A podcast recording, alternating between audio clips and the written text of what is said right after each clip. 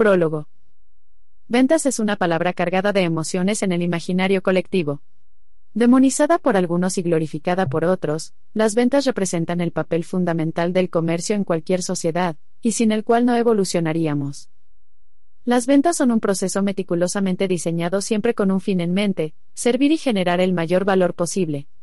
Distinto a lo que muchos pueden pensar, vender es ayudar a otras personas a mejorar su situación actual. Un vendedor profesional entiende los desafíos de sus clientes y busca las mejores alternativas para ayudarles, incluso si están fuera de su espectro. Un buen vendedor no busca solamente su propio interés, sino el de aquellos con quienes interactúa. El vendedor es el eje que interconecta la economía para que siga avanzando. Llevar la profesión de las ventas a otro nivel es justamente la obsesión de Chris Payne. Perfeccionar el proceso de interpretar la realidad, adaptar las soluciones y avanzar con los clientes, es su causa. La venta disruptiva, cómo ser impredecible, llamar la atención y cerrar más ventas B2B, nos brinda ese mapa de ruta para convertirnos en el apoyo que nuestros clientes necesitan. En un lenguaje claro y sencillo, Chris nos cuenta de una manera amena cómo perfeccionar el maravilloso trabajo de las ventas. Independiente del tipo de cliente que atienda, estas lecciones cargadas de un poderoso pragmatismo y la calidez característica de Chris, le darán herramientas concretas para perfeccionar su trabajo. Sea que recién esté empezando o sea un veterano de mil batallas en el campo de las ventas, encontrará útiles ideas para poner en práctica de inmediato. ¿Qué puede enseñarle un australiano radicado en Colombia? Que las ventas son un proceso sistemático que genera resultados. Chris comparte no solo su gran conocimiento del mercado latinoamericano, sino los años de experiencia en múltiples países alrededor del mundo. En la venta disruptiva, Chris fusiona esa experiencia y disciplina comercial internacional, con la idiosincrasia y cultura local, una potente combinación. Con casos de la vida real y divertidas analogías, nos comparte con generosidad todos sus aprendizajes listos para aplicar en nuestro día a día.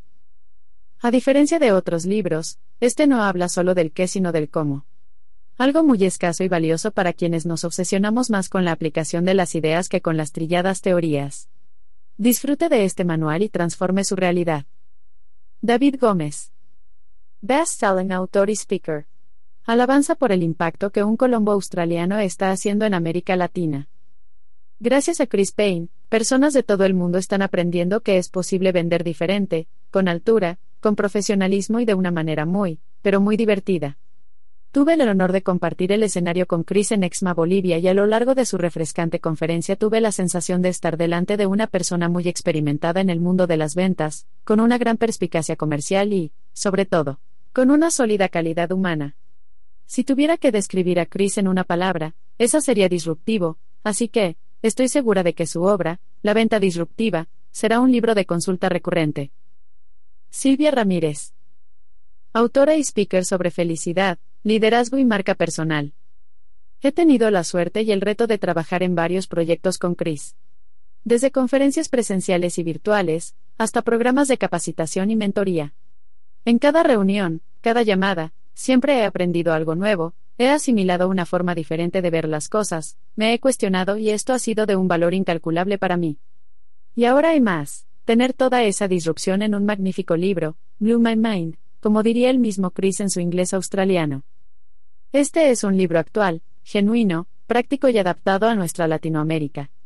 Tener a nuestra disposición la mirada de un anglosajón que ama el ajiaco, las arepas, el ron, el ceviche y nuestra cultura, tener toda su experiencia internacional mezclada con nuestra idiosincrasia, es de un gran valor para todos. Estoy seguro de que después de leer este libro, verás las ventas de forma diferente. Carlos Rosales. Autor, conferencista internacional y CEO de Neurosales. Hablar de Chris Payne es referirse a una eminencia del ámbito comercial. Desde que lo conocí en un evento ante casi 2.000 personas, me di cuenta de quién era quien tenía enfrente, un referente en ventas, pero no en cualquier tipo de ventas, sino ventas disruptivas, enfocadas al segmento B2B. Su trabajo y la referenciación de sus propios clientes, lo han llevado a ganarse un espacio entre los mejores de su rubro a nivel latinoamericano y a posicionar su canal de podcast como el más escuchado. El libro es el resultado de su profesionalismo y esfuerzo, no dudo que será un valioso aporte al mundo, principalmente para para todos aquellos que vivimos vendiendo. Felicitaciones querido Chris. Rodrigo Fernández de Paredes. CEOs Customer Group presidente de Slack Customer Experience Latam Association. Debo confesar que antes de conocer a Chris, podía vender, incluso soy una persona extrovertida y amo la atención en público. Es decir, para mí, las ventas fueron un arte que estaba manejando bien. Después de mi primera reunión con él me quedó claro que hay una ciencia detrás de vender, y esto es muy poco conocido en América Latina. Yo no quería seguir jugando el juego del ensayo y error e inmediatamente lo contraté. Al tomar su entrenamiento, orgullosamente puedo decir que mi tasa de cierre usando la metodología de Chris es muy por encima del 80%. Estoy completamente de acuerdo en que Chris es el pionero de la venta disruptiva. Estoy segura de que este libro es la respuesta a las preguntas que muchos de nosotros tenemos acerca de cómo ser vendedores efectivos. Karim Raymond Conferencista internacional y online branding expert. Capítulo 1. El orgullo de ser vendedor. No se nace con un perfil profesional de vendedor, sino que éste va evolucionando a lo largo del tiempo. A través de la formación continua. Rocío López. ¿No te parece curioso que a veces tengamos recuerdos tan detallados de cosas insignificantes en la vida?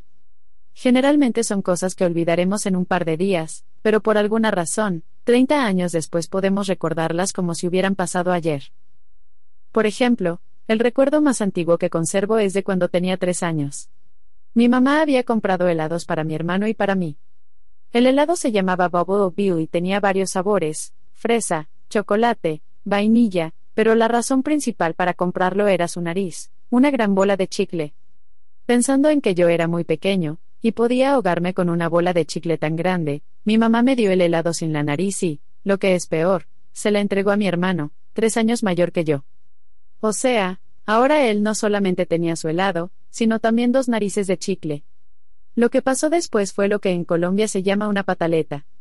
Puede parecer un momento insignificante y normal en la vida de cualquier niño, pero la emoción de la situación la grabó en mi memoria para siempre, me impactó tanto que, cuando lo recuerdo, puedo ver los detalles de la sala, la nevera y la reacción de felicidad de mi hermano.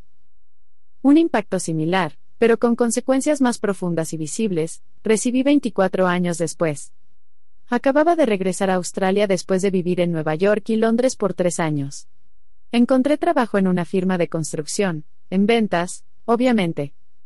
Y estaba en la búsqueda de un lugar para vivir. No quería vivir solo, así que buscaba un apartamento compartido con otros profesionales jóvenes. Un sábado fui a ver una habitación en un barrio de Brisbane que me gustó mucho. Durante estas visitas y entrevistas, la gente siempre era súper amable, pero esa vez fue diferente. Cuando llegué todo era agradable, el apartamento muy bonito y el conjunto residencial estaba equipado con gimnasio y piscina. De verdad tenía muchas ganas de vivir allí hasta que llegó el momento en que Jane, es increíble que todavía recuerde su nombre, me preguntó, entonces Chris, ¿a qué te dedicas? Soy representante de ventas, le contesté con orgullo. La respuesta de Jane fue, odio a la gente que trabaja en ventas. No hace falta decirte que no nos caímos bien y Jane no me ofreció la habitación, yo tampoco quería vivir con ella. Aunque esta vez mi reacción no fue la pataleta del Chris Payne de tres años al que le negaron la nariz de su Bubble Bill, dicho instante quedó grabado con la misma fuerza en mi memoria y también lo recuerdo con todos sus detalles. Al salir del apartamento, sonreía mientras pensaba en la razón de que a tantas personas no les guste la profesión de las ventas. Incluso hay personas que odian a los vendedores, como Jane. No pude cambiar el hecho de que me quitaran mi nariz de chicle, pero sí que puedo ayudar a cambiar la percepción sobre los vendedores y, como verás en este libro, ese es uno de mis propósitos de vida. Después de tanto tiempo trabajando en ventas, me he dado cuenta de que las personas no tienen la culpa de su aversión, se han formado este concepto del mundo y de la profesión de las ventas, porque muchos vendedores no saben cómo hacerlo y se valen de tácticas engañosas o simplemente dependen de descuentos para cerrar negocios. Me he dado cuenta de que los culpables son algunos vendedores que no hacen bien su labor y dañan la reputación de todos. Quiero decirte que cuando uno la desempeña mal, las ventas son una profesión con poco respeto y valor, pero cuando uno la desempeña bien, no hay mejor profesión en el mundo que las ventas. Esto me preocupa un poco, porque una de cada nueve personas en el mundo está trabajando en ventas, pero los colegios y las universidades no enseñan una manera formal de cómo hacerlo bien y muy pocos vendedores. Empresarios o emprendedores han recibido una formación en ventas, fuera de su experiencia en el campo y capacitaciones en su producto. Si esta tendencia no cambia, la profesión de las ventas continuará teniendo mala fama. He sido muy afortunado en mi carrera debido a que he recibido una educación por parte de los líderes del campo en el mundo, Grant Cardone, Paul Castine, Víctor Antonio y John Barrows. Además, he tenido la oportunidad de implementar estos aprendizajes dentro de empresas que van desde pymes hasta multinacionales y de adaptar esa experiencia internacional al contexto latinoamericano. Mi intención y la de este libro, no es solo entregarte herramientas prácticas y disruptivas que puedes implementar en todo el ciclo de la venta B2B, sino también promover las ventas como una de las mejores profesiones.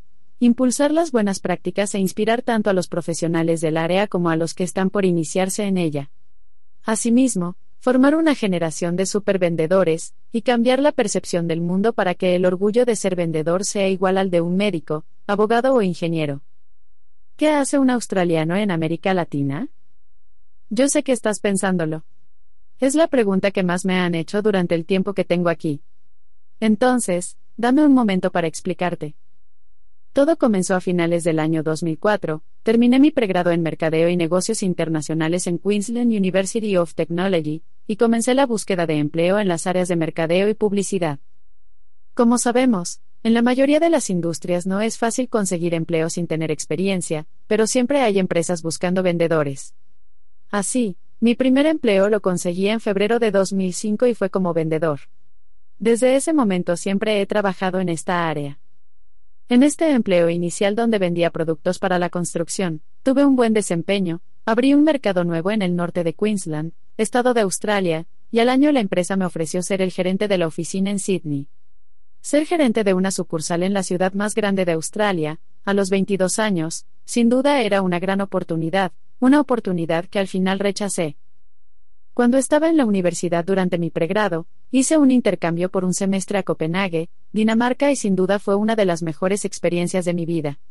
Desde ese momento, mi interés por los viajes me impulsaba a buscar maneras de salir de mi país, y había aplicado a un trabajo en Citibank, en Nueva York, donde me ofrecieron un contrato de un año. Esta es la razón por la que rechacé la oferta de gerente de oficina en Sydney. Lo más curioso es que en Citibank yo estaba al otro lado de la mesa de negociación. Estaba trabajando en procurement, compras, donde aprendí a negociar con vendedores para reducir sus precios y observar sus intentos de manejar mis objeciones. Recibí muchas capacitaciones sobre cómo dominar la conversación y conseguir descuentos sobre descuentos. También fue interesante ver la manera en que los vendedores negociaban. Los que no estaban desesperados siempre lograban la mejor negociación. Los que no tenían idea de lo que hacían, dependían del precio. Al cumplirse mi contrato de un año con Citibank, decidí irme a Londres donde permanecí por casi dos años trabajando con dos firmas de abogados, ambas dedicadas a vender sus servicios jurídicos a otras empresas, es decir, a las ventas B2B. Las grandes empresas por lo general tienen abogados dentro de su plantilla, pero cuando se presentan asuntos legales que resolver y están involucradas otras grandes organizaciones, Contratan firmas de abogados especialistas para que se encarguen de dichos asuntos. Por supuesto, hay cientos de firmas de abogados en Londres, una gran competencia, por lo que era imprescindible hacer un trabajo minucioso para entender las necesidades de cada cliente, presentarles una oferta adecuada y destacar la experiencia de los abogados que iban a trabajar en el proyecto. La última firma para la que trabajaba allá, no escapó de la crisis financiera global que sacudió al mundo a finales de 2008. Debido a ello no renovaron mi contrato y, al quedarme sin opciones, regresé a Australia en 2009. Y conseguí empleo en una empresa grande de construcción e ingeniería donde era responsable de la gestión de oportunidades diagonal proyectos con valores superiores a 50 millones de dólares, es decir, ventas complejas B2B con varios tomadores de decisiones. De Australia a Colombia, en el año 2010, mientras estaba trabajando, comencé a estudiar mi Master of Business Administration, MBA, en Griffith University, Brisbane, Australia. Durante el MBA conocí a un chico argentino y hablaba tanto de su país, que se me despertó un gran interés en conocer esa cultura, y empecé a tomar clases nocturnas del idioma español. En enero de 2012, continué este aprendizaje del español con un curso intensivo de cuatro semanas que tomé en Buenos Aires, Argentina. Esa fue la primera vez que viví en América Latina y me enamoré. Los latinos tienen una pasión por el fútbol, la música, la comida y la vida en general, que no existe en Australia. Desde esta primera experiencia siempre estuve buscando maneras de regresar a América Latina, y esta oportunidad se presentó en 2014. Hablando con algunas personas en la facultad, me enteré de que era posible hacer un intercambio con otras universidades para terminar mi maestría, y desde mi visita a Dinamarca en 2003, siempre había querido hacer otro intercambio. Tenía pendiente algunas materias selectivas y la opción de cursarlas en Colombia, Argentina o Perú. Animado por mis amigos colombianos, paisas, en Australia, me decidí por la Universidad de AFIT de Medellín y así fue como, en enero de 2014, llegué a Colombia. En este punto debo confesar que la segunda intención de este viaje era estar en América Latina para asistir al Mundial de Fútbol en Brasil, cosa que por supuesto hice al terminar la maestría. Al regresar de Brasil a Colombia, sentí que no estaba listo para volver a Australia, y quería seguir mejorando mi manejo del idioma español. Luego de hacer una evaluación, decidí mudarme a Bogotá donde estaba seguro de que iba a tener mejores oportunidades de empleo por tratarse de la capital. En Bogotá empecé mi búsqueda de empleo, pero no era una tarea fácil para un extranjero con nivel intermedio de español. En las mañanas estudiaba el idioma, en las tardes buscaba trabajo sin éxito hasta que, por suerte, una de mis compañeras de la escuela de español me dijo que su novio colombiano, Fabián, tenía un nuevo cargo dentro de una importante empresa de logística y estaba reclutando algunos consultores. En mi entrevista con Fabián, le expliqué una de las responsabilidades que tenía en Australia, gestión de licitaciones y él me comentó que tenía que estructurar un departamento de licitaciones por lo que me invitó a hacer una presentación a la junta directiva. A pesar de mi español deficiente, hice la presentación y me ofrecieron el trabajo. Me parece chistoso que me preparé muy bien para un montón de preguntas y después de la presentación, la única pregunta fue del presidente, el doctor Pedro, quien me dijo Chris, ¿por qué quieres vivir en Colombia? Me encargué entonces del departamento de licitaciones de esta empresa de logística llamada Almaviva. A pesar de que mis amigos me advirtieron que tuviera cuidado porque en Colombia todo depende del precio y era práctica común recurrir al soborno y actos de corrupción para ganar las licitaciones. No tuve que valerme de tales prácticas para aumentar la tasa de cierre de propuestas de licitaciones en el sector privado, de 21% a 62% en ocho meses.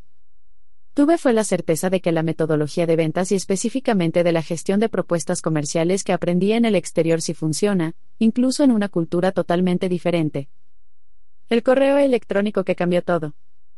En abril de 2015 recibí un correo de la empresa para la que trabajé en Australia, su ejecutivo nacional de ventas me informó que habían creado un cargo ejecutivo, y creían que yo era la persona ideal para ocuparlo. Además del cargo, me ofrecieron un salario de 150 mil dólares anuales, dólares australianos, un buen sueldo en cualquier parte del mundo. En ese momento yo ganaba 4 millones de pesos, que representan unos 1.200 dólares al mes.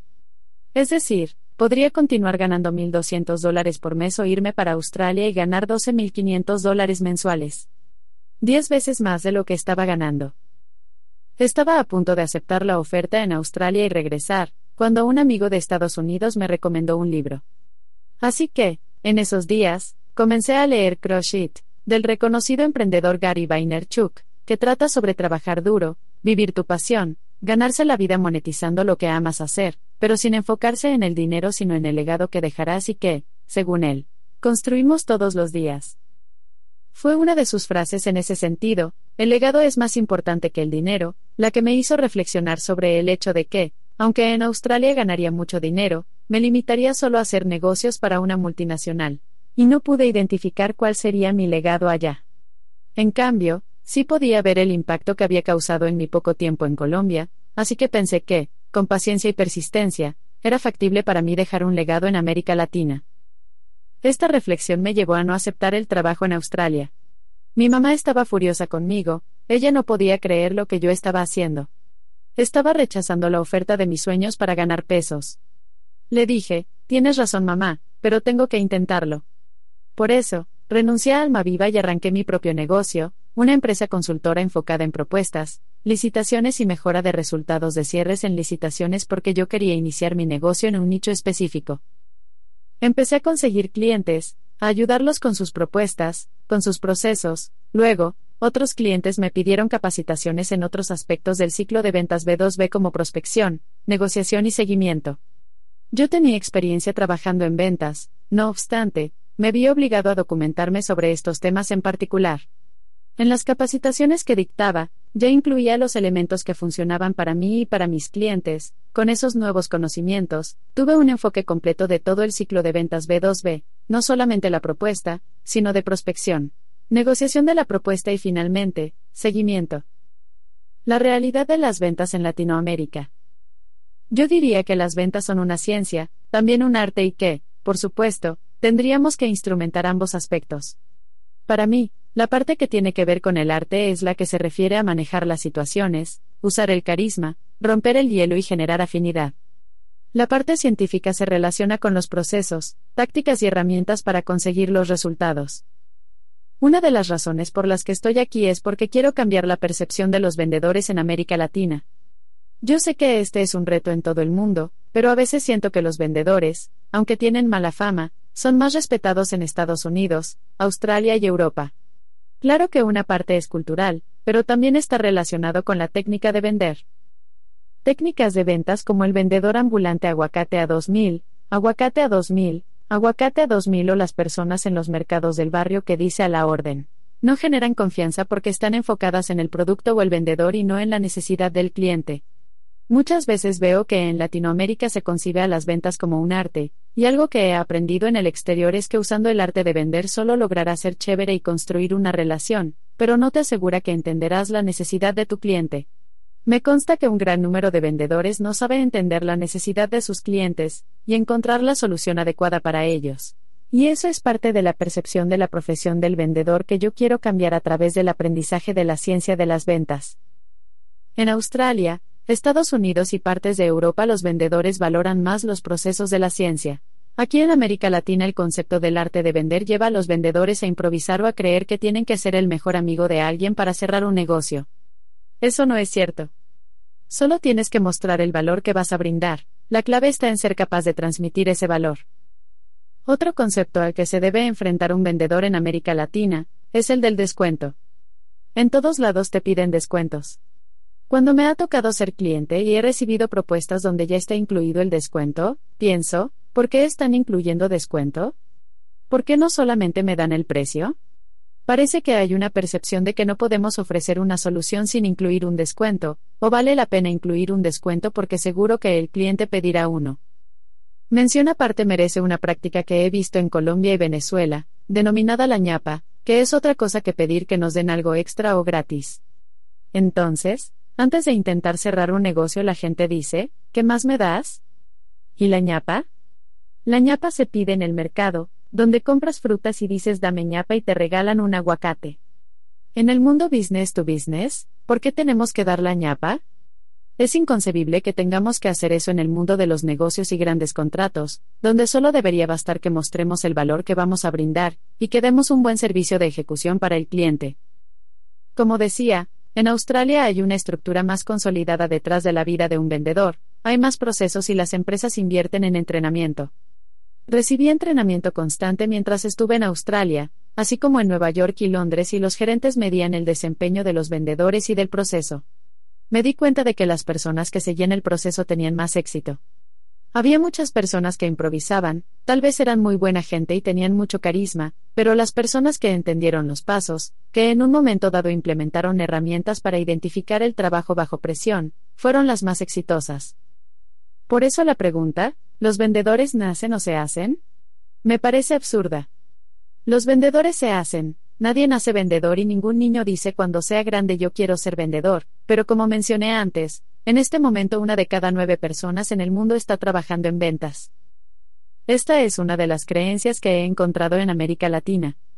Hay quien piensa que es una pregunta válida y hay quien la responde, creo que para ser vendedor se nace. Esas son las personas que piensan el vendedor es carismático y extravertido, que intentan la persuasión jugando con la mente de las otras personas, otra práctica que también he visto mucho en América Latina. Todo el mundo parece estar obsesionado con las neuroventas, con el neuromercadeo, la programación neurolingüística, para mí eso no tiene sentido. Yo sé que tienen algún fundamento científico, pero es muy complicado que un vendedor pueda gestionar una oportunidad especulando sobre cómo cambiar el pensamiento de su cliente o sobre cómo estructurar su acercamiento basado en la manera en que su cliente piensa. No es práctico o medible. Incluso sería mucho más difícil en el mundo B2B donde la venta es compleja y hay varios tomadores de decisiones involucrados. El enfoque no está en persuadir, sino en generar confianza, identificar la necesidad y brindar valor. Tenemos que entender perfectamente la necesidad de nuestro cliente e identificar una solución que puede satisfacer un problema o brindar un resultado deseado. Si tenemos algo práctico podemos medirlo, controlarlo y ver qué está funcionando y qué no. Este fue mi primer descubrimiento cuando llegué a Colombia, todo el mundo está obsesionado con esos enfoques y, con toda franqueza, yo creo que no son la respuesta para conseguir resultados extraordinarios. Los tres componentes que determinan el éxito de una venta. Yo me apego más a la ciencia, pero entiendo que el arte en las ventas es de igual importancia. Es por esta razón que siempre digo que hay tres elementos que determinan el éxito de una venta. 50% es actitud. El 50% de una venta depende de nuestra actitud y motivación personal. Si no podemos interactuar con un prospecto con una buena actitud, con la motivación de que queremos cambiar su vida porque nuestro producto es el mejor para él, es muy complicado vender. Pero mi enfoque no está en la motivación ni en la actitud. 40% es estrategia. Es en este segundo componente donde está mi enfoque. Durante mis capacitaciones y conferencias casi siempre hago esta pregunta, ¿cuáles son los tres componentes que determinan el éxito de una venta? Y las respuestas que por lo general recibo son precio, servicio, calidad, experiencia, garantías, respaldo, procesos, herramientas tecnológicas y el producto. Todos estos componentes son fundamentales y todos son parte de nuestra estrategia. De acuerdo con los vendedores, los componentes de la estrategia son lo más importante, pero a la mayoría le falta formación sobre cómo estructurar procesos, herramientas y tácticas detrás de estos elementos para maximizar resultados. En este libro te mostraré detalladamente cómo hacerlo. 10% es suerte, porque es imposible tener control de todo. Cambios en la gerencia, en el presupuesto, factores políticos, económicos, una pandemia como la que sufrimos en 2020, puede afectar radicalmente el panorama de una venta. Hay otros factores como los tecnológicos, como sucedió con Blockbuster que rechazó un negocio millonario para quedarse con Netflix, y quebró después de no adaptarse a los cambios tecnológicos del mercado. Por último, tenemos los grandes desastres naturales, como un terremoto, los cuales sin duda perjudican todas las actividades, incluyendo las ventas. No tenemos control de estos escenarios, solamente tenemos que adaptar o reinventar. En resumen, aunque siempre hay aspectos que están fuera de nuestro control, las dos cosas que sí podemos controlar son nuestra actitud y nuestra estrategia. Los vendedores comunes dependen de su actitud y de la suerte. Los vendedores extraordinarios, mis clientes, saben cómo combinar estrategia con actitud, lo que les garantiza manejar el 90% de esta fórmula y tener más posibilidades de cerrar negocio, también suelen tener mejor suerte en el proceso. ¿Por qué el enfoque en B2B, Business to Business? Me refiero puntualmente al mundo B2B, que es en el que me desempeño, donde una empresa vende un servicio o una solución a otra empresa. Este tipo de venta conlleva procesos más complejos porque, por lo general, involucra grandes sumas de dinero y hay más tomadores de decisiones involucrados en dichos procesos, a veces si los contratos son muy grandes. Corresponde negociar hasta con cinco personas o más. Mi experiencia en contratos B2B ya mencionada, me permite entender que este proceso necesita una estructura, y no es posible improvisar en estas grandes transacciones. Entrar a reuniones sin preparación o intentar hacer negocios a través de los amigos, no nos acercará a los resultados que queremos. Muchos vendedores creen que, para cerrar un negocio, basta con hacerse amigo del cliente, resulta que este hecho no es un factor clave para tomar la decisión de compra. En su libro Gap Selling, el experto en ventas estadounidense Keenan, nos presenta algunas ideas sobre las relaciones vendedor-cliente. La venta se trata de cerrar las brechas entre la situación actual de los clientes y su futura situación mejorada. Ser simpático solo te garantiza un apretón de manos y una sonrisa. Es tu habilidad para mostrar el valor la que generará dinero. Cada paso que des en el proceso de cerrar las brechas, debe ir dirigido a construir credibilidad y establecerte como experto confiable. Sé un experto, no un amigo. Asimismo, Keenan plantea una especie de matriz relacionada con el tema, que se llama Like My Salesperson Matrix, la matriz Me gusta mi vendedor. La matriz de Me gusta mi vendedor de Keenan identifica que es más importante entregar valor en lugar de que el cliente te agrade. Básicamente, esta matriz explica lo siguiente. Si le agradas al prospecto y si le entregas valor igual venta segura. No le agradas al prospecto y no le entregas valor igual venta fallida. Si le agradas al prospecto y no le entregas valor igual te dirá que no con una sonrisa. No le agradas al prospecto y si le entregas valor igual aún así, harás la venta. Siendo así, es fundamental entender que entregar valor requiere tener detrás un proceso sólido y bien estructurado. Más allá de ser amigable con el cliente, también es necesario conocer sus expectativas a efecto de poder brindarle un buen servicio. Cuando comencé con mi propia empresa, másventas2b.com, por estar en América Latina pensé que podía conseguir clientes por ser súper amable con ellos y que podría controlar tal práctica. El lento crecimiento los primeros dos años me enseñó que la clave para cerrar un negocio está en destacar el valor. Solo debemos creer en nosotros, en el producto y en los resultados que vamos a brindar. Quiero ser responsable de convertirte en un vendedor extraordinario para que cambies tu vida. Ya mencioné que mi propósito es cambiar la percepción que se tiene de los vendedores en Latinoamérica. Me gustaría que al decir soy vendedor, la gente no responda, ¿qué te pasó que terminaste siendo vendedor? Sino que conteste, ¿vendedor? ¡Qué orgullo! Te felicito. Si tenemos un producto que puede cambiar la vida de otras personas, es nuestro compromiso y responsabilidad aprender cómo podemos vender tal producto a esas personas, si no podemos cerrar el negocio, no podremos cambiar la vida de otra persona. De esta manera, podría decir que mi propósito es cambiar la vida de mis clientes. Lo estoy logrando a través de las estrategias y las herramientas que implemento para ellos y que ellos utilizan para vender más. Pueden cambiar sus vidas gracias a los resultados que consiguen con el conocimiento que comparto con ellos. No todos mis clientes son vendedores. Algunos son abogados, asesores financieros, ingenieros y contadores. Algunos tienen sus propias empresas y otros aún ganan comisiones basadas en sus actividades, es decir, tienen responsabilidades comerciales. Entonces si eres vendedor, empresario, emprendedor y tienes alguna responsabilidad comercial y estás listo para combinar el 40% de estrategia con tu 50% de actitud, sí, ya la tienes porque tomaste la decisión de leer este libro, te invito a disfrutar los siguientes capítulos, porque si empiezas a implementar la metodología de la venta disruptiva, sin duda cambiarás tu vida. Capítulo 2. Prospección profesional para no depender de la economía. El dinero sigue a la atención. Grant Cardone. Las ventas son un juego de números y, como dice uno de mis mentores Grant Cardone, contacts igual contracts, contactos igual contratos. Es decir, si queremos cerrar más ventas y escalar nuestro negocio, necesitamos contactar a más personas y construir una lista grande de prospectos calificados. No me gusta la matemática, pero permíteme usarla de una manera sencilla para mostrar la importancia de una buena lista de contactos. Si tenemos una lista de 20 prospectos nuevos, y nuestra tasa de cierre es 20%, tendremos cuatro clientes nuevos, lo que puede ser suficiente para que algunos vendedores logren sus metas. Pero, Supongamos que entramos en una recesión como la crisis financiera en 2009 o la pandemia global de 2020 donde las personas compran menos y hay menos oportunidades. De repente nuestra tasa de cierre puede bajar de 20% a 5%, lo que significa un solo cliente nuevo.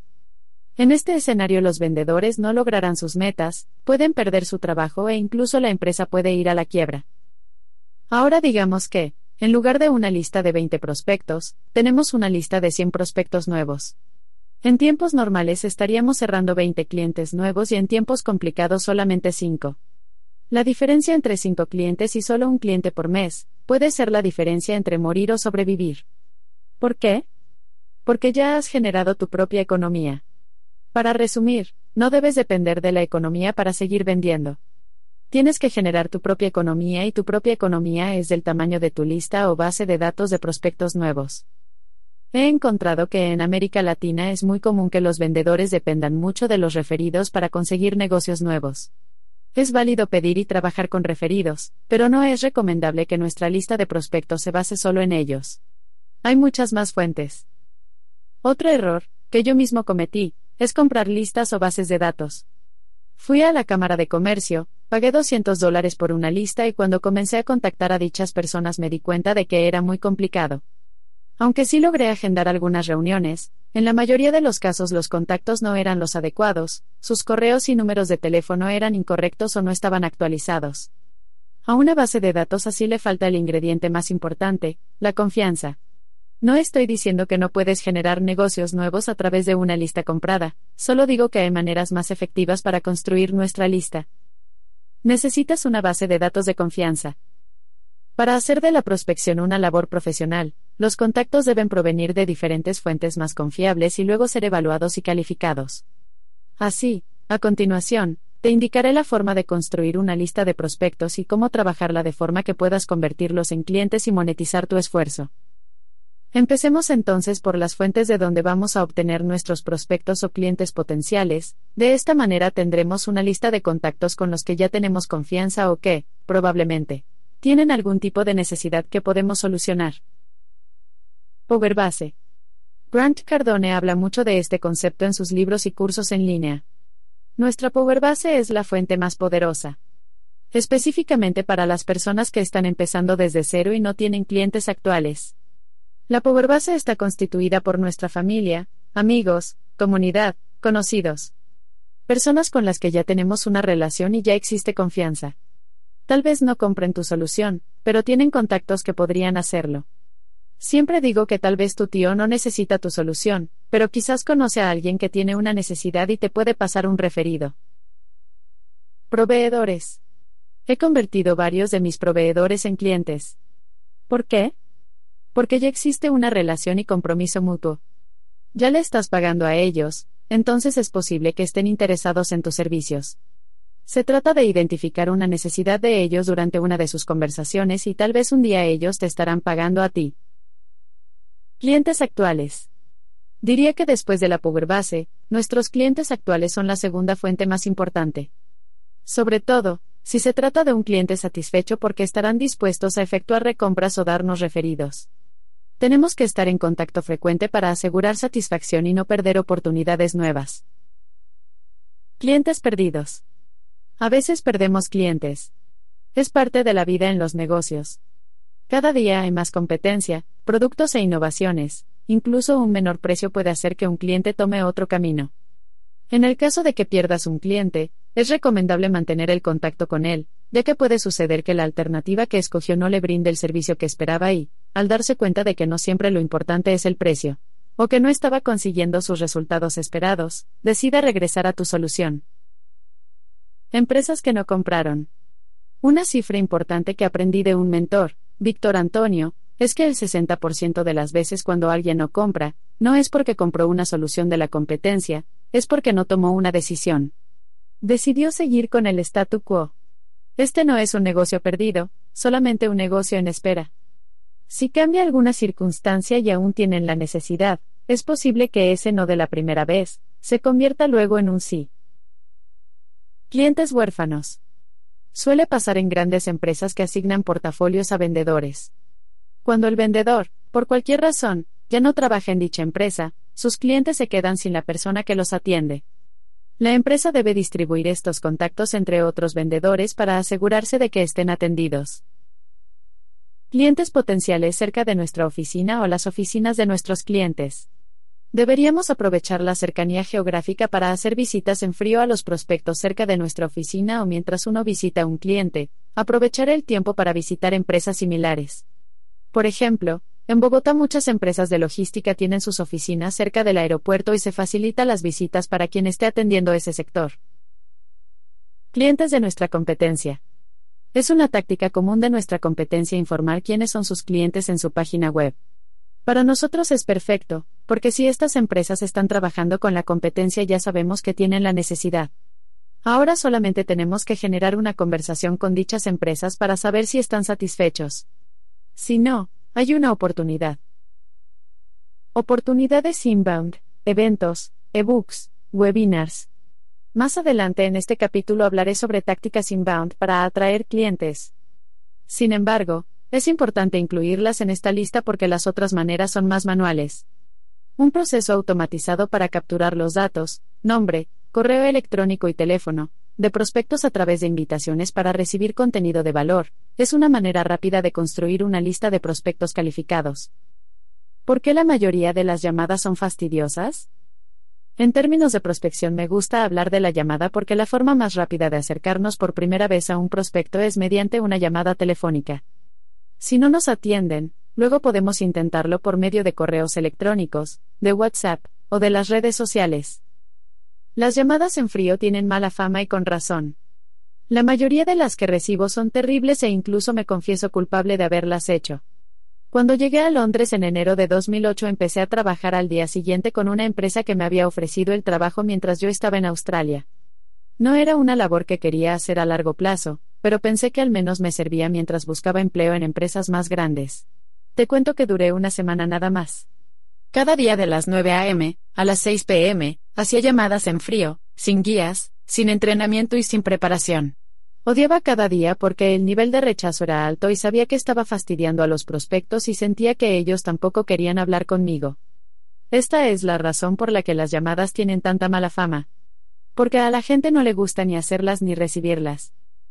El último día de esa semana cuando informé a mis jefes que ese trabajo no era para mí, uno se enojó y el otro me acompañó a la salida del edificio y me dijo, Chris, suerte con tu vida. Por supuesto que desde ese momento he hecho miles de llamadas, pero gracias a los entrenamientos que he recibido y los libros que he leído han sido llamadas más agradables para ambas partes. Es fundamental tomar en cuenta que el problema más grande con las llamadas es que el vendedor, al hacer el primer contacto, está pensando en él y sus productos, su discurso está enfocado en él y no en el cliente, y por eso no logra captar la atención de su prospecto. No más guiones, por favor. La llamada en frío es un proceso. El problema con los guiones es que asumen que cada persona es igual y tiene la misma necesidad. Sabemos que este no es el caso y que cada persona es única y tiene necesidades diferentes. De allí que proponga a mis clientes que, en lugar de un guion, implementen un proceso y si pueden cumplir con los pasos del proceso tendrán una llamada exitosa. En consecuencia, en lugar de darte varias plantillas de guiones de ventas te voy a explicar cómo hacer una llamada exitosa, paso a paso, y te doy ejemplos en cada paso. Luego, será tu responsabilidad aplicarlo. Clarificación. Un guion puede ser útil para un vendedor nuevo que no tiene conocimiento del producto o industria, pero si después de un mes el vendedor no ha cambiado su guion a una estructura personalizada, ya tendrá problemas. Paso 1. La introducción. Hola, ¿cómo estás? No es una introducción. Tenemos que entender que nuestro cliente no está esperando la llamada y tampoco sabemos la situación en que está al momento de recibirla. Si alguien me marca y estoy ocupado y me preguntan cómo estoy sin identificarse, es probable que conteste pues, bien pero, ¿con quién hablo? Estoy ocupado. En este escenario el vendedor está generando incertidumbre y esta se convierte en desconfianza. Al momento de comenzar una llamada necesitamos mostrar que estamos en control y explicar al prospecto quiénes somos y por qué estamos llamando. Luego, si quieres, puedes hacer la pregunta, ¿cómo vas? O, ¿qué tal tu día? Un ejemplo es. Chris, hola Juan, soy Chris de Ventas 2B.com. Te estoy llamando porque tu amiga Andrea me pasó tu contacto. Ella ha logrado resultados excepcionales después de trabajar con nosotros y me dijo que estabas interesado en algo similar. Juan, ah, hola Chris, sí recuerdo que Andrea me contó de ustedes. Chris, súper, ¿qué tal tu día? Juan, todo bien, gracias. En este ejemplo solamente la parte en negrita es la introducción. El resto de la introducción se llama el trigger event, lo cual es el segundo paso. Paso 2. El trigger event. En el ejemplo arriba indicado, Andrea, el contacto en común que tenía con Juan, se llama un trigger event. Este es un término de suprema importancia en las ventas y debe ser una parte permanente de tu vocabulario desde este momento. En español, un trigger event significa una referencia a algo que está pasando en la vida de nuestro prospecto y que implica que hay una probabilidad de que tenga una necesidad para nuestra solución. Sin usar un trigger event, nuestra llamada se convierte en una llamada más de ventas porque su enfoque está en nosotros y no en el cliente. Sí, por ejemplo, llamo a un prospecto y digo, Buenos días, Juan, soy Chris de Más Ventas 2B. Te estoy llamando porque me gustaría hablar contigo sobre nuestros servicios de entrenamiento, bla, bla, bla. Ese discurso está enfocado en mí, y la mayoría de las veces recibiré respuestas como gracias, no estoy interesado o mándame la información por correo, adiós o, ¿cómo conseguiste este número? Estoy ocupado. Puedes evitar estas reacciones solo con comenzar hablando sobre el cliente. Deberías comenzar con una referencia a algo que esté pasando en el entorno del prospecto, como Buenos días Juan, soy Chris de Más Ventas 2B. Te estoy llamando porque vi en tu página web que ustedes tienen una oficina nueva en Bogotá y me imagino que tienes grandes planes para crecer en esta región. En este caso captaré la atención de mi prospecto porque nota que sé algo sobre él, que he investigado. Es una investigación calculada. No sé exactamente si el prospecto tiene la necesidad de aumentar sus ventas en esta nueva región, pero hay una alta probabilidad de que así sea porque acaban de abrir una oficina nueva. No me gusta usar la palabra vender. Siempre deberíamos reemplazarla con ayudar y no hay un momento más importante para separar las dos que en estos primeros 10 segundos de la llamada. Eso es el poder del trigger event. Al momento de usarlo quizás no estamos vendiendo, estamos ayudando. Estamos mostrando al cliente que conocemos algo de lo que está sucediendo en su vida o la vida de su empresa. Este conocimiento captará su atención y lo impulsará a seguir con la llamada. Hablaré mucho en este libro sobre la importancia de generar confianza en las ventas y comenzar con el trigger event en lugar de mencionar nuestra solución. Generará esta confianza e interés en el cliente para continuar con la llamada. Esencialmente estamos comprando segundos para evitar barreras u objeciones que harán que el prospecto termine la llamada. Para ayudarte a empezar con triggers en tus próximas llamadas, aquí está una lista de ejemplos y cómo aplicarlos. Antes de implementar el trigger event, debes hacer la introducción como indico a continuación. Hola Juan, soy Chris de Más Ventas 2B. Te estoy llamando porque, insertar trigger event. Un referido, tu amiga Andrea me pasó tu contacto. Hemos estado trabajando con ella por varios meses, está súper contenta y me dijo que tú estarías interesado en algo similar. Cambios en la gerencia. Entiendo que recientemente tu empresa ha tenido varios cambios dentro de la gerencia y ahora tienes algunas metas nuevas. Un contacto que ha recibido un ascenso. Entiendo que recientemente recibiste un ascenso y ahora eres responsable de actividad X dentro de la empresa. LinkedIn, comentarios y solicitudes. Vi en una publicación en LinkedIn que estás buscando a alguien para ayudarte con la implementación de actividad X. Alta rotación o contratación de personal. Entiendo que ya tienes varios proyectos nuevos y debes contratar personal de alta calidad en muy poco tiempo. Desarrollos importantes dentro de la industria. Entiendo que gracias a la nueva vacuna tu empresa puede abrir operaciones nuevas en el sector de turismo. Si un prospecto ganó un contrato nuevo, leí en la revista de construcción que ustedes ganaron el contrato para construir la nueva autopista entre Medellín y Bogotá. Noticias de expansión geográfica. Vi en tu página web que ahora tienes una oficina nueva en Cartagena.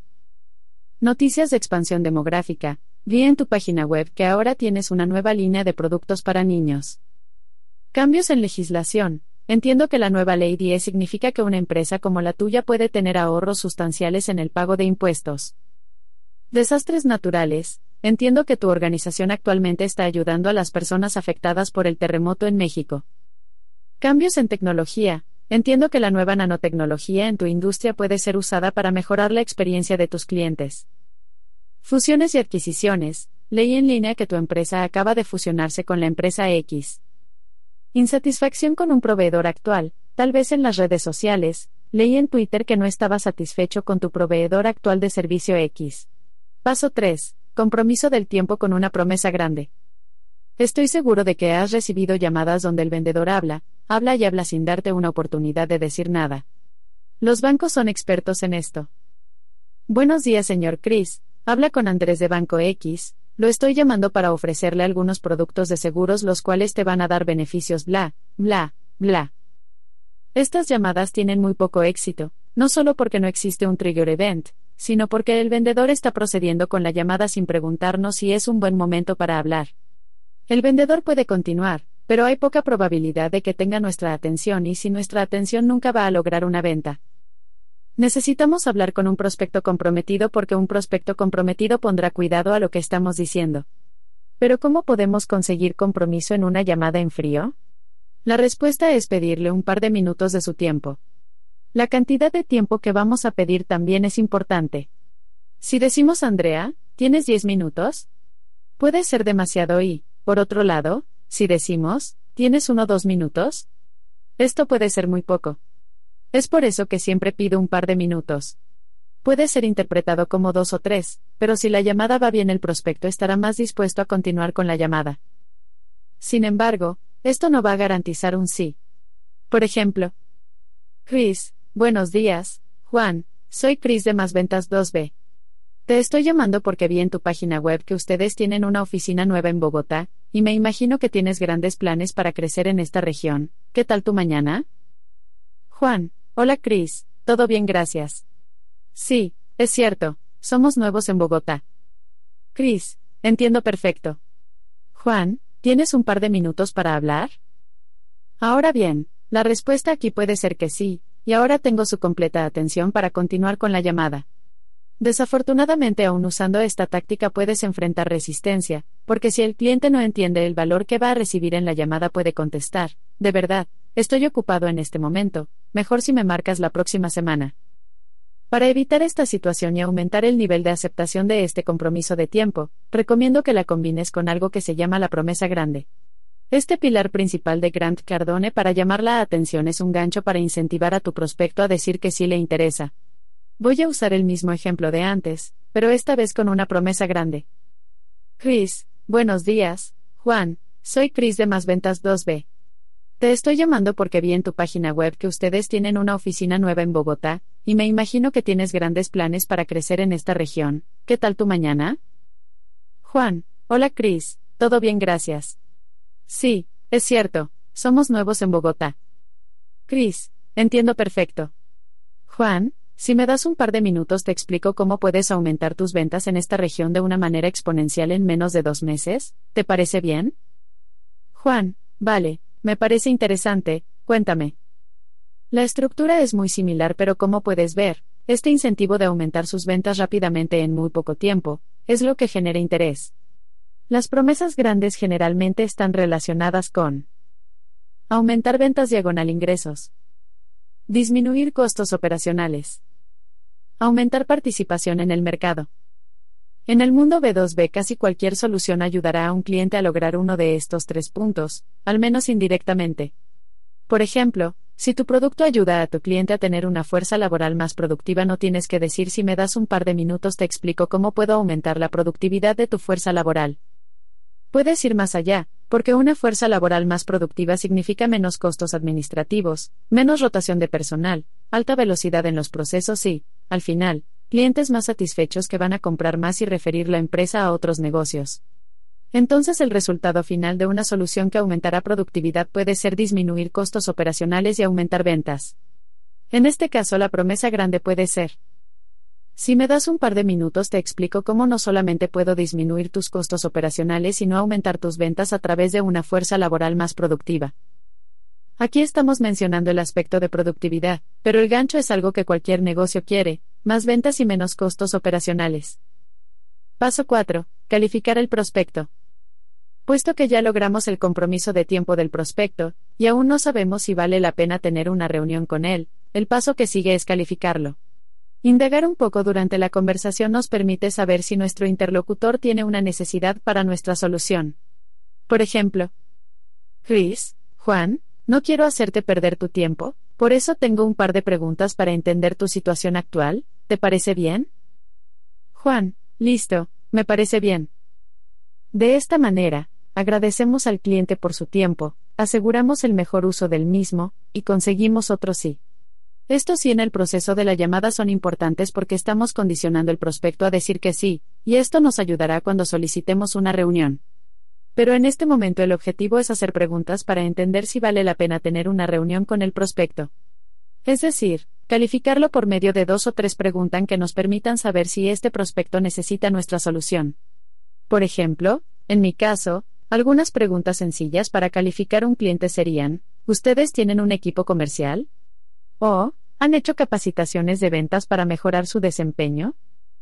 Si el prospecto contesta la primera pregunta con sí, definitivamente es un prospecto calificado.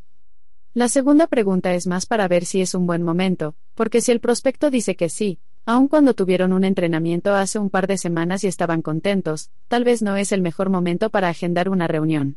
Y puedo hacer un seguimiento con el cliente más tarde. Sin embargo, si el cliente dice que sí tiene un equipo y que no han hecho una capacitación en mucho tiempo, para mí esta es la luz verde para seguir con la llamada. Paso 5. Explicar cómo puedes ayudar el prospecto y confirmar interés. Después de identificar que es un cliente calificado, ahora es tiempo para explicarle cómo le podemos ayudar. Por ejemplo, Chris, listo, sin duda puedo ayudarte a lograr la promesa grande. ¿Te explico rápidamente? Juan, vale, cuéntame. Aquí estamos consiguiendo nuestro tercer sí en el proceso y el objetivo es explicar de forma breve cómo lo puedes ayudar. No vas a dar un largo pitch de ventas y detallar cada característica y beneficio de la solución. Incluso puedes seguir involucrando al cliente para mantener la conversación. Después de generar mayor interés en el prospecto puedes hacer la pregunta, ¿te parece que esta solución te puede brindar los resultados que buscas resolver los problemas que tienes? Así, vamos por el último sí antes de pedir una reunión y si has hecho bien tu labor debes recibir una respuesta afirmativa. Paso 6. Identificar a los tomadores de las decisiones. Durante mis inicios de tener mi propio negocio en Colombia, ofrecí un servicio para agendar citas a mis clientes.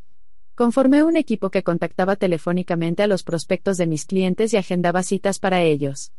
Pensé que era una idea ganadora, pero resultó que algunos clientes se quejaron porque las citas no se agendaban con la persona adecuada o porque acudían a la reunión y la persona no estaba. Me di cuenta de que este tipo de servicio no funciona porque mi equipo agendaba citas con cualquier persona y no con las que en realidad eran importantes para mis clientes. Esto sucedió porque mi equipo no hizo dos preguntas claves. ¿A quién más podríamos invitar a esta reunión? ¿Quién estaría interesado? Un reto para muchos vendedores es no poder reunirse con quienes toman las decisiones porque estos tienen poco tiempo disponible.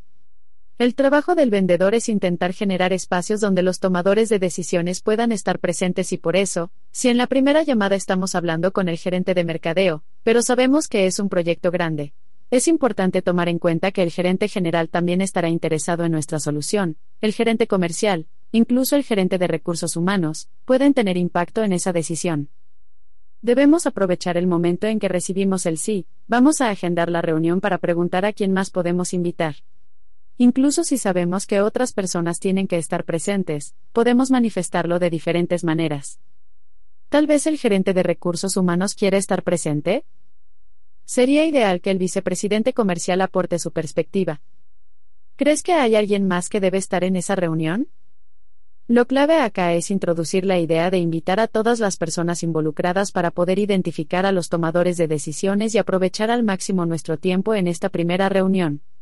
Lo que queremos evitar es que estando en la reunión nuestro contacto diga, ¿sabes qué? Pepito, nuestro gerente comercial, estaría muy interesado en lo que me dices, pero él no está. En este caso tendrías que agendar otra reunión y estás alargando el proceso de la venta. Paso 7. Agendar la cita. Hay un error que casi todo el mundo comete al momento de agendar la cita, y es hacer esta pregunta que parece inocente, pero transmite una pobre imagen del vendedor. ¿Cuándo es conveniente para ti tener la reunión? Esta pregunta sencilla está diciendo que tenemos un calendario vacío, que no somos importantes, que nuestro tiempo no es valioso y nuestra solución no tiene alta demanda. Siempre debes proponer dos opciones para el cliente, entonces en lugar de decir, ¿cuándo es conveniente para ti? Yo diría, tengo tiempo mañana a las 3 p.m. O el jueves a las 9 a.m. ¿Alguna de estas opciones funciona para ti? Generalmente el prospecto va a escoger la segunda opción, pero en el caso de que ninguna de las dos le convenga, luego le diría, ok, déjame saber cuándo puedes y te confirmo si tengo disponibilidad. Lo más importante es que no solo estamos mostrando que nuestro tiempo vale, sino que también que es escaso y el prospecto es afortunado por agendar un espacio con nosotros y no al revés. Paso 8. Confirmar la cita. Cumplido el objetivo de agendar la reunión con varios tomadores de decisiones, enviamos invitaciones calendario a los que participarán. Antes de dicha reunión también es necesario enviar la agenda compartida, Hablaremos de esto en el próximo capítulo, que consiste en un correo con una agenda de nuestros puntos a tratar, y donde solicitamos al cliente que incluya los puntos adicionales que considera deben ser tratados. Con este paso, aseguramos el compromiso del cliente y disminuimos la probabilidad de que cancele la reunión. De igual forma, el cliente podrá saber qué esperar de la misma y le demostramos que estamos preparados. Esto nos permite generar expectativa, más confianza y mantener el control de la reunión y el proceso de la venta. Si el cliente no contesta la llamada deberíamos hacer seguimiento a través del correo electrónico, WhatsApp o las redes sociales. Sin embargo, el objetivo es intentar hablar con el cliente en lugar de agendar la reunión por los otros medios. Sin embargo, a veces no hay otra opción y tenemos que hacer contactos en frío por correo, WhatsApp y redes sociales. Veo esta actividad como una forma de seguimiento y por eso en el capítulo 5, Seguimiento efectivo, profundizaré en este tema. LinkedIn complementa nuestra estrategia de llamadas en frío. Si estás trabajando en ventas B2B y no tienes un perfil de LinkedIn definitivamente estás perdiendo oportunidades.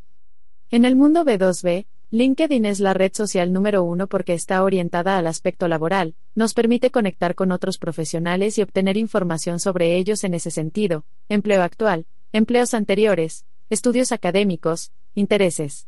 Incluso si la persona ha vivido y trabajado fuera de su país.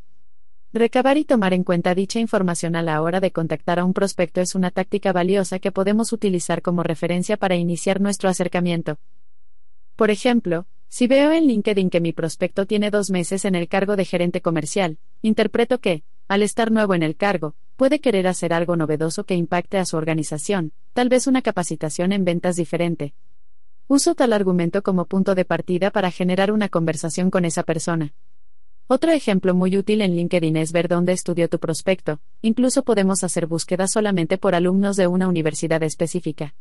Para darte un ejemplo, yo inicié mi MBA en Griffith University en Brisbane, Australia, y lo terminé haciendo un intercambio en la Universidad de AFIT en Medellín, Colombia.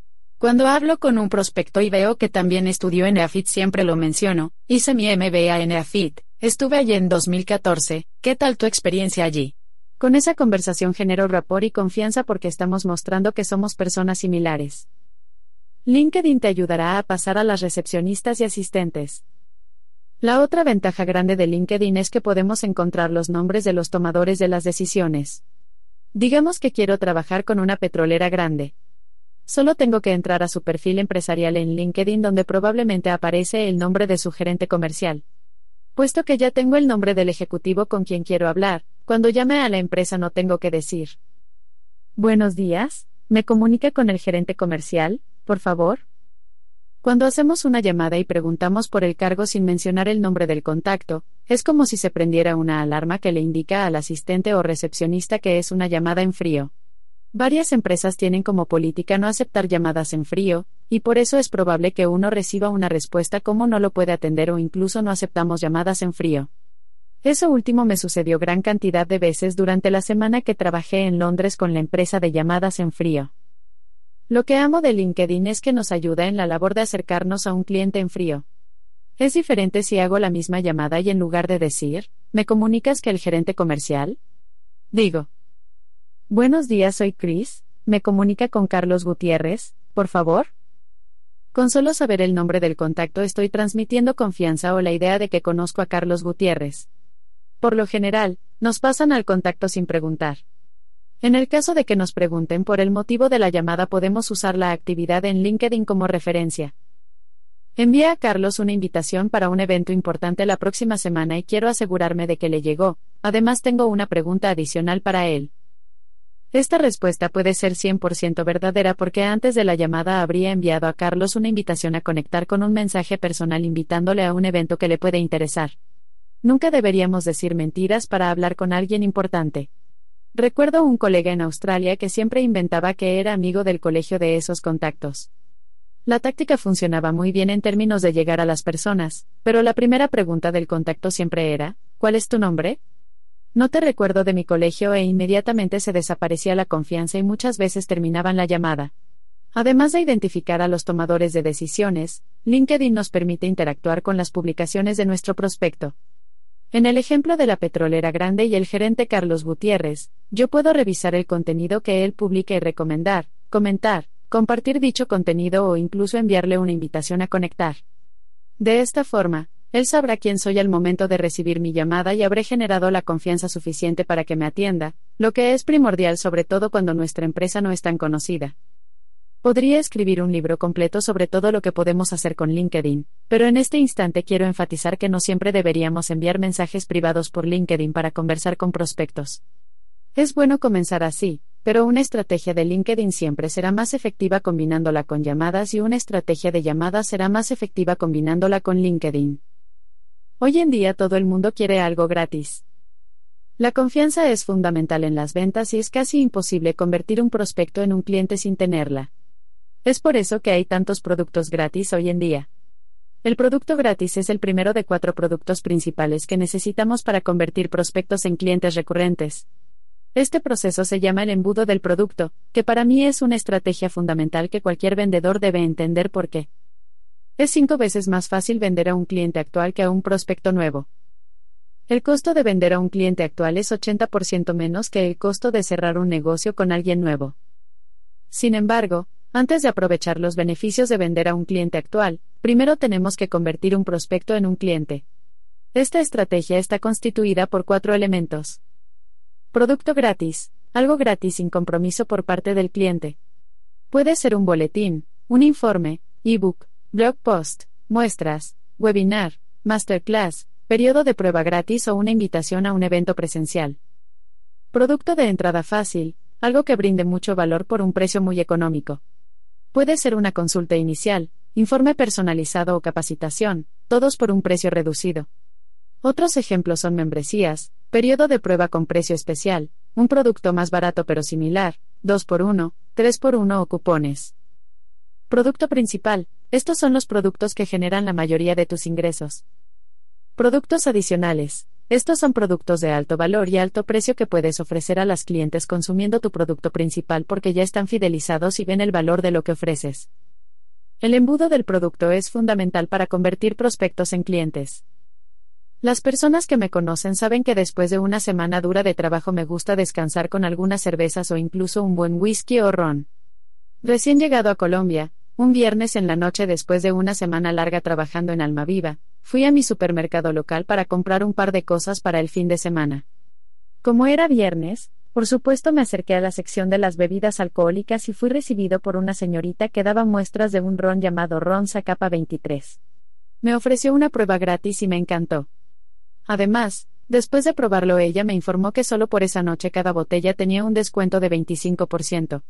Ron Zacapa no es un ron económico, pero con esa muestra tan deliciosa y una oferta única de 25%, ella me enganchó.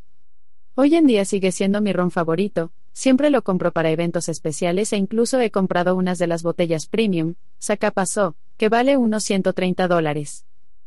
Ahora bien, no te cuento esta historia para que sepas que me gusta el ron. Te la cuento porque es un ejemplo perfecto de un embudo de producto. Producto gratis, la señorita me enganchó con la muestra gratis del ron.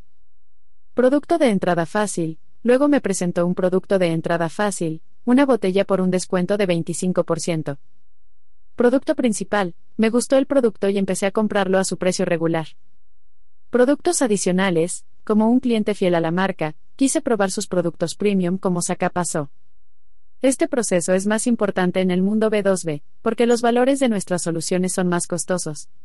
La mayoría de las empresas que he visto al menos tienen algo gratis y luego su producto principal, pero déjame explicarte por qué esto es un error. Engancha al prospecto con algo gratis. Hoy en día tengo varios productos gratis, ebooks, webinars, masterclasses, podcast, blog, minicursos, videos, etc. En el contexto B2B lo más importante de un producto gratis es usarlo para capturar los datos de las personas que lo consumen. Generalmente lo haremos a través de nuestra página web o una página de aterrizaje. Para recibir el producto, las personas tienen que darnos su nombre, correo electrónico y número telefónico. De esta forma podemos construir una lista grande de prospectos a quienes podemos empezar a contactar así. Hola, soy Chris, te estoy llamando porque vi que descargaste una copia de mi ebook, Los 10 mandamientos para ganar propuestas comerciales. Cuéntame qué tal, ¿te gustó? Luego entablamos una conversación con ellos durante la cual podemos tratar de indagar sus necesidades y agendar una reunión para ofrecerles una solución. El producto de entrada fácil es la clave a más clientes. En 2015 yo hacía consultorías para ayudar a mis clientes a mejorar sus propuestas comerciales, y como resultado aumentar su tasa de cierre. En ese momento, el costo de una consultoría era de $2,000 dólares y para las empresas pequeñas tal monto estaba fuera de su presupuesto. Descargaban el ebook, luego recibían una llamada de mi parte, aceptaban la reunión, pero al momento de presentar una solución y mostrar el precio, me decían, Chris, muchas gracias por tu libro, es muy interesante y vamos a implementar lo que dices allí, pero en este momento no estamos en posición de contratar tus servicios. Después de explicar lo que estaba pasando a uno de mis mentores, Tom Poland, él me explicó que faltaba la pieza más importante para convertir estos prospectos en clientes y precisamente era el producto de entrada fácil. Tenemos que hacerles la vida más fácil a nuestros prospectos para que hagan la primera compra y a veces el dinero puede ser un factor decisivo. Por ejemplo, en el caso del Ronza Capa 23, no es muy probable que lo hubiera comprado si no hubiera estado en oferta. Si hubiera tenido su precio habitual, tal vez habría tomado la muestra y respondido muchas gracias, es delicioso, pero estoy bien por ahora, pensando que sí, es delicioso, pero en ese momento estaba fuera de mi presupuesto. Siguiendo el consejo de Poland, empecé a ofrecer talleres presenciales en Bogotá, llamados La Propuesta Perfecta con un valor de 60 dólares por entrada. La gente que había leído mi libro y le había parecido útil, se animó a asistir diciendo, este libro es muy bueno y Chris dictará el taller por 60 dólares, me apunto de una. Después de tener la experiencia en el taller y consumir el contenido, muchos de los asistentes se me acercaron para expresarme su interés en contratar mis consultorías por dos mil dólares y así lo hicieron. De repente tenía una agenda llena de consultorías, en este momento fue mi producto principal, y todo gracias a los talleres, producto de entrada fácil.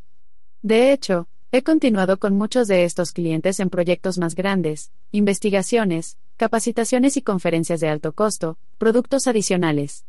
Es necesario acortar la brecha porque a veces no se puede justificar cómo pasas de un producto gratis a otro de alto precio, pero si consigues situar entre ambos un producto de precio económico que brinde mucho valor, que le dé a tu cliente una idea de lo que van a recibir con el producto principal, es más fácil para él dar el siguiente paso.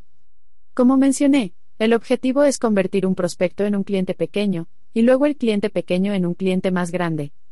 Si construyes esta especie de escalones que acabo de indicar, las personas llegarán de manera más fácil hasta tu producto principal e incluso a tus productos adicionales de alto valor. En los negocios B2B el networking sigue siendo importante. Los negocios B2B dependen mucho de las relaciones. Por eso siempre recomiendo una estrategia de networking para complementar nuestras actividades outbound llamadas y correos, e inbound, embudo de producto. El networking es una actividad que tiene como objetivo ampliar la red de contactos profesionales para generar oportunidades de negocio y que, por lo general, se realiza en eventos preparados para tal fin. Es la manera más personal de conseguir prospectos y para ello tenemos que salir de la casa o la oficina y participar en eventos.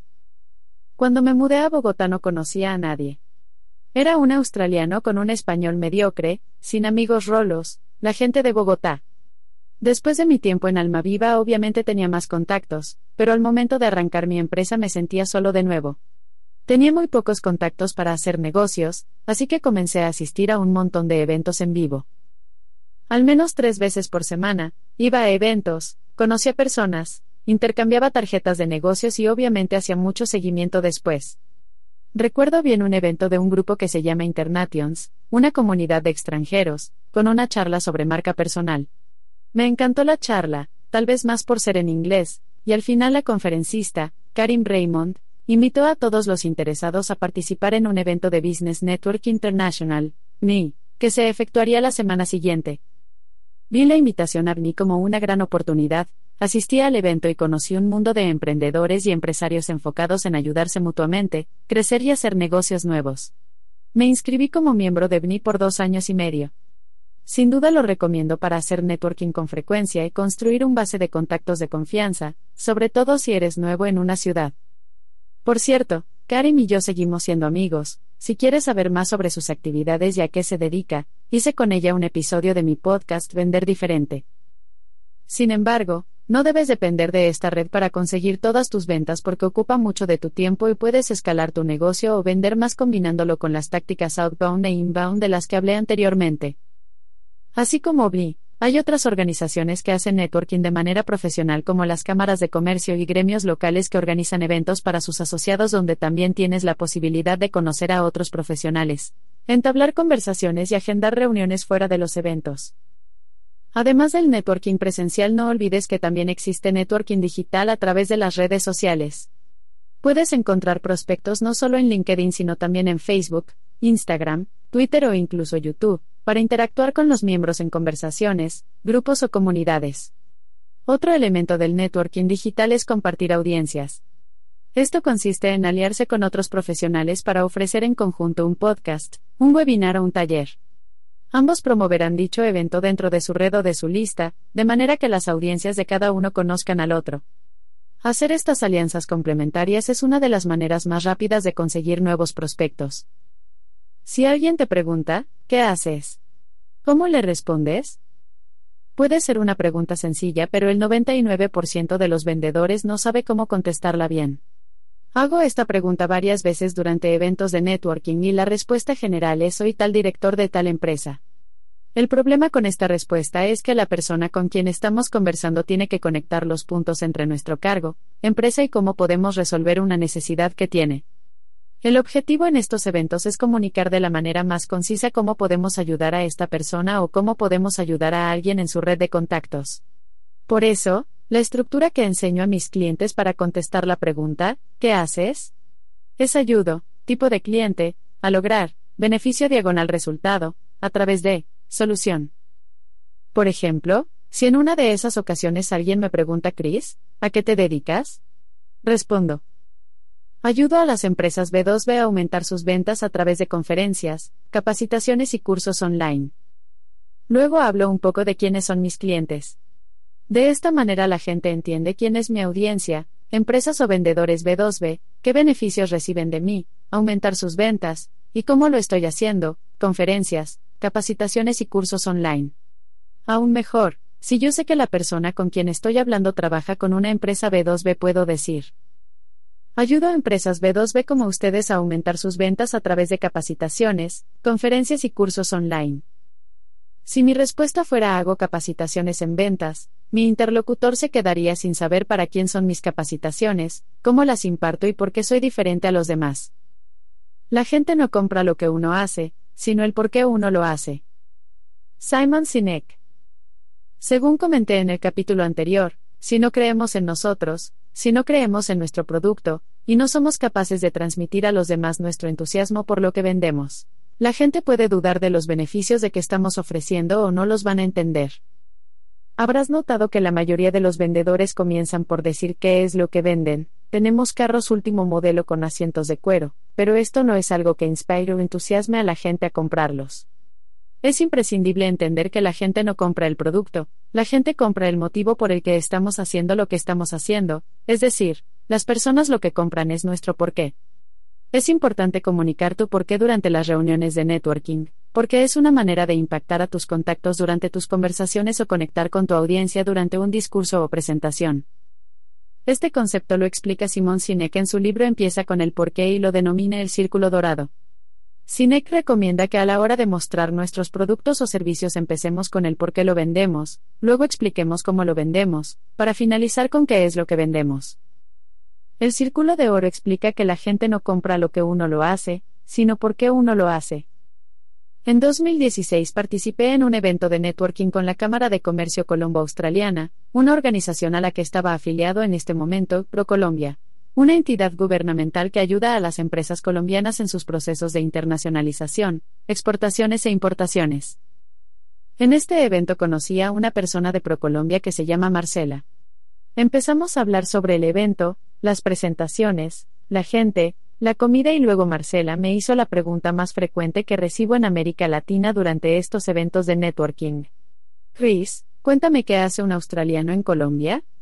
Tengo varias maneras de contestar esta pregunta dependiendo del escenario, pero en el caso de Marcela decidí usar la estructura del círculo de oro. Le dije, Marcela, ¿sabías que el 97% de las empresas colombianas son pymes? Al contestarme que no lo sabía, seguí 70% de esas pymes fracasan al tercer año, la mayoría por falta de herramientas, conocimiento y procesos comerciales. Muchas tienen buenos productos pero no saben cómo venderlos. Estoy aquí en Colombia ayudando a esas pymes a mejorar su tasa de cierre en ventas, es decir, si están cerrando una propuesta de cada 10, después de trabajar conmigo van a cerrar 4 o 5 de cada 10. Esto lo hago a través de conferencias y capacitaciones. En este discurso puedes ver la estructura del círculo dorado. Mi porqué era ayudar a ese 70% de pymes que fracasan al tercer año. ¿Cómo? Mejorando su tasa de cierre en ventas. ¿Qué vendía? Asesorías y capacitaciones. La respuesta de Marcela se enfocó en mi porqué. Wow, no conocía a nadie con ese enfoque. Es estupendo que ayudes a las pymes para que no fracasen. Mi porqué impactó tanto a Marcela, que consideró que yo podía ayudar a las empresas afiliadas a ProColombia a mejorar sus ventas. Me puso en contacto con la persona encargada de formaciones, quien me solicitó una propuesta que, por supuesto, les entregué. Mi propuesta fue aceptada y empecé a trabajar como conferencista para ProColombia. Gracias a ese discurso estructurado con el círculo de oro, he viajado por todo el país, y conocido una gran cantidad de personas maravillosas. Los mejores vendedores piden referidos. El último consejo que quiero compartir contigo en este capítulo es tal vez el más importante si quieres conseguir prospectos de confianza de una manera rápida y es que los mejores vendedores no esperan referidos, saben cómo pedirlos. Los prospectos mejor calificados son los referidos porque ya tienen la confianza de la persona que te da su contacto. Por lo general pedimos referidos a un cliente satisfecho, pero no solamente debemos hacerlo después de recibir un comentario positivo.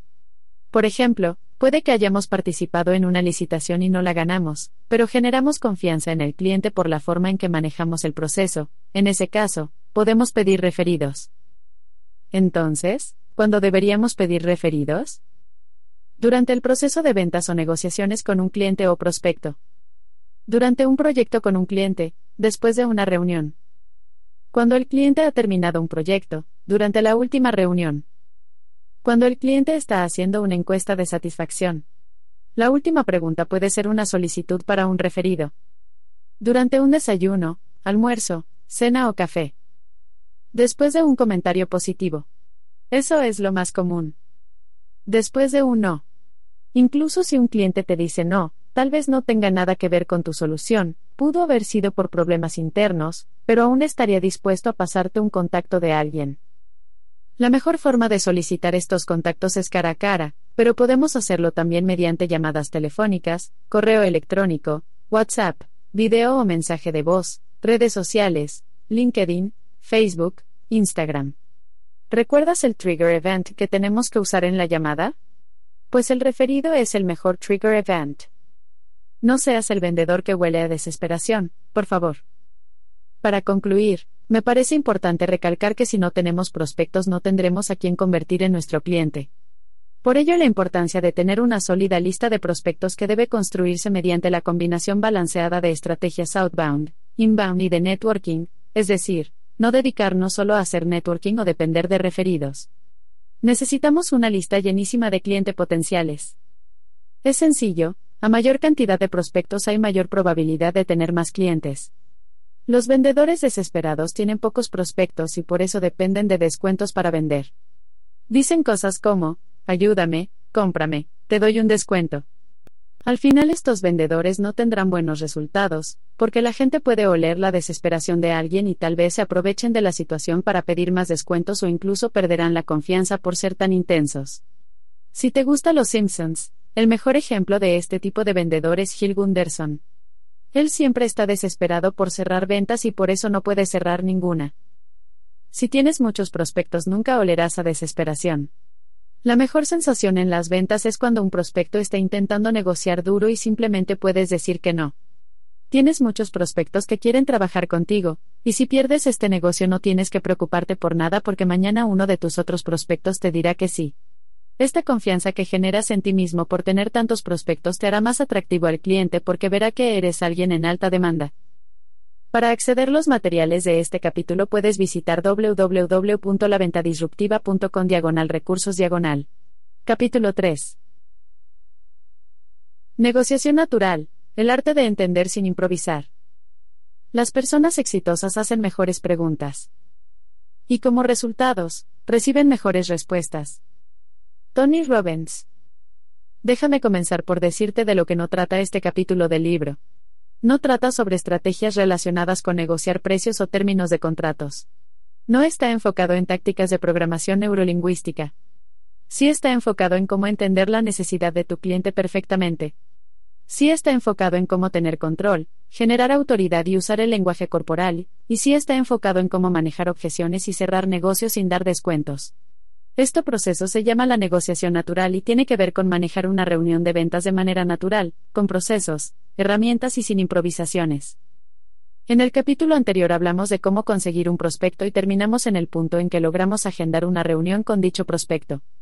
Para la reunión que tenemos agendada, debemos prepararnos con antelación de manera que generemos confianza y tomemos control de este proceso de la venta. Si nuestro potencial cliente empieza a controlarlo, será más complicado para nosotros mostrar la autoridad y confianza necesarias para entender su necesidad y cerrar la venta.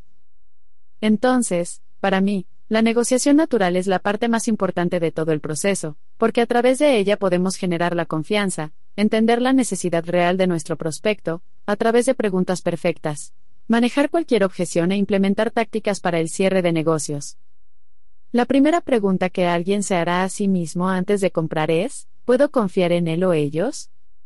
Hay cuatro preguntas que cualquier prospecto se hará a sí mismo antes de comprar. ¿Puedo confiar en él o ellos? ¿Esta persona me entiende? Ok. ¿Usted me entiende? ¿Qué me recomienda? ¿Esta es una oferta que no puedo resistir? Solamente podemos traspasar las primeras dos preguntas mediante la generación de confianza y la demostración de que entendemos su necesidad. Las últimas dos preguntas podemos manejarlas con las estrategias que aprenderás en el próximo capítulo de la propuesta perfecta, pero en este capítulo vamos a enfocarnos en las primeras dos, la confianza y entender el cliente. El problema con las reuniones de ventas. De la misma manera en que un caballero irá a la casa para recoger a una dama en su primera cita, tenemos que hacer lo mismo con nuestro cliente potencial. Por supuesto, no literalmente. Ya que sería un poco raro, pero siempre tenemos que estar en control, y conducir el carro mientras que el cliente está en el asiento del pasajero. Desafortunadamente la mayoría de los vendedores no conducen bien, pierden el control y estrellan la oportunidad o su prospecto es el que está conduciendo, y no llegan a un destino favorable para ambos. Tal vez suena sencillo estar en control, pero te cuento que es más complicado de lo que piensas porque hay muchos desafíos tanto para el vendedor como para el cliente. Por lo general, los vendedores hacen un mínimo de investigación, no establecen expectativas claras, hacen preguntas básicas y dependen demasiado de su pitch, presentación o diapositivas. Por otro lado, los clientes tampoco se preparan, no son muy transparentes, no incluyen a todos los tomadores de las decisiones y casi siempre están apurados. Si no logramos manejar bien los desafíos para ambos lados, la reunión está condenada a un choque espectacular. El primer paso para comenzar a tomar control y conducir bien es una herramienta que aplico para generar expectativa después de agendar una reunión. Se llama la agenda compartida. Esta táctica es algo que aprendí de uno de mis mentores, John Barrows de Estados Unidos, y sin duda, si la empiezas a implementar verás resultados extraordinarios. La agenda compartida es un correo electrónico que enviamos un día antes de asistir a la reunión a todos los que van a participar en la misma. El objetivo, Además de generar expectativa, es mostrar al cliente que estamos preparados, entusiasmados y que nuestro enfoque está en ayudarle, no en venderle. Aquí está un ejemplo de un correo electrónico de una agenda compartida. Aquí va gráfica. Los tres puntos adicionales en la agenda son para que el cliente agregue en la agenda los temas que desea incluir. La agenda compartida es importante por cuatro razones. Conseguir información previa. Es una gran ventaja entrar a una reunión teniendo de antemano la información sobre la necesidad del cliente. Esta información te dará el tiempo para preparar preguntas o contenido adicional para aprovechar al máximo la reunión. Generar compromiso. A veces lo más complicado es hacer que tu cliente tome acción. Solamente con que conteste tu correo, ya el cliente entra en acción, se genera mayor compromiso y es menos probable que tu cliente cancele la reunión. Generar confianza. Créeme que tus clientes están recibiendo muy pocos correos con una agenda compartida antes de sus reuniones. Por eso estás mostrándole que eres una persona profesional y preparada y esto generará más confianza. Estarás en control. Finalmente puedes usar la misma agenda para manejar la reunión de ventas con el cliente y siempre estar en control. Basado en mis resultados y los resultados de mis clientes, si tu prospecto contesta este correo, tu probabilidad de cierre sube significativamente. Hoy en día no hay excusas para entrar a una reunión sin tener conocimiento del cliente. Una vez estaba haciendo entrevistas para un cargo administrativo en mi empresa. La primera pregunta que hacía a los candidatos era sencilla, cuéntame un poco, ¿qué conoces de mí o de la empresa? Para mí es una pregunta súper sencilla porque antes de las reuniones siempre enviaba a los candidatos enlaces a mi página másventas2b.com y a mis redes sociales. Además, en línea no hay falta de información sobre lo que hago. Con solo una búsqueda de Chris Payne B2B, en Google obtendrás un montón de información. Pero el objetivo de esta pregunta no era que alguien me echara flores, sino saber si la persona había hecho una investigación antes de la entrevista. Un día tenía cinco entrevistas seguidas en poco tiempo y entró la primera persona. Le hice mi pregunta y luego de quedarse en silencio por un instante, me respondió, um, de verdad no sé. Imagínate, esta persona tuvo la oportunidad de investigar sobre mí y mi empresa antes de la reunión y no hizo nada. Obviamente no iba a dejar que una persona así fuera parte de mi equipo, le contesté, muchas gracias por tu tiempo y la guía hacia la salida del edificio. Es lo mismo con las reuniones de ventas. Hoy en día no hay excusas para ir a una reunión de ventas sin conocer un poquito sobre la empresa e incluso sobre las personas con quienes te reunirás. Si comienzas la reunión preguntando cuéntame de tu empresa, ¿qué hacen? Ya estás mostrando que no eres capaz de hacer una investigación previa. Te doy algunas recomendaciones para ayudarte a preparar tus próximas reuniones de ventas. ¿Cuál es el enfoque del negocio del cliente? Solamente con mirar la página web de tu cliente puedes entender su solución y enfoque del negocio. ¿Quiénes son su competencia? Tener información o incluso experiencia trabajando con la competencia siempre generará más interés en tu prospecto. ¿Quiénes son sus clientes? Tus clientes están enfocados en brindar resultados a sus clientes, entonces tener conocimientos de sus clientes también va a generar interés. Noticias, eventos, comunicados de prensa. Una búsqueda rápida en su página web o en Google puede revelar información importante sobre las actividades e iniciativas actuales de tu cliente. Perfiles de LinkedIn, si sabes los nombres de las personas con quienes vas a reunirte, siempre vale la pena revisar sus perfiles de LinkedIn para entender su trayectoria. Reunirte con alguien que solo tiene un par de meses en una empresa es un escenario diferente a reunirte con alguien que lleva más de 10 años en ella. Si no se encuentran los perfiles de los asistentes a la reunión, a veces se encuentran los perfiles de los líderes de la empresa. Mencionar a tu prospecto el nombre de su jefe llamará más la atención. Definir preguntas específicas. Si tienes conocimiento específico de la industria o sector de un cliente y las tendencias nuevas, puedes preparar algunas preguntas de antemano. Definir historias de éxito relevantes. Si vas a tener una reunión con un banco, por ejemplo, debes preparar algunas historias de éxito que hayas tenido con otros bancos para contar durante la reunión. Considerar objeciones potenciales. Siempre estamos enfrentando las mismas objeciones, entonces, si sabes que hay una alta probabilidad de que un cliente se queje por precio o pedirá un descuento, deberías estar preparado. Agenda. Antes de comenzar con cualquier reunión tienes que plantear la agenda que, en este caso, serían los mismos puntos que propusimos en la agenda compartida.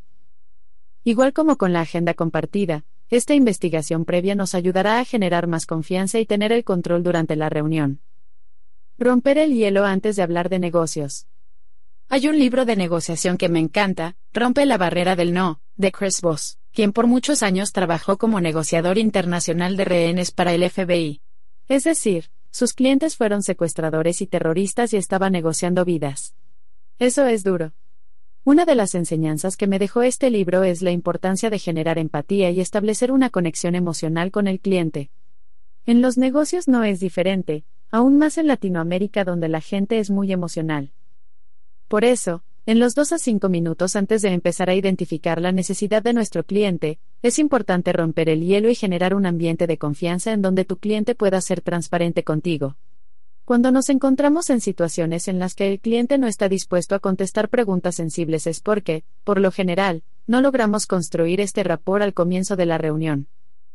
Cuando hagas la investigación previa ya mencionada, procura revisar las redes sociales de los asistentes a la reunión con el fin de encontrar algunos puntos en común y usarlos para no comenzar hablando de negocios, es decir, valernos de esos puntos para romper el hielo y generar rapport con el cliente.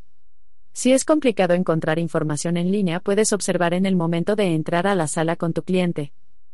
Recuerdo muy bien que cuando trabajé en Inglaterra con una firma de abogados top 50, un día tuve una reunión de ventas con un ejecutivo de Nike, llamado Ian.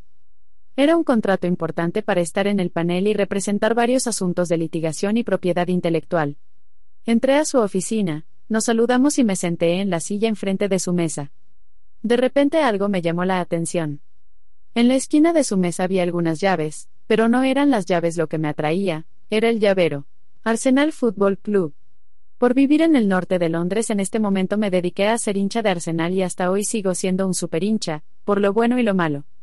Comenté a Ian que también era hincha de Arsenal, y comenzamos los primeros 15 minutos de reunión hablando del club y los jugadores. Ian tenía muchas historias de algunos de los partidos famosos que había atendido. Sentí un rapor instantáneo entre nosotros y empecé a indagar más acerca de lo que estaban buscando en su proveedor legal.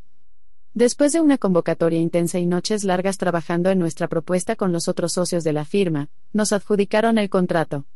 No voy a decir que la razón por ganar era debido al rapport que construí con Ian en la primera y en las siguientes reuniones. Solamente sé que después de establecer esta base de confianza, Ian compartió con nosotros información clave para diferenciar nuestra oferta de las demás. Incluso, dos meses después de ganar el contrato, Ian me llamó diciendo que él no podía ir a un partido de Champions League por tener otro compromiso y me ofreció sus tiquetes.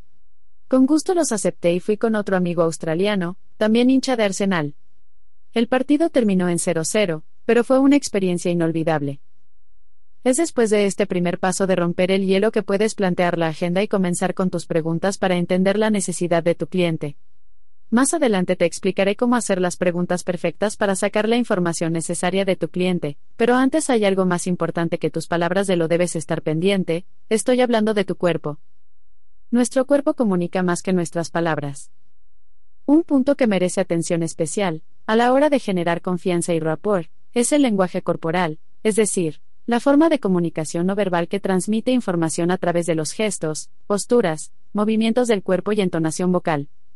De verdad, nuestras palabras son lo menos importante. Como puedes ver en la ilustración 1, cuando estamos hablando con un cliente, 55% de nuestra comunicación se hace a través del lenguaje corporal, 38% a través de nuestro tono de voz, y solamente 7% a través de las palabras que estamos usando. La comunicación no es solamente verbal, para transmitir confianza y entusiasmo durante una conversación de ventas tenemos que usar tono de voz y lenguaje corporal adecuados. Cuando existe contradicción entre nuestra comunicación verbal y nuestro lenguaje corporal, generamos desconfianza. Por ejemplo, si al entrar a una reunión te obligas a sonreír, el cliente notará de inmediato que tu sonrisa es falsa, Hablé anteriormente sobre el hecho de que siempre deberíamos llevar la mejor actitud a una reunión de ventas, entonces si estás desanimado, te recomiendo pensar en algo divertido que te haga sonreír al momento de entrar a una reunión. El cliente, aunque no sepa el motivo real, notará que tu sonrisa es genuina. Aparte de la sonrisa, otros puntos a tener en cuenta con nuestro lenguaje corporal son para reuniones presenciales. Firme apretón de manos, esto muestra control y confianza. Un apretón débil indica que eres sumiso. Mantener contacto visual, 60 a 70%. No mirar a alguien a los ojos significa que tal vez estás escondiendo algo o no estás diciendo la verdad. Debemos mantener contacto visual con los clientes durante un 60 a 70% del tiempo. Esto transmite interés y la preocupación genuina de que estamos allí para ayudarle. Sé visible, mostrar tu cuerpo, no deberíamos escondernos detrás de nuestro computador. Queremos mostrar el cuerpo y ser visibles. Tomar notas. Solamente con tomar notas estamos mostrando al cliente que estamos escuchando sus necesidades y haciendo una evaluación sobre cómo le podemos ayudar. Inclinación hacia adelante. Esto es una señal de escucha activa e interés en lo que está explicando. Asentir con la cabeza. Esta acción transmite que estamos de acuerdo con el cliente y que entendemos lo que está diciendo. Escoger la silla correcta. Durante las reuniones, en lugar de estar sentado por el otro lado de la mesa de tu cliente, es mejor encontrar un momento para sentarse a su lado. Esta es una posición de un asesor de confianza y es mejor que sentarte directamente enfrente de tu cliente, que es más una posición de un vendedor. Para reuniones virtuales. Prende tu cámara, si no tienes la cámara prendida dependerá solo de tus palabras y tono de voz. Sonrisa y saludo, al comienzo y al final, al momento de conectar a la videoconferencia debes comenzar con una sonrisa y saludo con la mano. Esto es el apretón de mano virtual. Tener la espalda recta, transmite confianza. Usa las manos, no olvides que puedes usar las manos enfrente de la cámara para expresar puntos importantes. Mira a la cámara, yo sé que tal vez tu cliente aparece en la esquina inferior pero la cámara no está allá. Mirar a la cámara tiene el mismo efecto de mirar al cliente a los ojos. Tener luz adecuada en la cara, la falta de luz en tu video es una distracción para tu cliente. En lugar de enfocarse en lo que estás diciendo estarán pensando más en que es muy difícil verte. Debes asegurarte de que no estás sentado con la espalda mirando hacia una ventana y hacer una inversión en un aro de luz para proyectar luz a tu cara. Vestirte como si fuera una reunión presencial. Las primeras impresiones perduran, entonces quieres transmitir confianza, competencia, estatus profesional y calidez a través de la manera en que estés vestido. Compartir la pantalla, Estar preparado. Al compartir pantalla puedes dar a tu cliente una experiencia diferente, mostrarle ejemplos o incluso darle una demostración. Antes de la reunión debes tener estas muestras preparadas para no estar buscando archivos en tu computador durante la reunión. Finalmente quiero destacar la importancia de usar la entonación de nuestra voz de forma adecuada. Si nuestro tono de voz es uniforme puede tornarse monótono y causar aburrimiento a quien nos oye. Igual que los mejores conferencistas, debemos hacer énfasis y pausas, según convenga, para que nuestra narración sea amena y transmita el entusiasmo que sentimos por nuestro producto o por los resultados que estamos ofreciendo. Para transmitir esa pasión mientras hablamos, no bastan las palabras y en eso los latinos son expertos, especialmente las mujeres. A fin de cuentas, fuera de una actitud positiva e interés en nuestro cliente, lo que quieres transmitir es entusiasmo. Como dice John Barrows, uno de mis mentores, al final del día una conversación de ventas debe ser un intercambio de entusiasmo. Es tu trabajo mostrar entusiasmo y generar entusiasmo en tu cliente, y por eso la combinación de lenguaje corporal, tono de voz y palabras es indispensable. Las preguntas perfectas para entender la necesidad de tu prospecto. Ya lograste romper el hielo, generar afinidad, transmitir mensajes de confianza con tu lenguaje corporal y establecer la agenda para la reunión basado en la información en la agenda compartida. Ahora es tiempo para hacer tus preguntas para entender por qué esta persona está dándote una hora de su valioso tiempo, Obviamente es porque tiene una necesidad. Pero, ¿qué es una necesidad? La raíz de una necesidad son solo dos cosas. Un problema que tiene, pero no quiere tener. Un resultado que quiere, pero no tiene todavía. Es nuestro objetivo dentro de la reunión identificar sus problemas no deseados y sus resultados deseados. Problema igual un dolor o reto. Resultado igual un deseo u oportunidad. El objetivo de cualquier conversación de ventas es entender perfectamente la necesidad de tu cliente. Su necesidad será un problema que tiene, pero no quiere, o un resultado que quiere, pero no tiene. La calidad de la información sobre la necesidad del cliente que podemos recibir durante una conversación de ventas dependerá de la calidad de las preguntas que hacemos. Mencioné antes que la mayoría de los vendedores improvisan al momento de tener una reunión con un cliente. Pues te cuento que la mayor parte de esta improvisación se manifiesta cuando empezamos a hacer nuestras preguntas. No hay orden. Por eso escogí para el epígrafe de este capítulo, la frase de Tony Robbins que dice las personas exitosas hacen mejores preguntas, y como resultados, reciben mejores respuestas. Entonces, ¿cómo podemos determinar si estamos haciendo buenas preguntas? Cuando estaba comenzando en ventas tenía una lista de preguntas que mi jefe me dio para hacer durante estas reuniones. Funcionó, pero no sentía que fuera profesional estar enfrente a un cliente y tener que mirar una lista para asegurarme de que estaba haciendo las preguntas correctas. Después de un par de meses decidí no usar la lista ya que sabía las preguntas que debía hacer. El problema luego es que a veces se me olvidaba hacer preguntas importantes y no había otras oportunidades para conseguir la información. Incluso, hacer preguntas adicionales después de tener una reunión tampoco generar mucha confianza.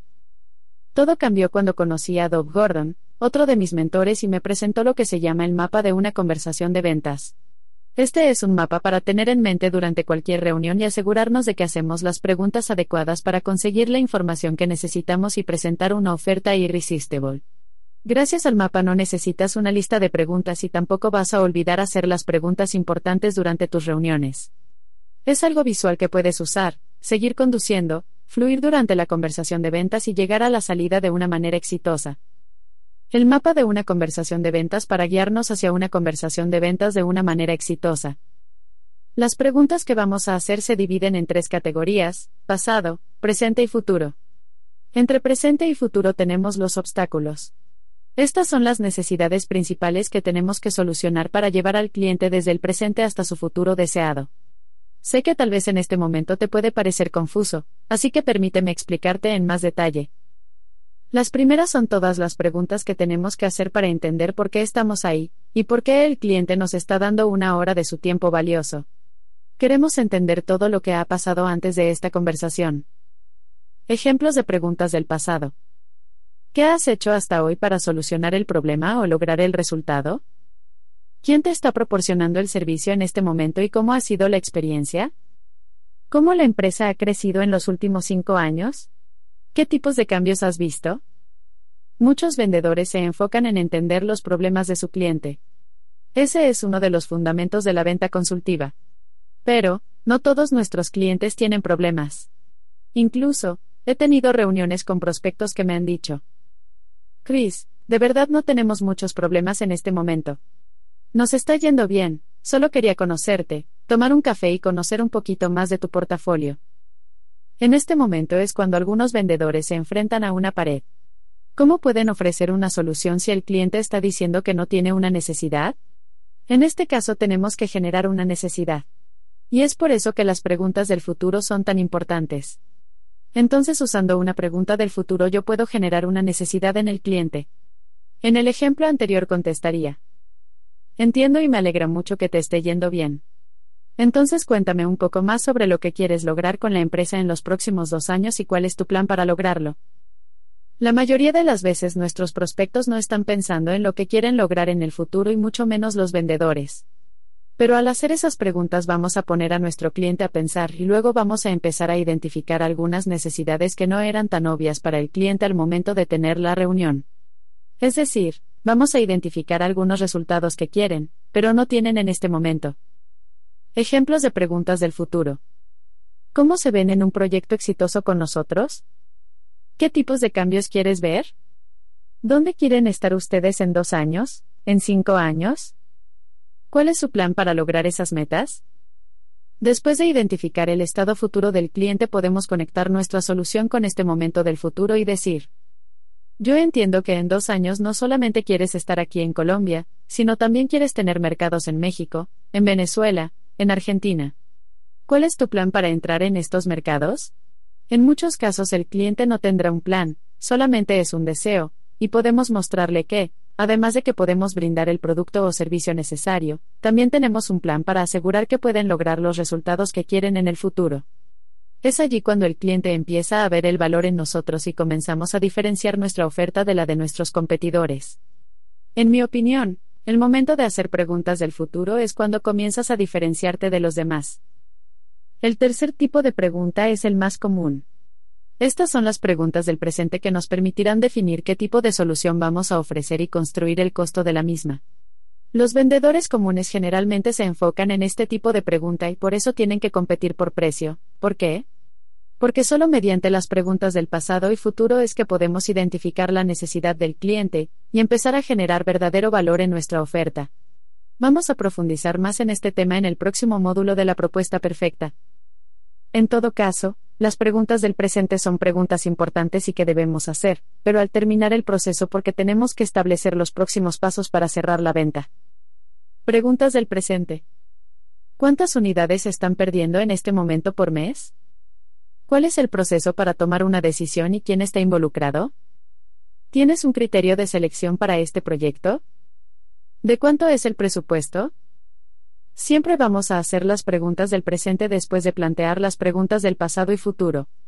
Tenemos que mostrar al cliente que entendemos su necesidad y luego hacer las preguntas para definir mejor el alcance del proyecto. No vas a generar mucha confianza si tu primera pregunta es, ¿cuál es tu presupuesto para este proyecto? En resumen, Debemos empezar por indagar por qué estamos en la reunión, qué los trajo hasta este punto, qué quieren lograr a futuro y finalizar con las preguntas referentes al alcance del proyecto y los próximos pasos para seguir adelante con la oportunidad. Para ayudarte a definir tus preguntas perfectas te invito a descargar mi libro 111 Preguntas que Venden, donde encontrarás totalmente gratis los recursos de este capítulo en www.laventadisruptiva.com diagonal recursos. Sin autoridad tu cliente te dominará. Cuando me mudé a Colombia, la diferencia en los estratos sociales me impactó mucho.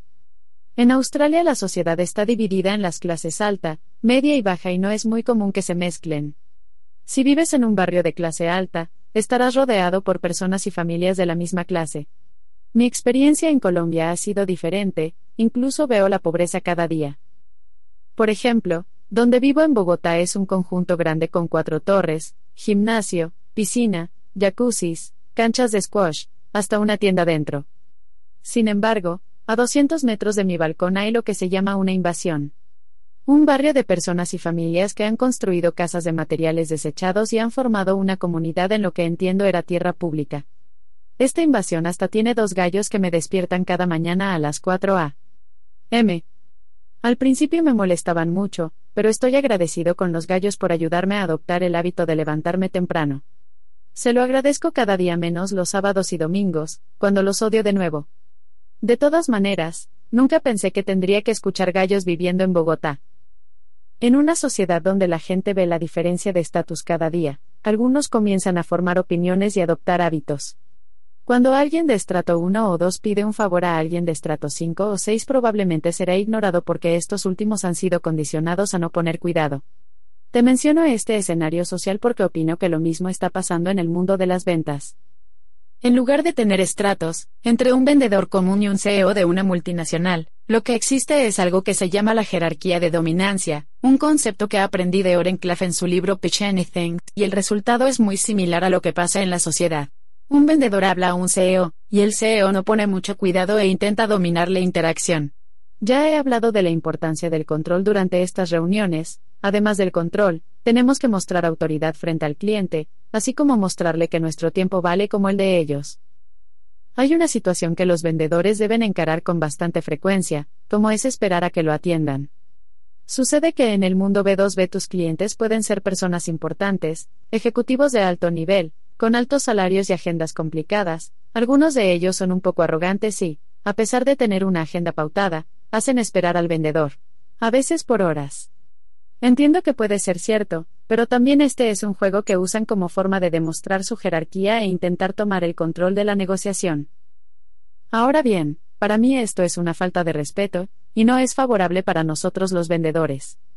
La falta de respeto implica falta de importancia o urgencia en nuestra solución, y si no hay importancia o urgencia, no hay venta. Entonces, debemos entrar en su juego y mostrarles que también somos personas importantes y ocupadas. En una ocasión, estaba esperando una reunión importante con un prospecto nuevo, estuve intentando agendar esa reunión por casi un mes.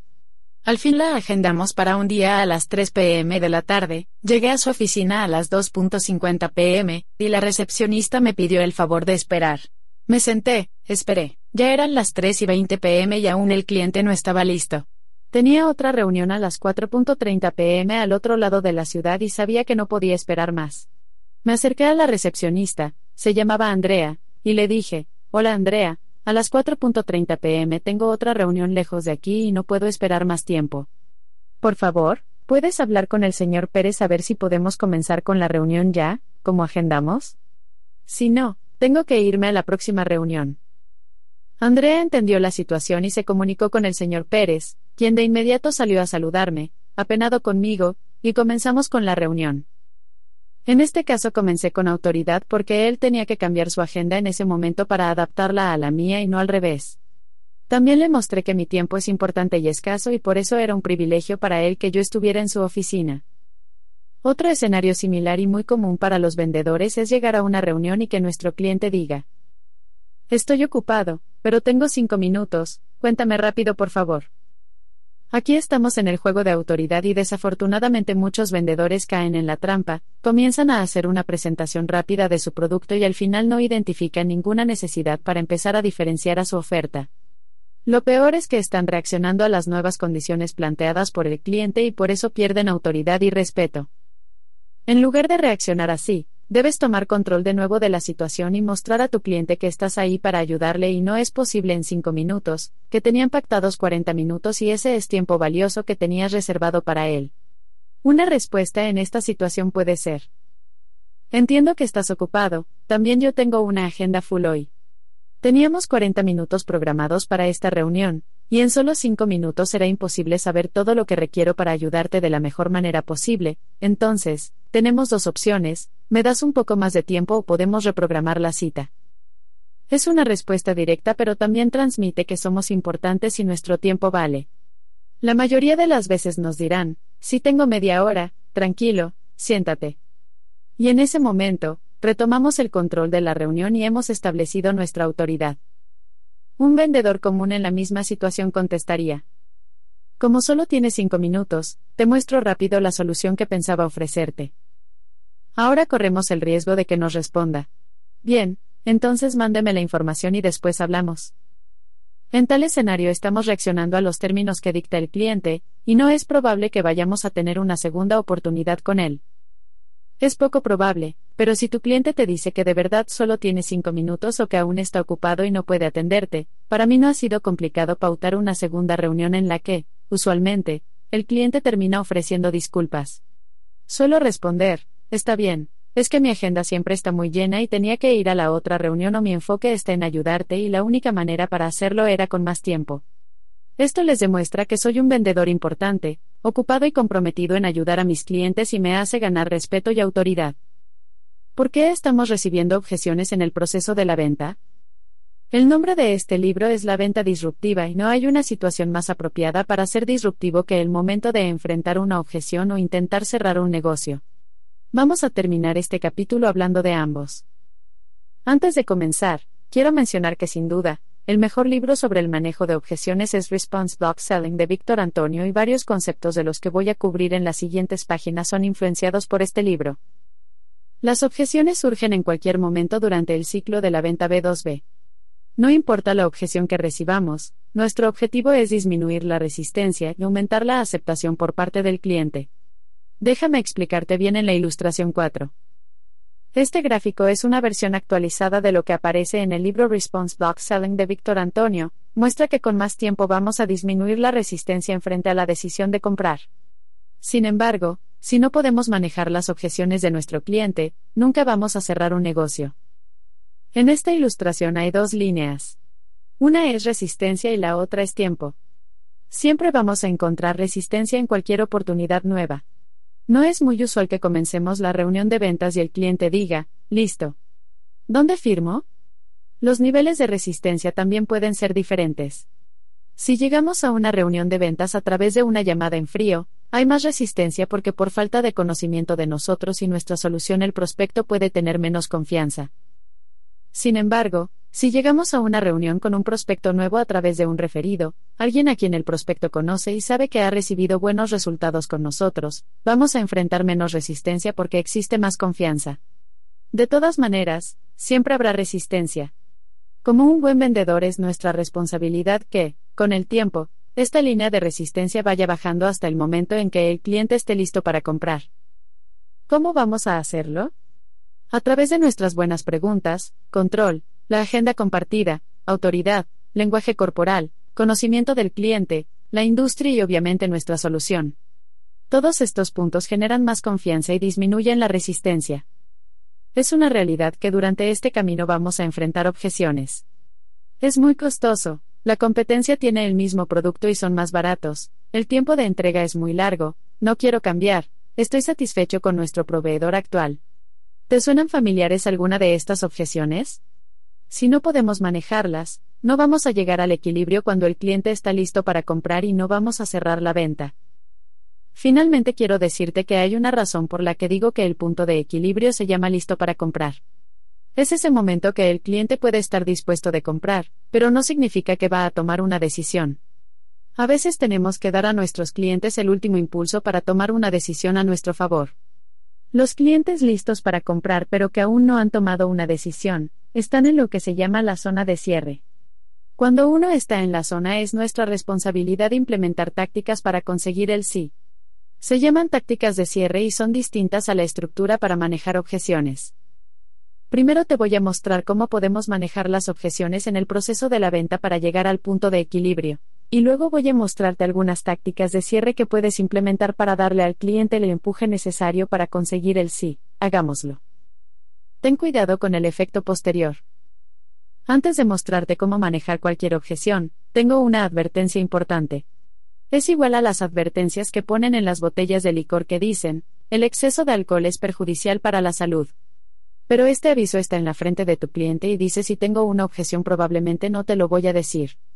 Tenemos que tener esto en cuenta para evitar el efecto posterior, y créeme, he aprendido de primera mano cómo el efecto posterior puede destruir una venta grande. Gracias a la red de de la que te hablé en el capítulo anterior, un día después de la reunión de networking un compañero me pasó el contacto de una persona que trabajaba en el departamento de formación en una empresa de seguros gigante en América Latina. Agendé una reunión con mi contacto, se llama Camilo y hablamos de las necesidades de ventas que tenían para su fuerza comercial en Latinoamérica. Estábamos hablando de varios entrenamientos en ocho países distintos, mejor dicho, una gira de ventas por toda América Latina. Salí de la reunión pensando, wow, esta es la oportunidad de mi vida. Imagínate que solo con esta oportunidad iba a facturar lo mismo que había facturado durante todo el año anterior. Después de tener tres reuniones adicionales con los otros tomadores de las decisiones y la presentación de mi plan de entrenamiento, Camilo me dijo que iba muy bien. Luego, comenzó lo que todos los vendedores odian, el silencio. Tuve tres contactos principales, Camilo, su compañera Andrea y la jefa de ambos, María. A menudo Camilo y Andrea me contestaban que aún estamos en revisión y su jefa María nunca estaba disponible. Pasó un mes y encontré a Camilo en un evento de networking, por casualidad, y le pregunté. Camilo, dime la verdad, ¿qué pasó con el entrenamiento? Ya ha pasado demasiado tiempo, entonces me imagino que ya tomaron una decisión. Camilo me dijo que mi oferta estaba muy buena y a todos les gustó la metodología. Pero María, su jefa, Quería un latino para hacer el entrenamiento, alguien que entendiera mejor el contexto latino en estos negocios y no un extranjero.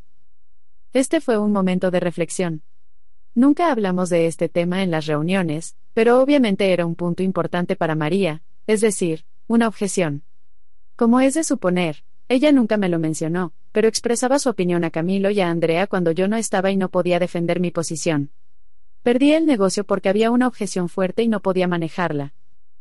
Este escenario se llama el efecto posterior, y es responsable de dañar miles de negocios cada día en todo el mundo. La única manera en que puedes evitarlo es planteando la objeción en la reunión.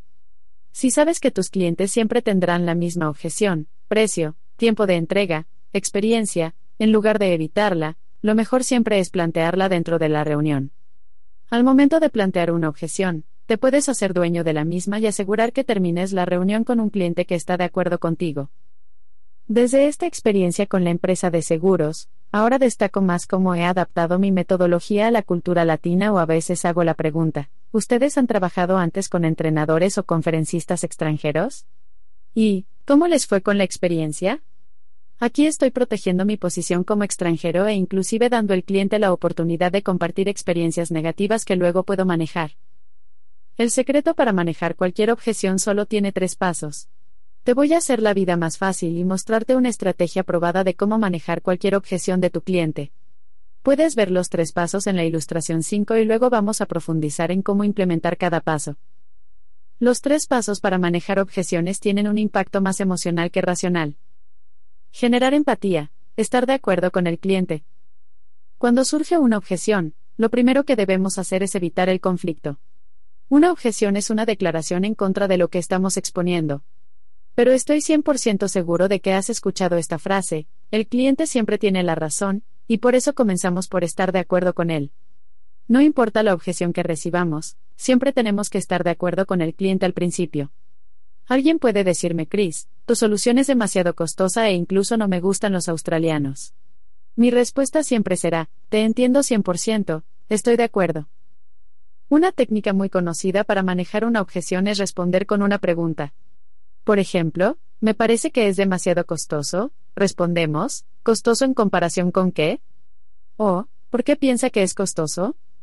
Esta técnica funciona y ha sido utilizada durante mucho tiempo en el mundo de la venta B2B porque nos permitirá entender con claridad qué sabe el cliente sobre el producto.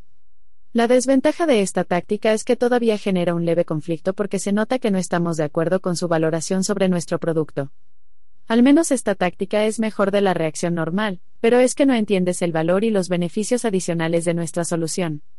Así, nunca vamos a lograr que el cliente esté de acuerdo con nosotros. Usaré la objeción de precio, por ser la más frecuente, para mostrarte cómo podemos implementar los tres pasos.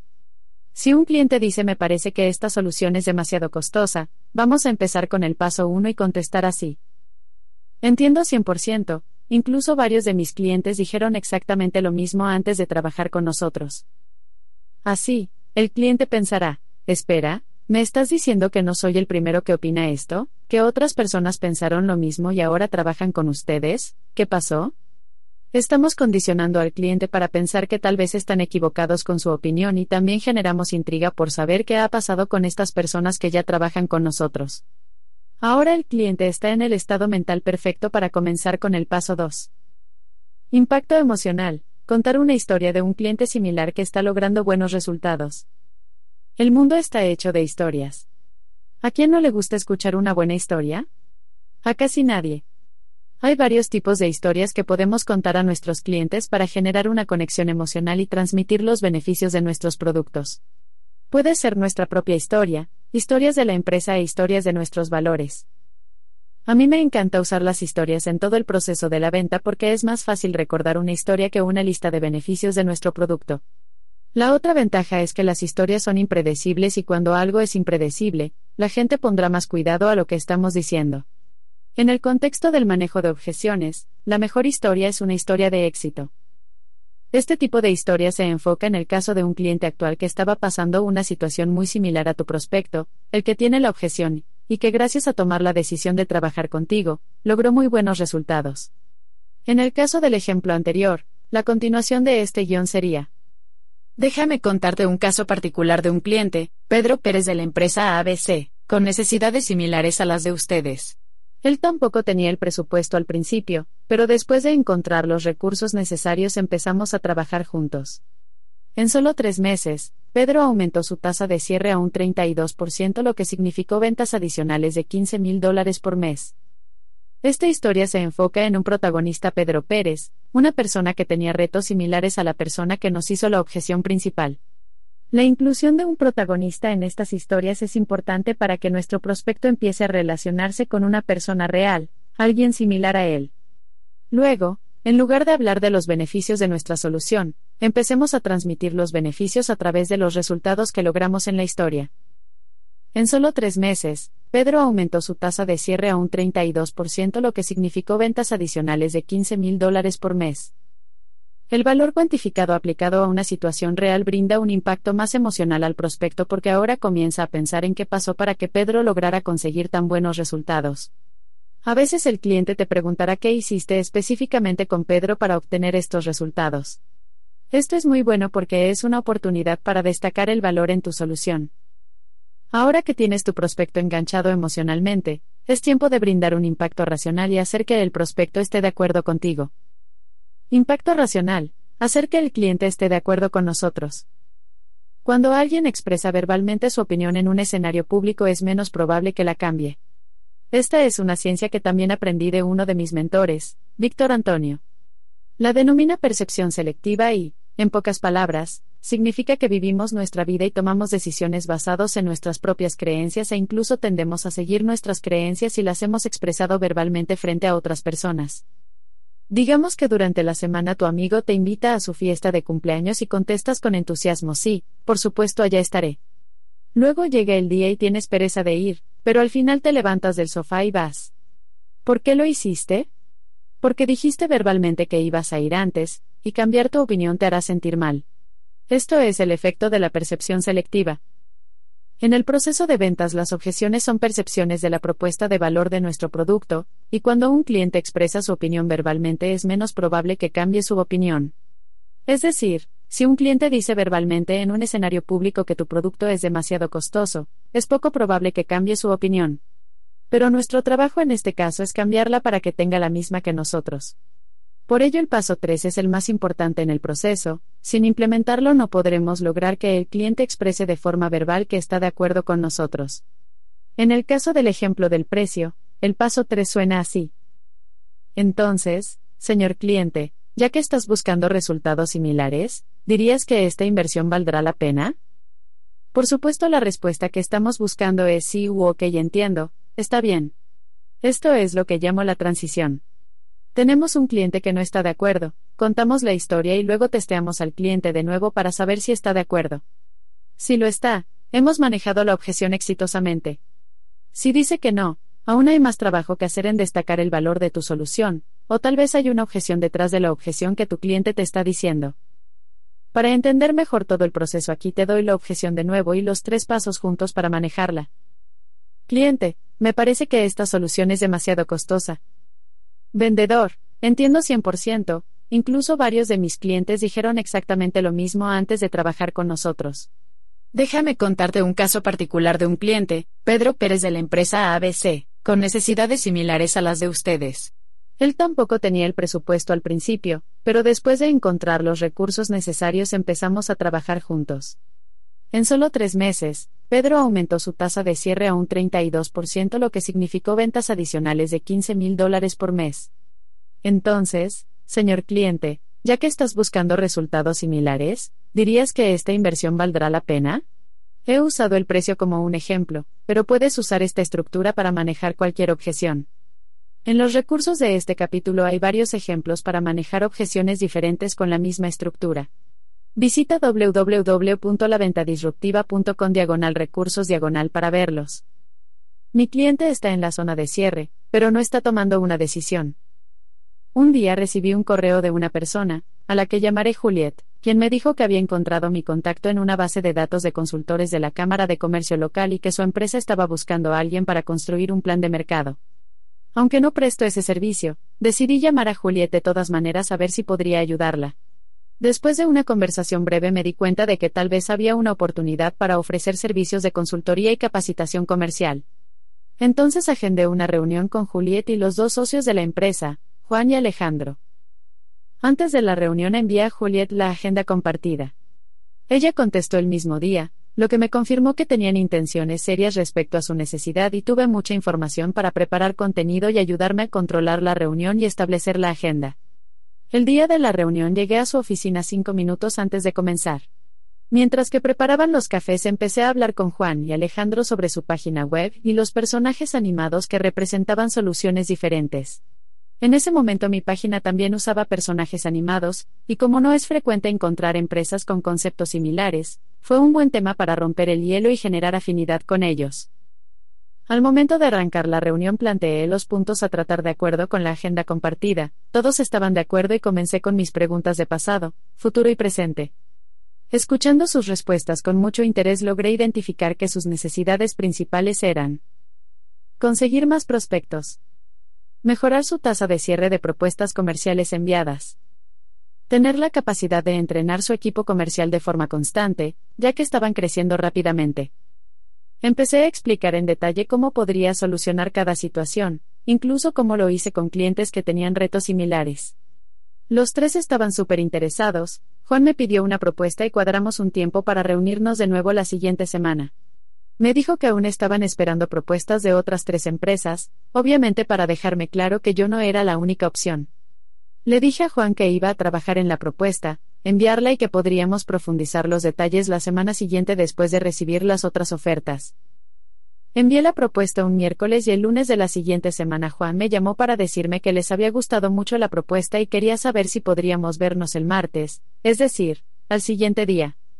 Le dije que no había problema y acordamos una reunión para el martes en la mañana. Llegó el día y fui a su oficina de nuevo, pero esta vez solo estaban Juan y Alejandro en la sala de reuniones. Juliet no estaba y esta fue una buena señal porque era probable que ya se hubiera tomado una decisión y su presencia no era necesaria. Después de terminar con algunas bromas para romper el hielo, Juan me dijo, Chris, nos gusta mucho la propuesta, creo que es lo que necesitamos, pero en este momento vamos a negociar, vamos a negociar sobre el precio y vamos a negociar como colombianos. En Colombia es muy normal hacer el regateo al momento de tomar una decisión y yo estaba bien preparado. Vi que Juan y Alejandro estaban en la zona de cierre, me había dado cuenta de que este era un tema urgente para el cliente. Se comportaban como alguien que tiene la necesidad y ya quiere trabajar conmigo para solucionarlo. El cliente ya me había dicho tres veces que le gustó mucho la propuesta, tanto que, solamente tres días hábiles después de recibir la mía y las de los otros proveedores, querían tener otra reunión conmigo. Estas son señales fuertes de que el cliente quiere comprar, y en estos casos nunca deberíamos dar un descuento porque el cliente ya puede ver el valor de la solución. Entonces, teniendo en cuenta todos estos antecedentes, cuando Juan me dijo que quería negociar como colombiano, solo dije, Juan, te entiendo 100% y yo sé que esta no es la primera vez, ni será la última, que ustedes tengan que invertir un poquito más de lo que estaban pensando para lograr los resultados que quieren lograr el próximo año. Hagámoslo. Juan miró a Alejandro, luego a mí y dijo, listo, hagámoslo. Lo que implementé en ese momento se llama una táctica de cierre, que incluso tiene su propio nombre, el cierre de no es la primera vez. Es muy natural en las ventas que justo antes de tomar una decisión nos enfrentemos a una objeción final. Generalmente el objetivo de esta objeción es conseguir un descuento. Sin saber las tácticas de cierre en escenarios como este, muchos vendedores dicen, bueno, te doy un descuento de 10%.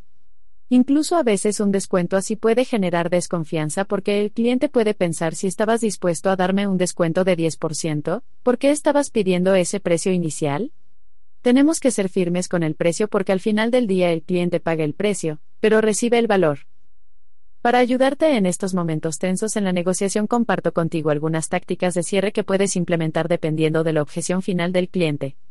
Las tácticas que voy a mencionar son las más efectivas que he visto en mi proceso y los procesos de mis clientes, pero si quieres profundizar más en el tema te recomiendo el libro de Closer Survival Guide de Grant Cardone. El cliente dice la competencia tiene el mismo producto y es más barato. En esta situación debes entender que si el cliente sigue hablando contigo después de ver un precio menor de la competencia, probablemente es porque quiere trabajar contigo. Es decir, el cliente ya está en la zona de cierre, pero está intentando conseguir un descuento. Puedes manejar esta situación con una respuesta así. Entiendo 100% y si nuestro precio fuera el mismo de la competencia, ¿cuál producto preferirías? ¿El de ellos o el de nosotros? La mayoría del tiempo el cliente diría, pues, si el precio fuese el mismo, preferiría el de ustedes. Ahora puedes preguntarle, ¿por qué preferirías el de nosotros? El cliente puede contestar así, pues, ustedes tienen una garantía de dos años, también me gustan las capacitaciones adicionales que brindan y varios amigos míos que han trabajado con ustedes quedaron súper contentos. En este momento el cliente está justificando frente a ti por qué debería comprar tu producto en lugar del de la competencia. Y no tiene nada que ver con el precio. Ahora solamente tienes que contestar. Señor cliente, es por eso que nuestro producto vale un poco más, hagámoslo.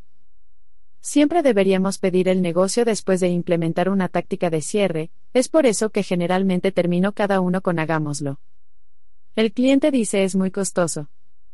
Hablamos de esta objeción en la sección del manejo de objeciones, pero también es posible que nos enfrentemos a ella cuando el cliente ya está en la zona del cierre. En este caso es más una queja. El cliente quiere la solución y sabe que el precio es justo, pero solamente va a decirlo como un último intento de conseguir un descuento. Es posible manejarlo con la táctica de contar una historia, pero si sabemos que el cliente ya está en la zona de cierre podemos implementar lo que se llama el cierre de calidad. Generalmente en el mundo B2B, las personas que piden un descuento y se quejan sobre el precio, tampoco tienen el producto más barato. Muchas veces tienen un producto de calidad y podemos usar esto a nuestro favor. Sabemos que lo barato sale caro, lo que compramos más barato no dura mucho tiempo y tendremos que reponerlo con más frecuencia, gastando más tiempo y dinero. Entonces al momento cuando mencionan que nuestro producto es costoso podemos decir, Señor cliente te entiendo y también sé que tu producto no es el más barato del mercado, y eso es porque entienden que los productos de calidad valen un poco más, ya que brindan mucho más valor. Este será nuestro enfoque con ustedes, brindar valor y buenos resultados. Hagámoslo. Esta táctica es muy efectiva porque productos de calidad usualmente brindan más valor y este valor justifica un precio mayor. Incluso podemos ser más directos y buscar elementos que nos permitan llevarlo a un terreno más personal. Por ejemplo, veo que tienes un iPhone y no un Huawei. Porque a ti te gusta la calidad. Con esto buscamos establecer en la mente del cliente que ellos son personas de calidad, que merecen algo de calidad y que la calidad cuesta un poco más. Tenemos que hablar del precio con confianza, para ayudarte a manejar objeciones de precio te doy una recomendación final. No puedes mostrar ningún tipo de duda al momento de dar tu precio. Si alguien me está vendiendo a mí y tengo interés en su solución, en algún momento le voy a preguntar, ¿cuánto vale? Si la respuesta es pues, el producto, depende, puede ser 5 mil dólares, pero... En el momento en que el vendedor dijo pero, ya sé que no voy a pagar esos 5 mil dólares porque el vendedor ya está esperando una objeción de precio y está abriendo la puerta para darme un descuento. Esta es una característica de un vendedor al que le falta confianza. Un vendedor con suficiente confianza habría contestado, 5.000 dólares sin agregar nada más, de esta manera no hay duda sobre el valor. Tal vez el cliente aceptará la oferta en el momento y si tiene una objeción de precio, al menos ahora sabes cómo manejarla. Al pedir el negocio puede ser directo o indirecto, pero por favor tienes que pedir el negocio. Un pipeline lleno de déjame pensarlo o lo estamos revisando no te generará muchas comisiones ni tendrá un impacto muy positivo en el resultado final de tu negocio. El vendedor disruptivo siempre conseguirá una decisión. Puede ser sí o no, lo más importante es conseguir una decisión. Hay dos maneras para hacerlo, directa e indirectamente. Hay una diferencia entre directo y ofensivo. Mi estilo de ventas es muy directo, y creo que es por mi cultura australiana y por haber vivido en Estados Unidos y Europa. Cuando trabajé con Citibank en Nueva York a veces la gente no quería romper el hielo, todo era directo al tema de negocios y mientras más rápido podían tomar una decisión, mucho mejor. Todo el mundo allá vive de acuerdo al dicho time is money, el tiempo es dinero. Al llegar a Latinoamérica, empecé a enfrentar situaciones donde no conseguía un sí o un no. Siempre estaba enfrentando situaciones como lo vamos a revisar, necesitamos más tiempo, o tengo que hablar con mi socio. El ciclo de seguimiento siempre era muy largo y al final me di cuenta de que estaba perdiendo mi tiempo porque el cliente no iba a comprar, solamente no quería decirme no. Nuestro objetivo principal es conseguir un sí, pero si tienes la habilidad de conseguir uno vas a ahorrar mucho tiempo que podrás invertir en mejores oportunidades. Hasta ahora te he hablado de implementar un acercamiento directo dentro de las tácticas de cierre para pedir el negocio, como hagámoslo ya. En este momento estamos pidiendo el negocio y dependiendo de la respuesta, podemos seguir indagando para descubrir la verdadera objeción del cliente. Otra táctica directa que me gusta implementar sobre todo cuando el cliente ya tiene toda la información, y hemos estado en contacto con todos los tomadores de las decisiones es cuénteme, ¿hay alguna razón para no tomar una decisión hoy? Si no, Hagámoslo y si dicen que sí, vamos a identificar objeciones y obstáculos adicionales para manejar y conseguir una decisión final. Tal vez te sientas más cómodo con algunas tácticas indirectas. Una táctica indirecta significa que vamos a pedir el negocio sin pedirlo. Está basada en fijar próximos pasos y empujar el negocio hacia adelante de manera que el cliente esté tan comprometido que tome una decisión a través de sus acciones. Si estoy conversando con un cliente sobre la posibilidad de dar una capacitación y veo que está muy interesado, que ya ha tomado una decisión en su mente, yo digo, señor cliente, estoy revisando mi agenda en este momento. Tengo un espacio libre el 6 de agosto. ¿Lo podemos hacer el 6 de agosto? Puede responder, sí, me parece bien. Ahora puedo decir, perfecto, entonces los próximos pasos serían enviarte la información para generar la campaña de expectativa, necesito hacer una reunión de diagnóstico con los líderes, enviaré una encuesta al equipo comercial y te enviaré la factura. Es una manera más útil de cerrar el negocio, porque hay vendedores, e incluso clientes, a quienes no les gusta ser tan directos. Otra táctica indirecta puede ser en el caso de que el contrato sea por un tiempo determinado, podemos empezar a hablar de ese aspecto con el cliente, podemos arrancar con un contrato de un año o de dos años, ¿qué le parece mejor? Y podemos llevar la conversación hasta las actividades para cerrar el negocio. Es igual cuando el cliente comienza a hablar de métodos de pago. ¿Cómo estás pensando en pagar? ¿Lo podemos planear en este momento? ¿Qué es lo mejor para ustedes? En el momento en que empieza a hablar de pagos, sabemos que el cliente está a punto de cruzar la línea de cierre. Escoger un cierre directo o indirecto depende de muchos factores, del cliente, del vendedor, de cómo se ha llevado la negociación, de cómo ha sido la misma. Muchas veces intento negociar con un cierre indirecto y si noto que no estoy logrando lo que quiero, puedo ser más directo con el cliente. Por ejemplo, si estoy intentando fijar la fecha para una capacitación, digo al cliente ya tengo la fecha bloqueada, y me responde dame un par de días para hablar con tal persona, lo entenderé, pero si después de eso todavía no toman la decisión. Seré más directo y le diré, sé que ustedes tienen esa necesidad, ¿alguna razón por la que no quieren proceder con esta fecha específicamente? Eso es más directo. Finalmente quiero agregar que para cerrar un negocio debes creer 100% en tu producto y ser capaz de transmitir todo tu entusiasmo al cliente. Si no crees en tu producto, y piensas que tal vez hay mejores opciones en el mercado para tu cliente, no vas a cerrar nada. Ahora bien, todo lo que has aprendido en este capítulo te servirá en todo el ciclo de la venta, no solamente en la primera reunión con un cliente. Lo más importante es tener en cuenta que a través de una negociación natural estamos identificando la necesidad de nuestro cliente para empezar a construir una oferta irresistible. En el siguiente capítulo trabajaremos en esto, la propuesta perfecta. Pero sin generar empatía, tener control, mostrar autoridad y hacer las preguntas perfectas no estaremos en posición para construir una oferta irresistible, hacer algo distinto de la competencia y cerrar el negocio. Para acceder los materiales de este capítulo puedes visitar www.laventadisruptiva.com diagonal recursos. Capítulo 4. ¿Cómo construir una oferta irresistible? Es decir, la propuesta perfecta, si quieres persuadirme, debes pensar mis pensamientos. Sentir mis sentimientos y hablar con mis palabras. Marco Tulio Cicerón. ¿Pagarías por algo que podrías conseguir gratis? Quiero que pienses en eso. Piénsalo bien. ¿De verdad pagarías por algo que podrías conseguir gratis? Generalmente, cuando hago esta pregunta durante mis conferencias la mayoría de la audiencia dice, no. ¿Estás loco, Chris? Nunca pagaría por algo si lo puedo conseguir gratis. Ahora quiero que pienses en el agua. El agua es gratis. Podemos consumir agua de la llave en casi cualquier lugar o incluso ir a un río fresco en las montañas y consumir agua gratis. Sin embargo, en muchos países del mundo la bebida más vendida es agua de botella. ¿No me crees? La próxima vez que vayas a un supermercado o estación de servicio mira la cantidad de agua embotellada en comparación con otras bebidas. Es decir, la gente está pagando por algo que pueden conseguir gratis.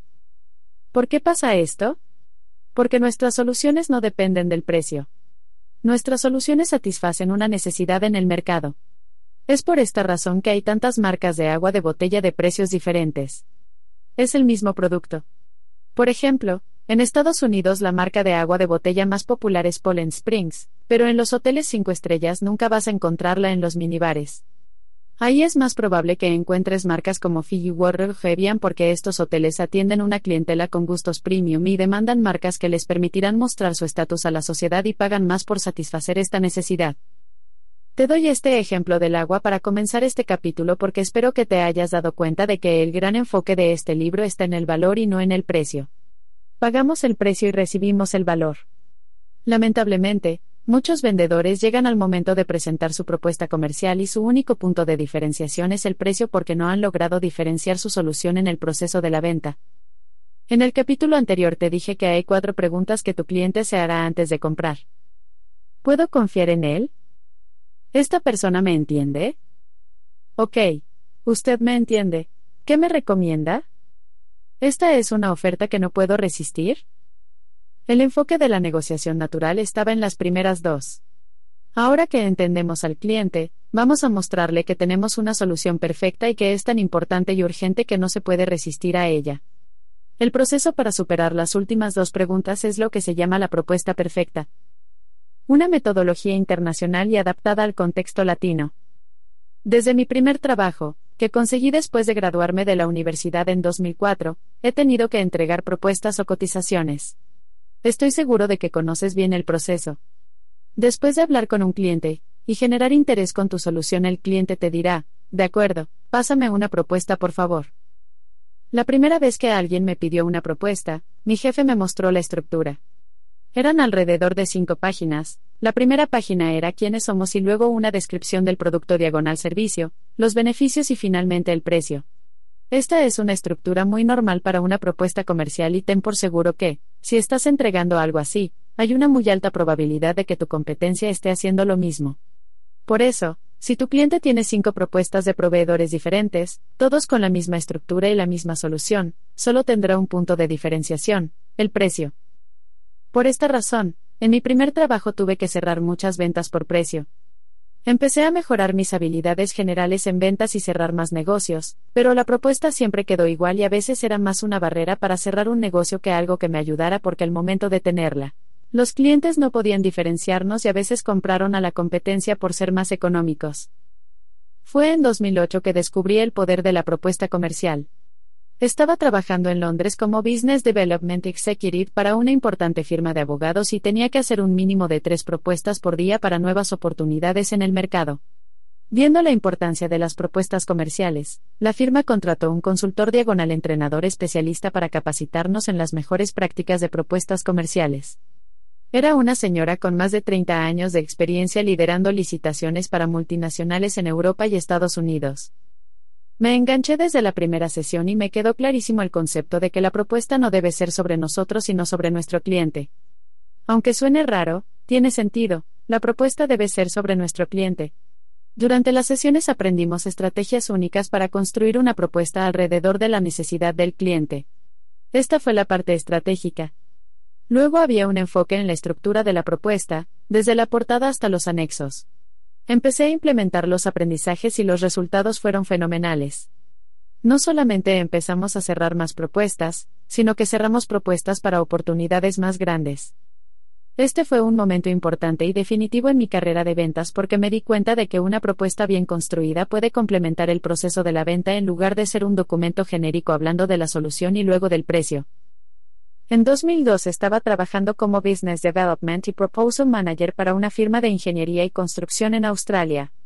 Este fue otro nivel en términos de gestión de propuestas. Lideraba licitaciones para construir puentes, túneles y autopistas y hablo de proyectos de millones de dólares.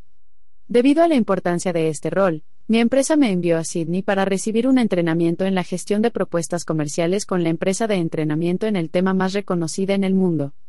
La empresa se llama Shipley Associates y el encargado de mi semana de entrenamiento intensivo fue Jeremy Pollard. Te puedo decir que en solo un par de días aprendí los secretos que usan las empresas más exitosas para cerrar los contratos más grandes y el secreto número uno lo compartiré contigo enseguida. Cuando llegué a Colombia en 2014, le empecé a explicar a la gente lo que hacía antes y muchos me dijeron, Chris, me parece muy bueno, pero este enfoque no funcionará aquí en América Latina, aquí todo depende del precio, todo el mundo te preguntará, ¿y qué me das a mí? También me dijeron que la corrupción era parte de la cultura y que era algo imposible de cambiar. Soy realista y entiendo que este podría ser el caso con las licitaciones públicas, solo tienes que ver el estado de algunas de las ciudades en América Latina para notar que hay mucha corrupción. Pero también sabía que el sector privado era diferente. Muchas de las empresas multinacionales ya tenían políticas para evitar la corrupción y había consecuencias por participar en actividades corruptas mucho más allá de romper una política de la empresa. Escoger proveedores con valores sospechosos y con los precios más bajos podría tener implicaciones graves en el futuro para el contratante debido al trabajo de baja calidad, demoras en proyectos, costos ocultos y, en fin, clientes insatisfechos. Todo esto causa mucho daño en el largo plazo, por lo que es importante para las empresas en el sector privado obtener la mejor solución del mercado por un precio manejable. Por suerte, llegó la oportunidad de probar mi metodología en el mercado latino cuando me mudé a Bogotá en julio de 2014. Como ya sabes, después de dos meses buscando, conseguí trabajo con una empresa de logística llamada Almaviva. Mi responsabilidad en dicha empresa era implementar un proceso para la gestión de licitaciones privadas y construir herramientas para ayudar al equipo comercial con la gestión de sus oportunidades nuevas. En solamente ocho meses aumenté la tasa de cierre de licitaciones privadas de 21% a un 62%. Eso ya te lo dije, pero me gusta recordarlo. En ese instante me di cuenta de que lo que me habían dicho no era cierto. Yo tenía razón. En el sector privado la estrategia y la presentación de la propuesta tenían un impacto en el resultado final. Renuncié a Almaviva un mes después porque sabía que este conocimiento no debe pertenecer solo a una empresa, este conocimiento debe ser compartido con todo el mundo.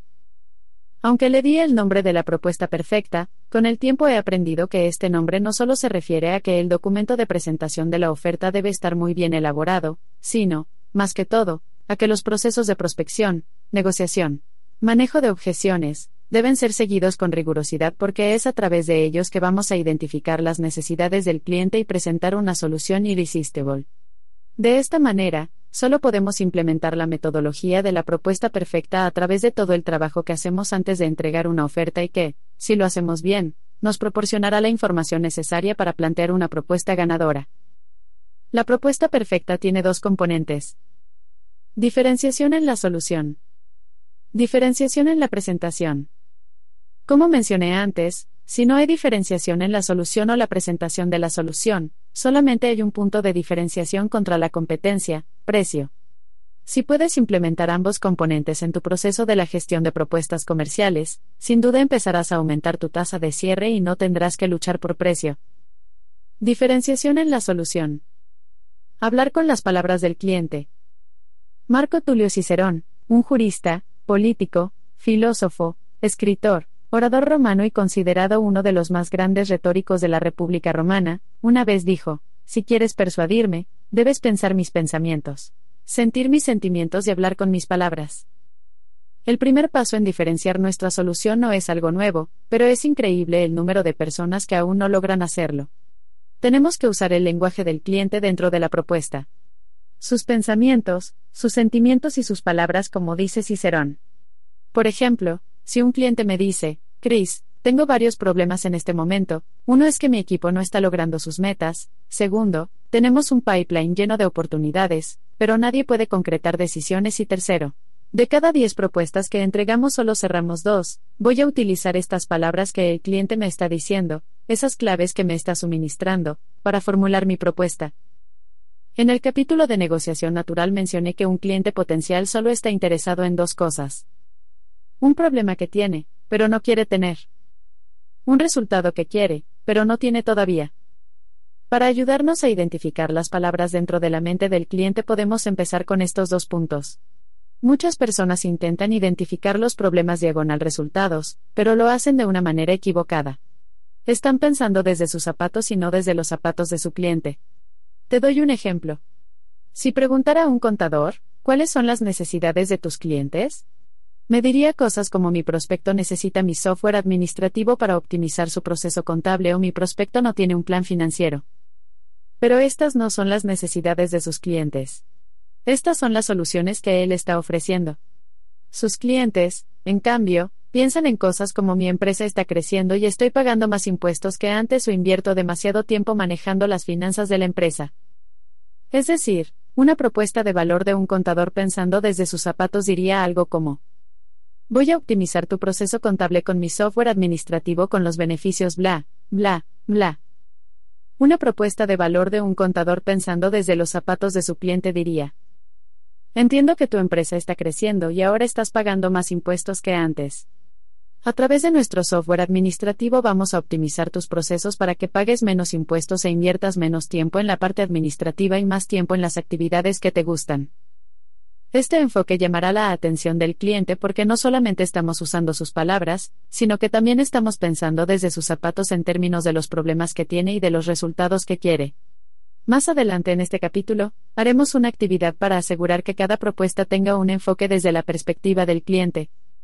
Maneras comunes para diferenciarse de la competencia, de repente el precio no es tan importante. Después de mostrar al cliente que entendemos su necesidad, es hora de diferenciar nuestra solución. Siempre digo solución en lugar de producto o servicio porque la solución engloba todo lo que vamos a entregar para brindar el valor que el cliente necesita.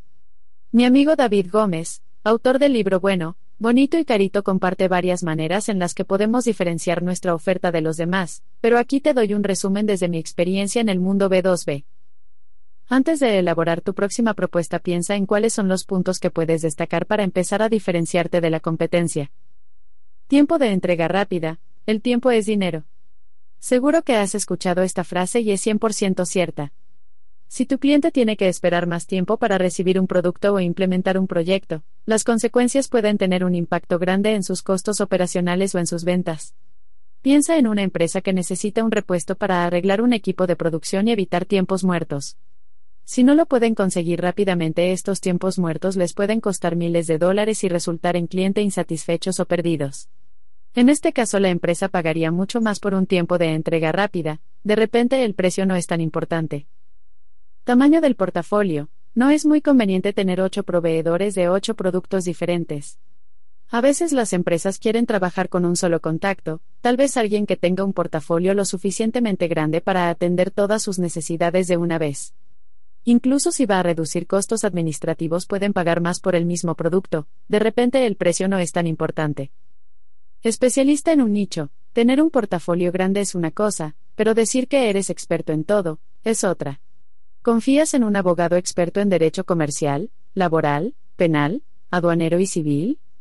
Me imagino que no porque los que dicen que son expertos en todo, no son expertos en nada. Explicar que eres experto en un nicho específico siempre te ayudará a brindar la confianza necesaria para cerrar un negocio. Yo prefiero pagar más para trabajar con alguien experto en un tema en el que necesito ayuda, en lugar de trabajar con el todero, de repente el precio no es tan importante.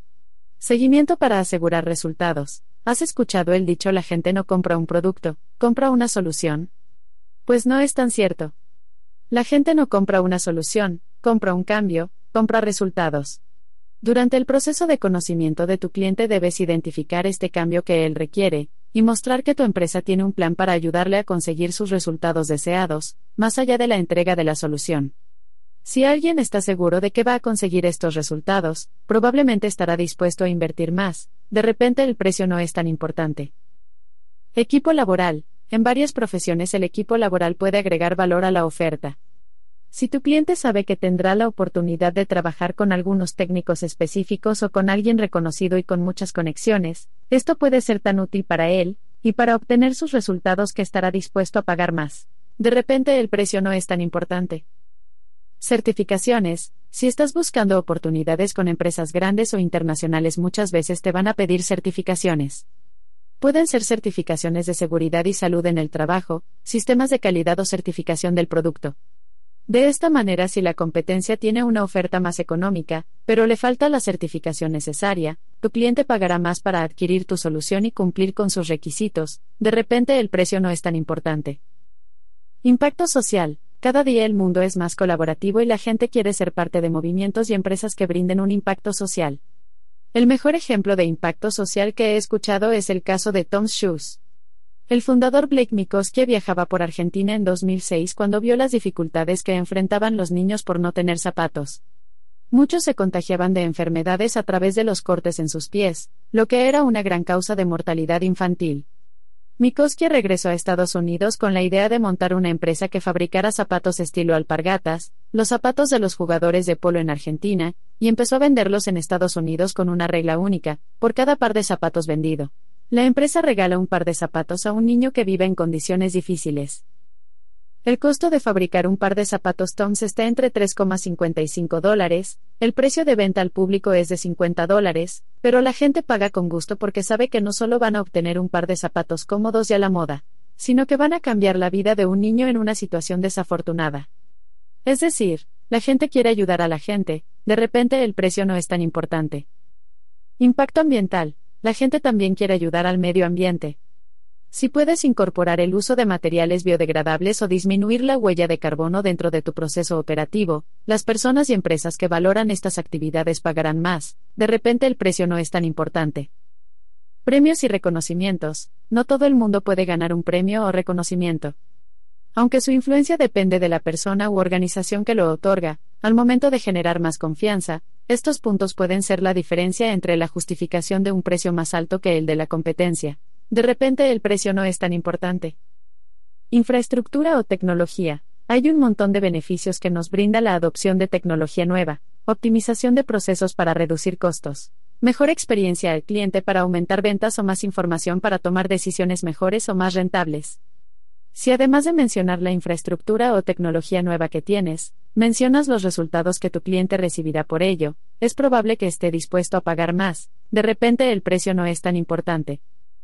Disponibilidad, horario de servicio, la capacidad de contestar rápidamente tiene gran valor para muchas personas. Hoy en día la gente espera respuestas rápidas. Una respuesta un domingo en la noche puede ser la diferencia entre un cliente satisfecho o un cliente perdido. Si puedes proporcionar un servicio 24/7 tal vez tus clientes evaluarán el pagar un precio más alto, de repente el precio no es tan importante. Servicio al cliente. Muchas veces un paso fundamental para lograr los resultados que deseamos es recibir apoyo continuo de nuestros proveedores. Esto puede aparecer en la forma de un plan de implementación, asesoría o servicio técnico y capacitaciones seguidas. Recuerda que la gente no compra una solución, sino el resultado y un buen plan de servicio al cliente justificará un precio más alto, de repente el precio no es tan importante. Presencia geográfica. Si estás buscando oportunidades con empresas multinacionales y tienes oficinas o presencia en otros países, este puede ser un punto de diferenciación. Una presencia geográfica que complementa el plan de crecimiento de tu cliente puede ser un punto muy favorable para ayudarle a lograr sus metas en el mediano y largo plazo, y por eso puede pagar más, de repente el precio no es tan importante. Alianzas estratégicas. Nunca debes subestimar el poder de una buena alianza. Puede ser una oportunidad de solucionar necesidades adicionales dentro de una oferta sencilla. Piensa en las alianzas entre los bancos y las aerolíneas. Muchos ejecutivos de negocios tienen la necesidad de adquirir una tarjeta de crédito, y siempre están volando dentro y fuera de su país.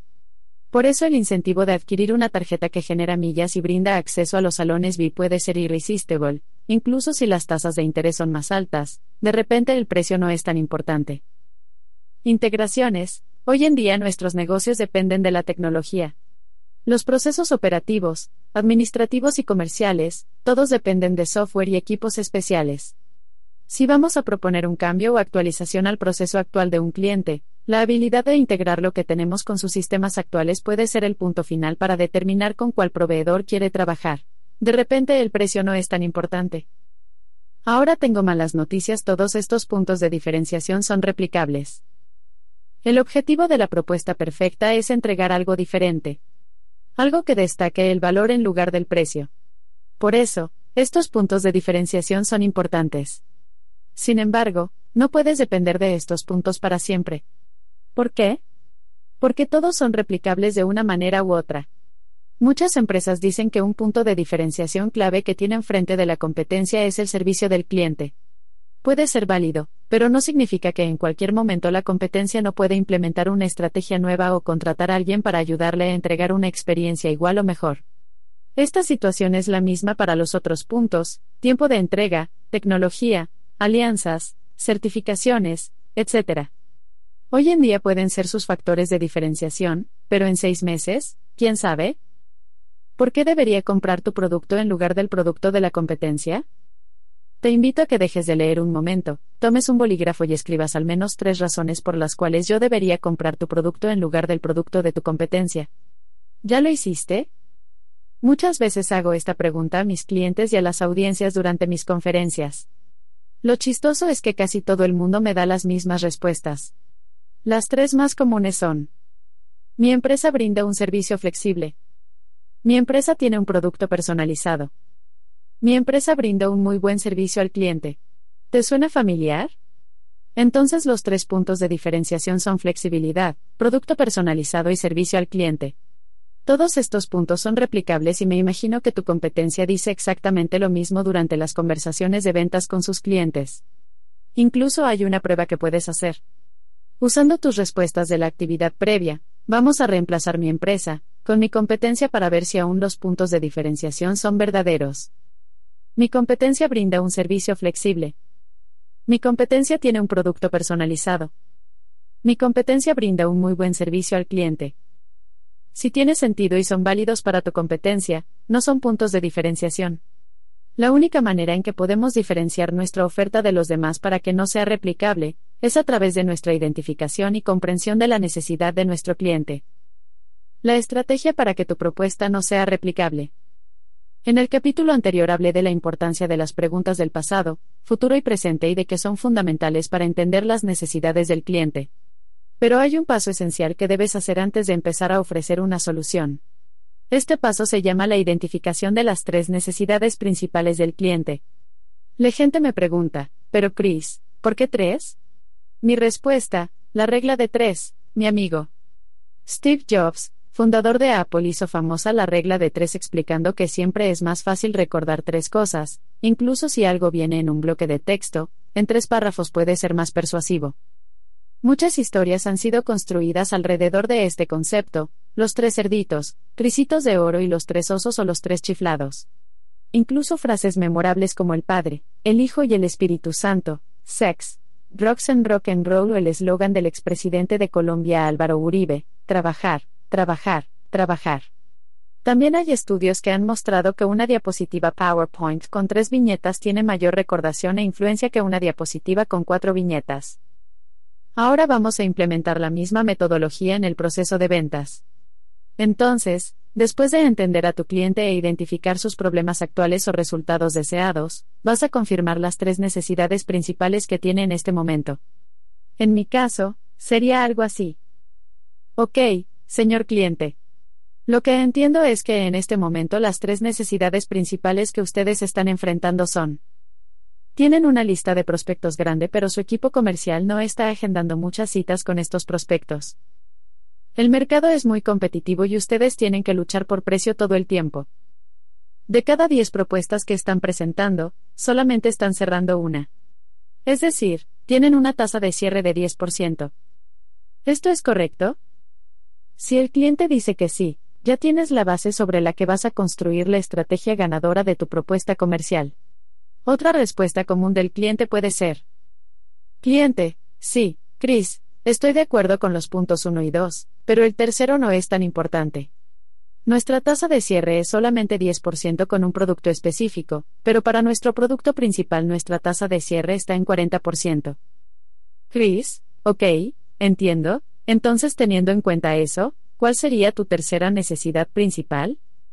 Cliente, yo diría que nuestra tercera necesidad estaría enfocada en el cierre. Es que hemos entregado muchas propuestas y los clientes no están tomando decisiones. Siempre estamos a la espera de ellos. Chris, listo.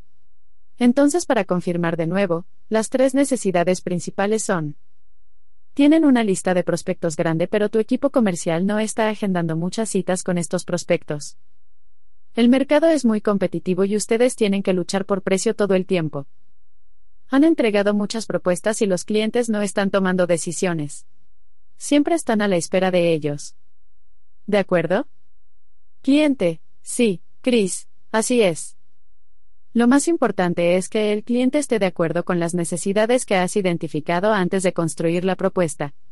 Durante mi vida en las ventas un error que he visto, incluso yo lo he cometido, es suponer que entendimos las necesidades del cliente sin confirmar. No podemos suponer nada en las ventas. El desarrollo de la estrategia ganadora. Después de identificar las tres necesidades principales, ahora estamos listos para construir la estrategia ganadora para la propuesta.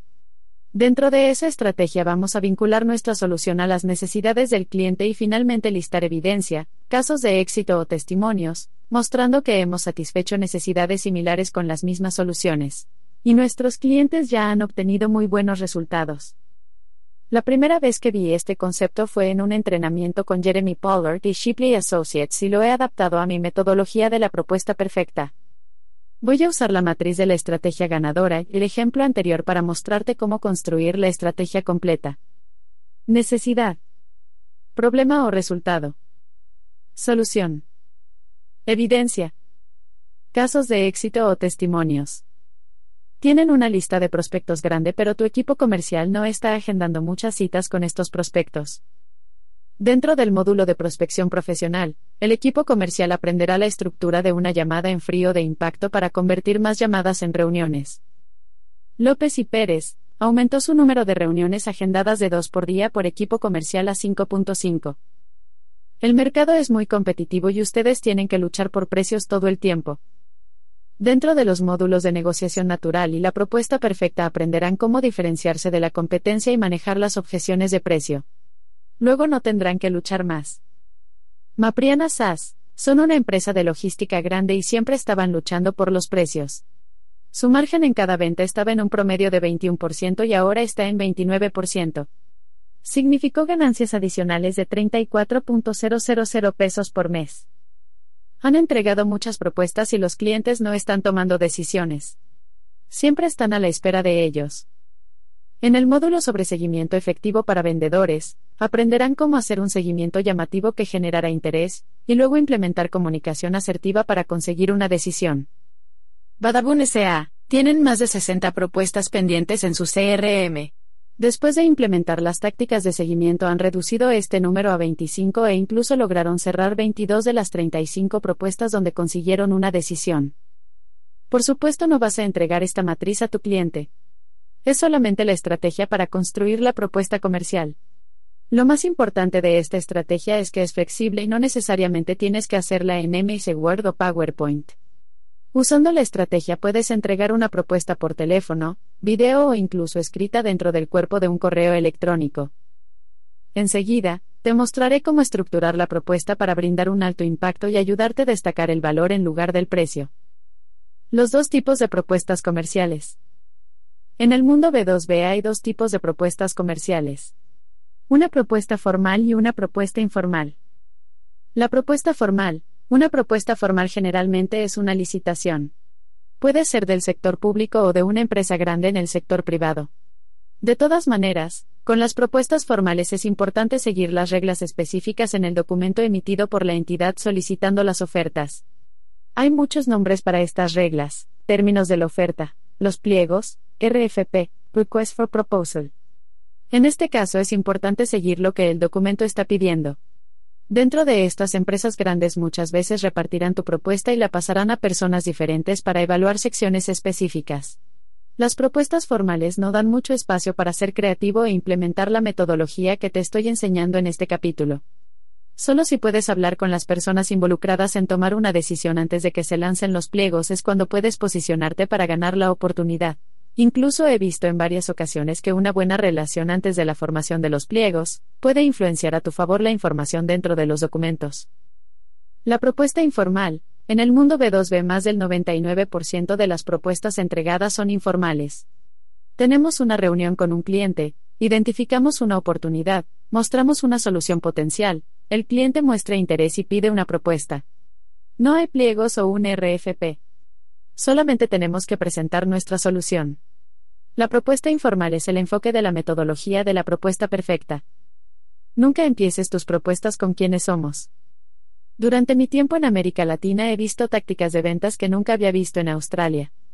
Ejemplos perfectos son los que ya mencioné de los vendedores ambulantes que pasan por las calles con una grabación o megáfono diciendo aguacate a 2000, aguacate a 2000 o las personas en tiendas de los mercados que lo único que dicen es a la orden. Son tácticas terribles de ventas, pero la gente lo hace porque han visto a otras personas hacer lo mismo, y por eso creen que es la manera correcta. Tal vez estás pensando, Chris, pero yo no vendo así. Puede que así no, pero si estás comenzando tu propuesta comercial con quienes somos eres igual de monótono.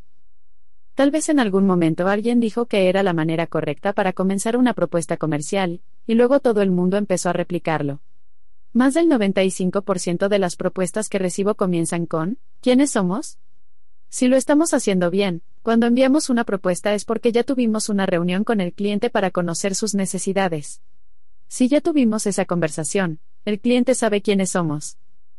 El cliente está interesado en sus retos, dolores, oportunidades, desafíos, deseos y resultados potenciales.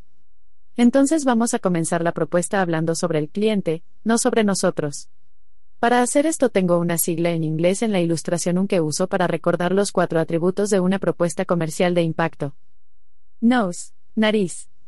Este concepto primero apareció en el libro de Tom Sand titulado Persuasive Business Proposals y son los cuatro atributos de una propuesta comercial de alto impacto. Significa needs, outcome, solution y evidence, necesidades, resultados, solución, evidencia. Si quieres desarrollar una propuesta comercial de alto impacto debes asegurarte de que contiene estos cuatro atributos de necesidades, resultados, solución y evidencia.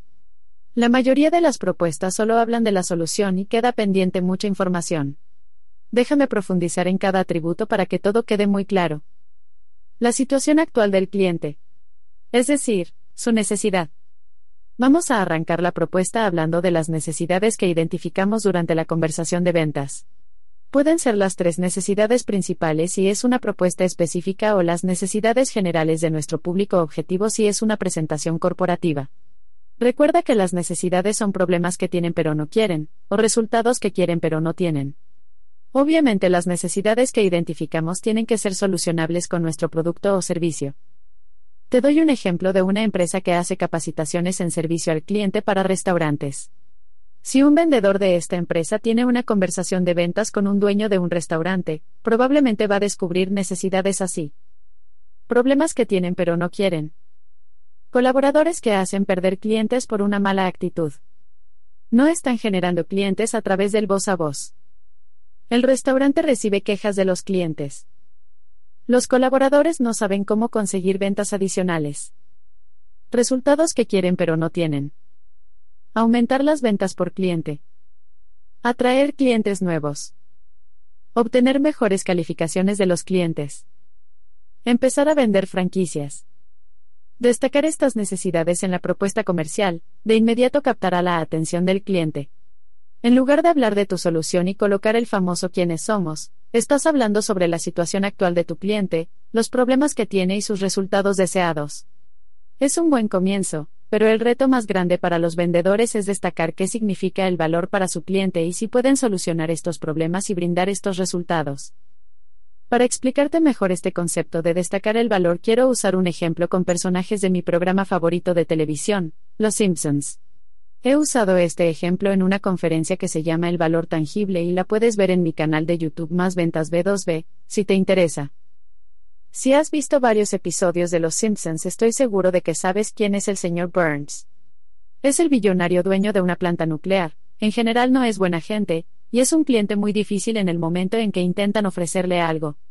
Hay otro personaje menos conocido que se llama Gil Gunderson. Gil es el vendedor típico, que nunca ha recibido un entrenamiento en ventas, y siempre está cambiando de trabajo por falta de resultados, ventas. Entonces, en este ejemplo, vamos a ayudar a Gil a cerrar su primera venta y lo hará con el señor Burns. Digamos que Gil tuvo una reunión con el señor Burns e identificó que la planta nuclear del señor Burns está gastando un millón de dólares por mes en costos operacionales. Después de investigar más, Gil identificó que estos costos estaban muy altos por falta de sincronización en los sistemas y el software de Gil podría optimizar los procesos, crear operaciones más eficientes y reducir los costos operacionales por mes en 200.000 dólares. El software de Gil solamente vale 10.000 dólares mensuales, entonces el señor Burns tendría ahorros adicionales 190.000 dólares al mes. Esto es parte del proceso para mostrar el valor y lo más importante es que Gil está cuantificándolo. Si después de entregar una propuesta, el señor Burns aún dice, lo estamos revisando o déjame pensarlo, Gil puede contestar así. Señor Burns, entiendo que está ocupado y tiene otras prioridades en este momento. Pero estoy un poco confundido, usted me dijo que están gastando un millón por mes en costos operacionales de la planta, tengo una solución que va a ahorrarle 200.000 dólares por mes y tiene un costo de 10.000 mensuales. Es decir, tiene la oportunidad de ahorrar 190.000 al mes, pero por no comenzar ahora está perdiendo 190.000 por mes. ¿Está bien para usted perder esta cantidad de dinero mensualmente? Te digo que no está bien para ningún dueño, CEO o gerente general perder esa cantidad de dinero mensualmente. Al cuantificar el valor de su solución, Gil puede generar más urgencia para cerrar la venta. ¿Vendes una solución o resultados cuantificados? Recuerda que tu cliente no está comprando un producto o una solución, al final lo que está comprando son los resultados y la transformación que va a lograr. Por eso, después de mostrar al cliente que entendemos su necesidad, tenemos que mostrarle lo que va a lograr con nuestra solución y no solamente decir algo como vas a optimizar tu proceso de producción para que sea más eficiente. Tenemos que hacer lo que hizo Gil en el ejemplo con el señor Burns y cuantificar el valor. Hay muchas maneras en que podemos mostrar resultados cuantificados. Por ejemplo, tiempo de respuesta rápida, señor cliente, en lugar de esperar dos días para recibir una respuesta técnica. Mi equipo atenderá cualquier solicitud en menos de dos horas para ayudarte a tomar decisiones rápidamente que tendrán impactos positivos en el crecimiento de tu negocio. Roy, retorno sobre la inversión, señor cliente, Gracias a mi solución vas a tener ahorros adicionales de $2,000 dólares por mes.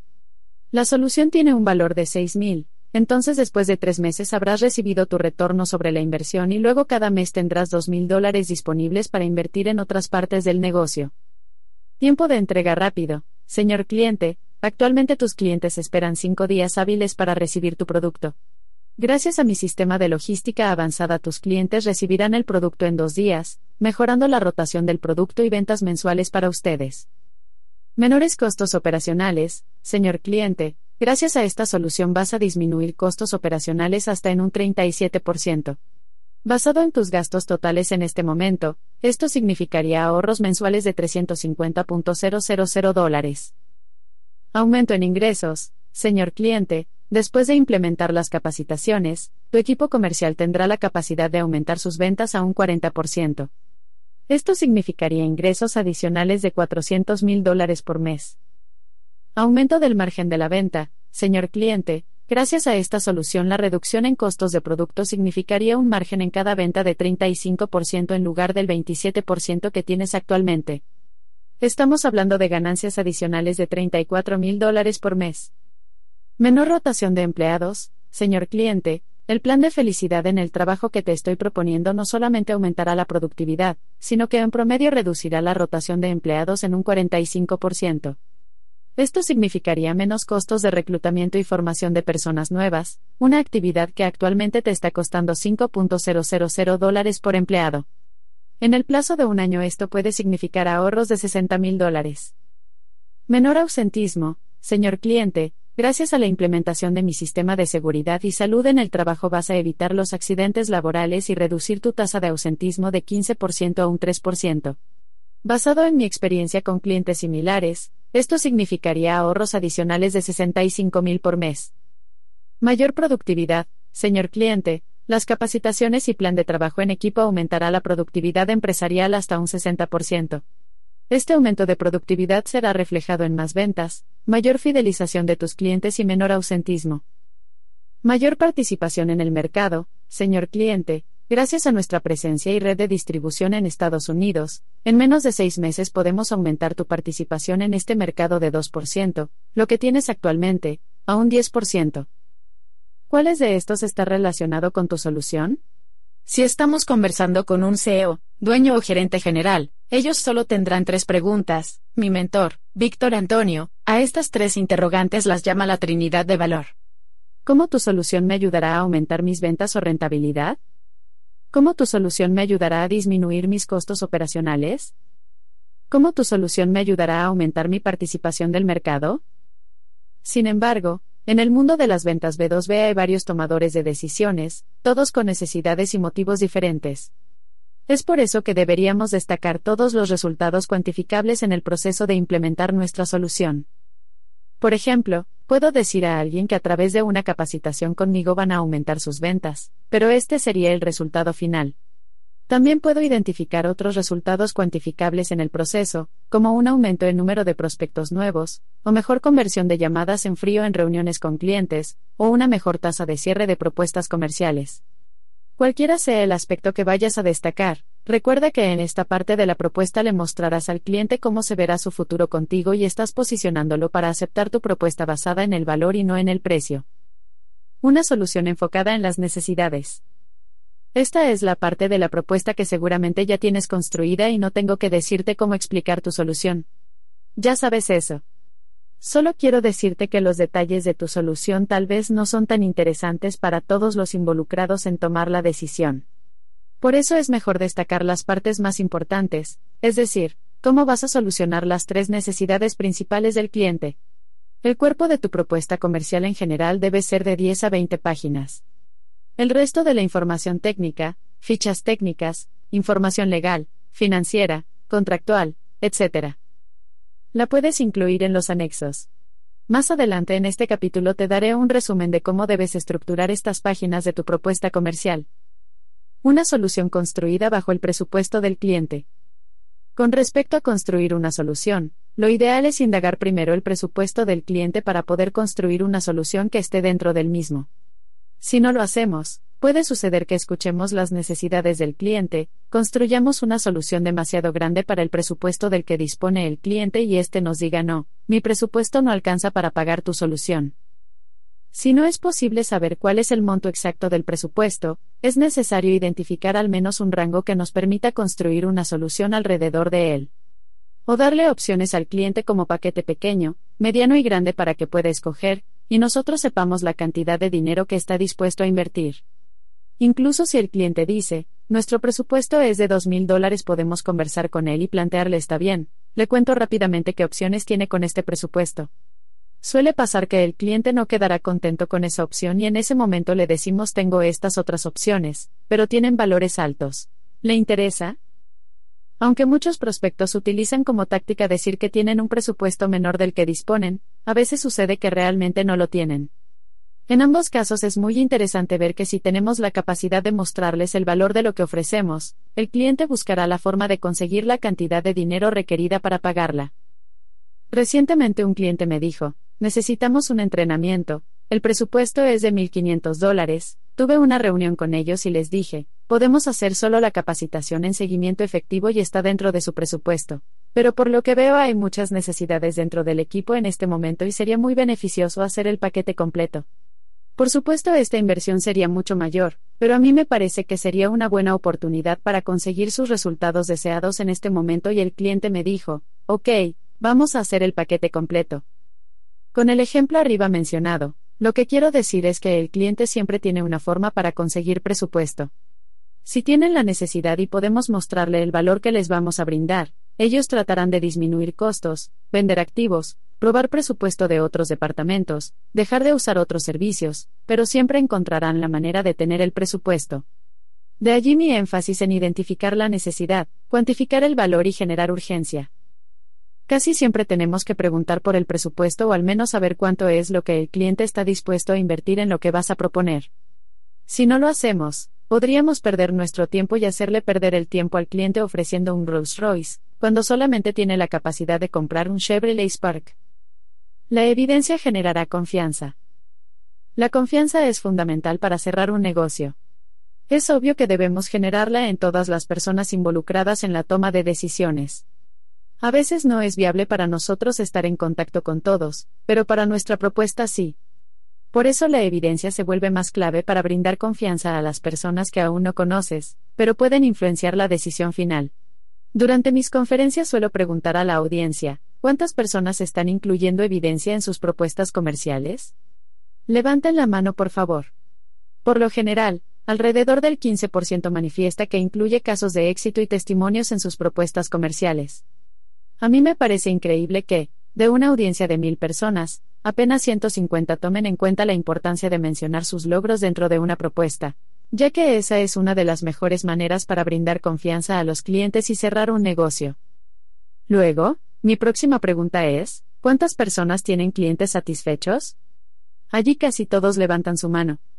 Es decir, todo el mundo tiene casos de éxito, pero solamente 15% de las empresas los incluyen en sus propuestas comerciales. El 85% no toma ventaja de sus éxitos. Es necesario empezar a hablar más de nuestros casos de éxito frente a nuestros clientes, mencionarlos en nuestras propuestas o incluir links a videos y artículos que hablen de nuestros casos de éxito, en el correo donde enviamos la propuesta. Puesto que los casos de éxito son historias que nos dan prestigio, recomiendo tener una especie de banco de estos casos, no solo para incluirlos en las propuestas sino también para desarrollar historias que podamos contar a nuestros potenciales clientes en los momentos adecuados, porque la gente toma decisiones basadas en sus emociones y las historias brindan un impacto emocional. La clave es combinar la historia con la parte racional, resultados cuantificados, para que tengamos una historia, que es menos predecible que un discurso de ventas, a fin de captar la atención del prospecto con la parte emocional, y que luego justifique su decisión con los números que respaldan los buenos resultados, la parte racional. La evidencia no solamente viene en forma de historias de éxito. También podemos usar testimonios o estadísticas. Si vamos a pedir testimonios de nuestros clientes es importante hacerles la vida fácil. ¿No es el caso decir, hola señor cliente, por favor me regalas un testimonio? Tenemos que escribir el testimonio y pedir su aprobación, o incluso mejor, ir a su oficina con una cámara y micrófono, y grabar un testimonio. Usando estas dos tácticas la calidad de nuestro testimonio será mejor. La evidencia es lo más útil cuando tienes muchos casos de éxito.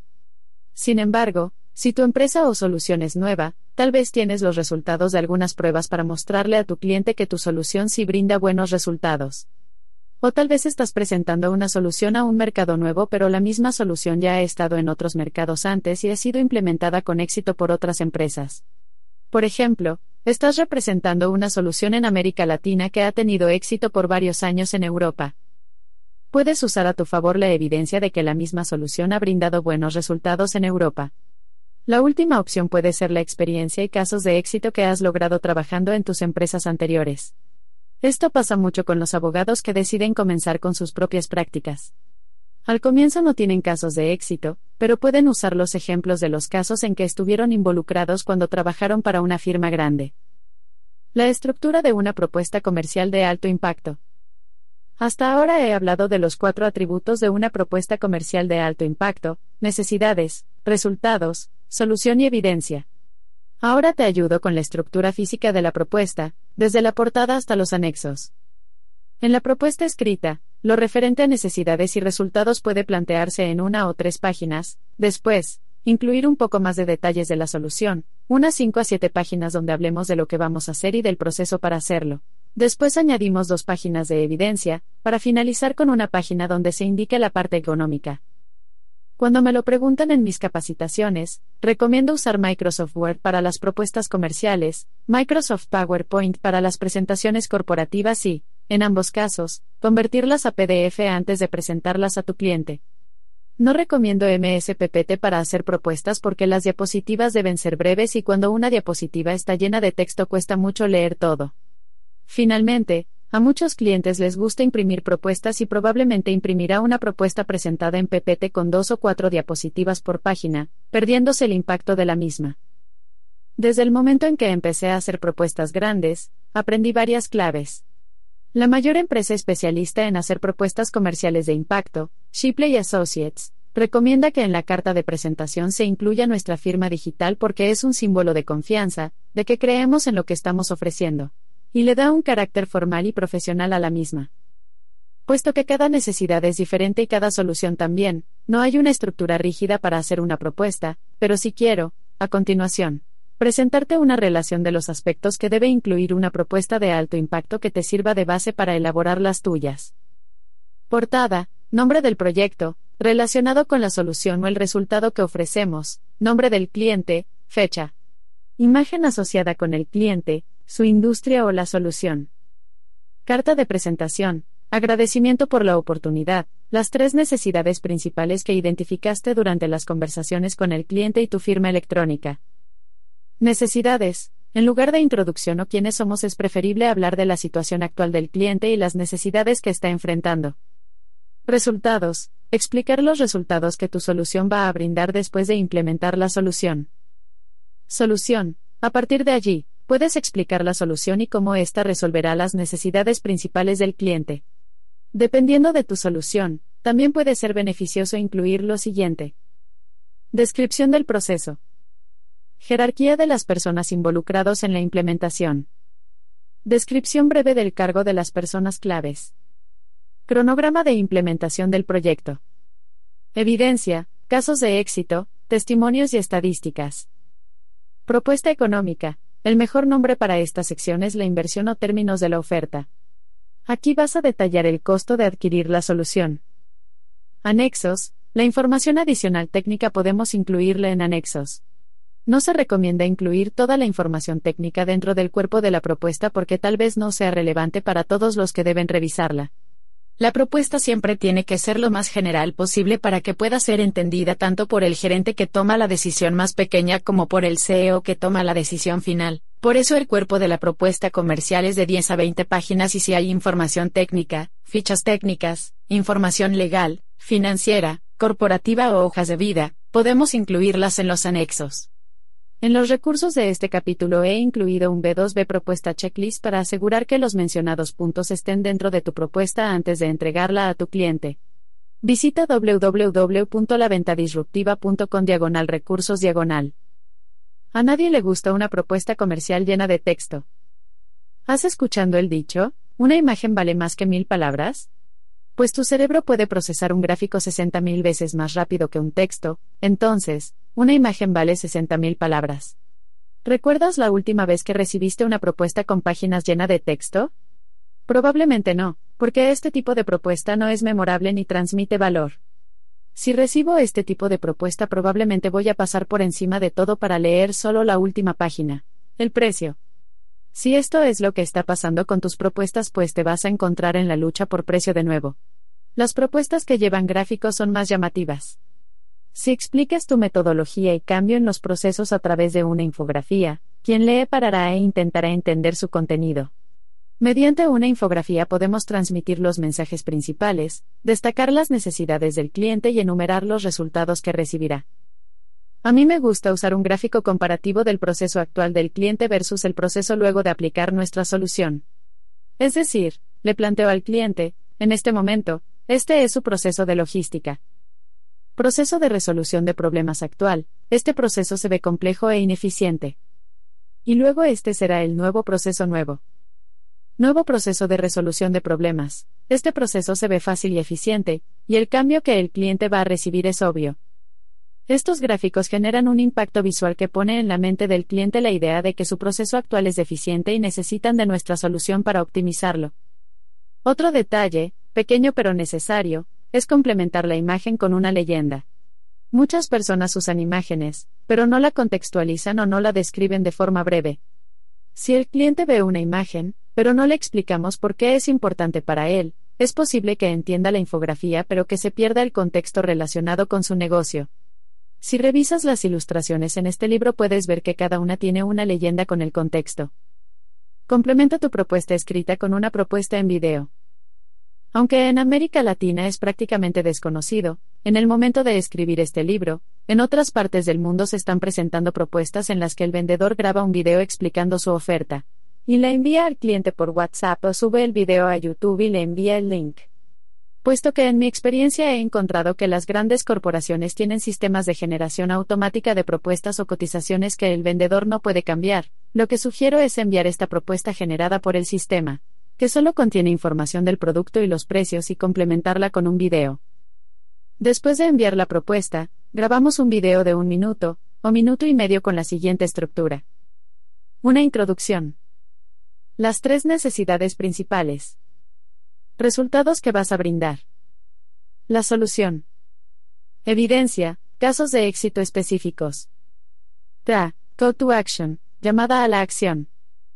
Un ejemplo de video grabado con estos seis pasos sonaría así. Hola señor cliente, muchas gracias por tu tiempo en la reunión ayer, te cuento que acabo de enviarte la propuesta.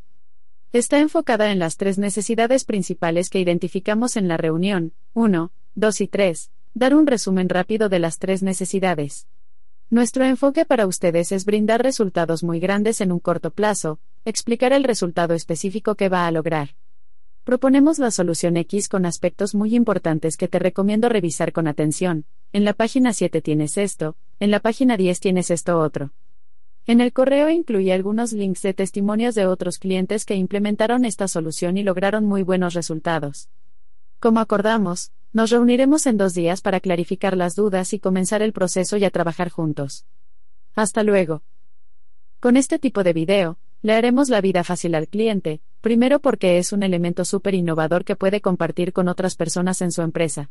Segundo porque buscará nuestro correo y leerá las partes específicas de la propuesta que destacamos en el video. Lo último y más importante es que el cliente escuchó sus propias palabras cuando hablamos de las tres necesidades. Y abrirá la propuesta pensando este vendedor sabe lo que está pasando con nosotros, conoce nuestras necesidades y esto, a mi juicio, es más importante que la calidad de la propuesta. Otra opción a considerar es, en lugar de enviar la propuesta, agendar una videollamada con el cliente, compartir nuestra pantalla y hacer la presentación de la propuesta en vivo. De esta manera, podemos manejar objeciones en tiempo real y cerrar el negocio. Para mí, el complemento de una propuesta en video es necesario en el proceso porque a veces puedes entregar la mejor propuesta posible con un enfoque en el cliente y con gráficos de impacto. Pero si tu cliente ya está acostumbrado a recibir propuestas de mala calidad es posible que aún pase todo por alto para solo ver el precio. La combinación con la propuesta en video asegurará que tu oferta sobresalga entre la multitud. La propuesta es tu poder en la negociación. Por último, quiero hablarte de una máxima a tener presente, y que aprendí de John Barrows, uno de mis mentores de Estados Unidos, la propuesta es nuestro mayor poder en la negociación. En el momento en que la entregamos al cliente, ya perdemos mucho control de la oportunidad. Ahora el cliente tiene lo que quiere, y nos toca seguir haciendo seguimiento para ver cuando el cliente quiere tomar una decisión y si quiere comprar nuestra solución. Si un prospecto llama, solicita una propuesta y la enviamos sin más, te aseguro que nunca más oiremos de ese prospecto. Por ello mi recomendación es tener cuidado y enviar la propuesta solo si hemos recibido información suficiente del cliente. Por ejemplo, a través de LinkedIn recibo mensajes, Chris, este es mi correo electrónico, ¿me puedes pasar una propuesta para unas capacitaciones? De inmediato respondo con gusto, pero es necesario entender qué específicamente buscas en una capacitación. Agendamos una llamada y hablamos. ¿Te parece? Si me dice que no tiene tiempo para la llamada, no envío la propuesta.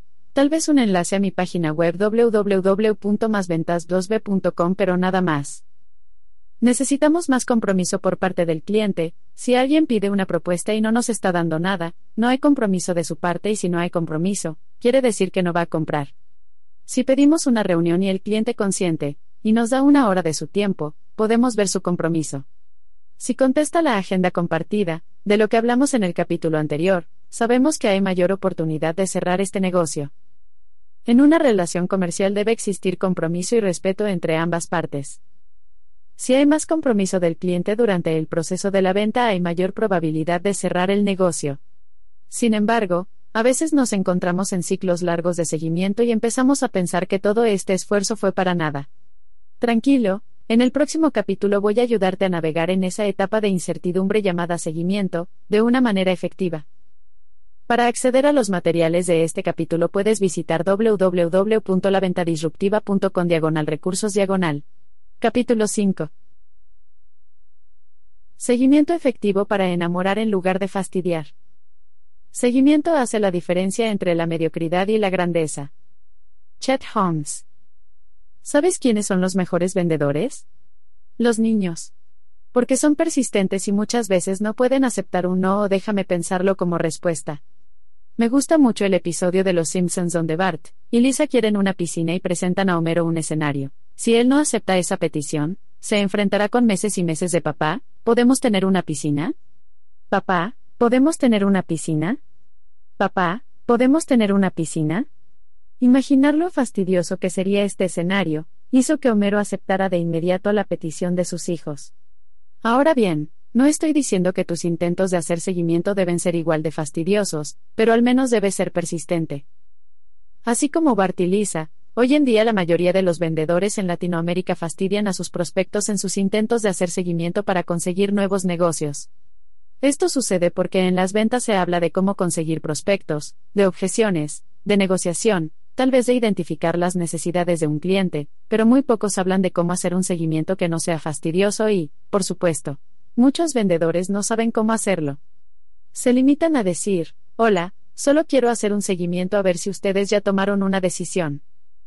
Esto es sumamente molesto para el cliente porque solo hablamos de nosotros y nadie quiere recibir llamadas del tipo, ¿tomaste una decisión? ¿Viste mi correo? ¿Revisaste la propuesta? Nos toca entonces hacer nuestro seguimiento de una manera diferente. Hay una tendencia a creer que el seguimiento es el último paso del proceso de ventas y que viene después de entregar la oferta, pero es fundamental tener presente que tenemos que hacer seguimiento durante todo el ciclo de venta. El seguimiento no es un paso específico del proceso, es una actividad a realizar durante todos los pasos de la venta. En la ilustración 1 puedes ver las etapas en el ciclo de la venta B2B donde deberíamos hacer seguimiento. Tenemos que hacer seguimiento en todo el ciclo de la venta B2B. Si no tenemos éxito después de la primera llamada, o del primer intento de contactar a alguien para agendar una reunión, tenemos que hacer seguimiento para lograrlo. Quizás después de la primera reunión necesitamos otras reuniones con el cliente, porque puede ser que el cliente diga, no, en este momento no tenemos la necesidad, pero tal vez en cinco meses sí y allí tenemos que hacer seguimiento. O puede que tengamos que conocer las necesidades de los otros tomadores de decisiones. Después de entregar la oferta es que llega el momento de hacer el seguimiento más común, el que todo el mundo conoce, ya tiene mi oferta, va a tomar la decisión. Y luego de que el cliente tome la decisión, si fue favorable a nosotros, haremos seguimiento para fidelizar el cliente y si no lo fue, haremos seguimiento a través de nuestra lista de correo electrónico y las redes sociales con vista a futuras oportunidades. ¿Por qué estamos haciendo seguimiento? Por lo general, si estás haciendo seguimiento es porque aún no has recibido una decisión. Después de recibir una decisión hay otro tipo de seguimiento más relacionado con fidelización y nutrición del cliente, pero la mayor parte del seguimiento que hacemos está enfocada en conseguir una decisión a nuestro favor, aunque no es tan sencillo. Hay varias barreras que debemos superar antes de cerrar una venta, y para hacerlo fácil de recordar tengo la sigla Director Técnico CANU. CANU. Dinero. Tiempo. Confianza. Autoridad. Necesidad. Urgencia. Dinero. Si tu cliente no tiene el dinero para invertir en tu solución, debes identificar cómo puede adquirir un presupuesto adicional y cómo puedes hacerle la vida más fácil a través de un plan de pagos. Tiempo. Si tu cliente no tiene el tiempo para implementar o usar lo que estás ofreciendo, tienes que mostrarle cómo lo vas a ayudar o cómo al final la solución le ahorrará más tiempo. Confianza. Si tu cliente aún no tiene confianza en ti, la solución o la empresa, Debes trabajar más en la relación, agregar valor, entender su necesidad y mostrar casos de éxito. Autoridad. Si la persona con quien estás negociando no tiene autoridad para tomar la decisión, debes encontrar un espacio con las personas que tienen la autoridad para entender sus necesidades adicionales y conseguir una decisión. Necesidad. Si tu cliente aún no ve la necesidad, no va a comprar. En este caso debes indagar más para identificar cómo tu solución puede resolver un problema o brindarle un resultado deseado. Urgencia. Si la necesidad de adquirir tu solución no es urgente para tu cliente, no es una prioridad y es poco probable que tome una decisión. En este caso debes cuantificar el valor, según te mencioné en el capítulo anterior. La próxima vez que estés haciendo seguimiento a un cliente piensa en cuál de estos seis puntos te falta superar para conseguir una decisión y esto te ayudará en seleccionar las herramientas y tácticas de seguimiento más adecuadas. ¿Cuántas veces hace seguimiento antes de decir, no más? Durante mis capacitaciones con mis clientes destaco mucho la importancia de seguimiento en el proceso de la venta y algunas preguntas recurrentes que recibo son, Chris, ¿cuántas veces debo hacer seguimiento con un cliente? ¿Qué hago si no me contestan? Un error grande en las ventas es dejar de hacer seguimiento por falta de respuestas del cliente. Más adelante te explicaré algunas de las razones por las que no están contestando tus llamadas, correos o mensajes de WhatsApp. Pero primero quiero compartir contigo algunas estadísticas de The Breve Group que destacan la importancia de hacer seguimiento frecuentemente. He visto y escuchado variaciones de estas cifras, pero siempre vienen con el mismo mensaje, sé persistente. Probabilidad del cierre. 2% en el primer intento. 3% en el segundo intento. 5% en el tercer intento. 10% en el cuarto intento. 80% entre el quinto y el duodécimo intento. Estas estadísticas nos muestran que no vamos a ver los frutos de nuestro seguimiento hasta que hayamos hecho mínimo cinco intentos. Lamentablemente, la mayoría de los vendedores no son tan persistentes y se detienen sin esforzarse mucho. Ahora comparto algunas estadísticas adicionales que explican por qué esto es un problema. La mayoría de los vendedores no son persistentes. 48% se detiene en el primer intento. 25% se detienen en el segundo intento. 12% se detiene en el tercer intento. 5% se detiene en el cuarto intento.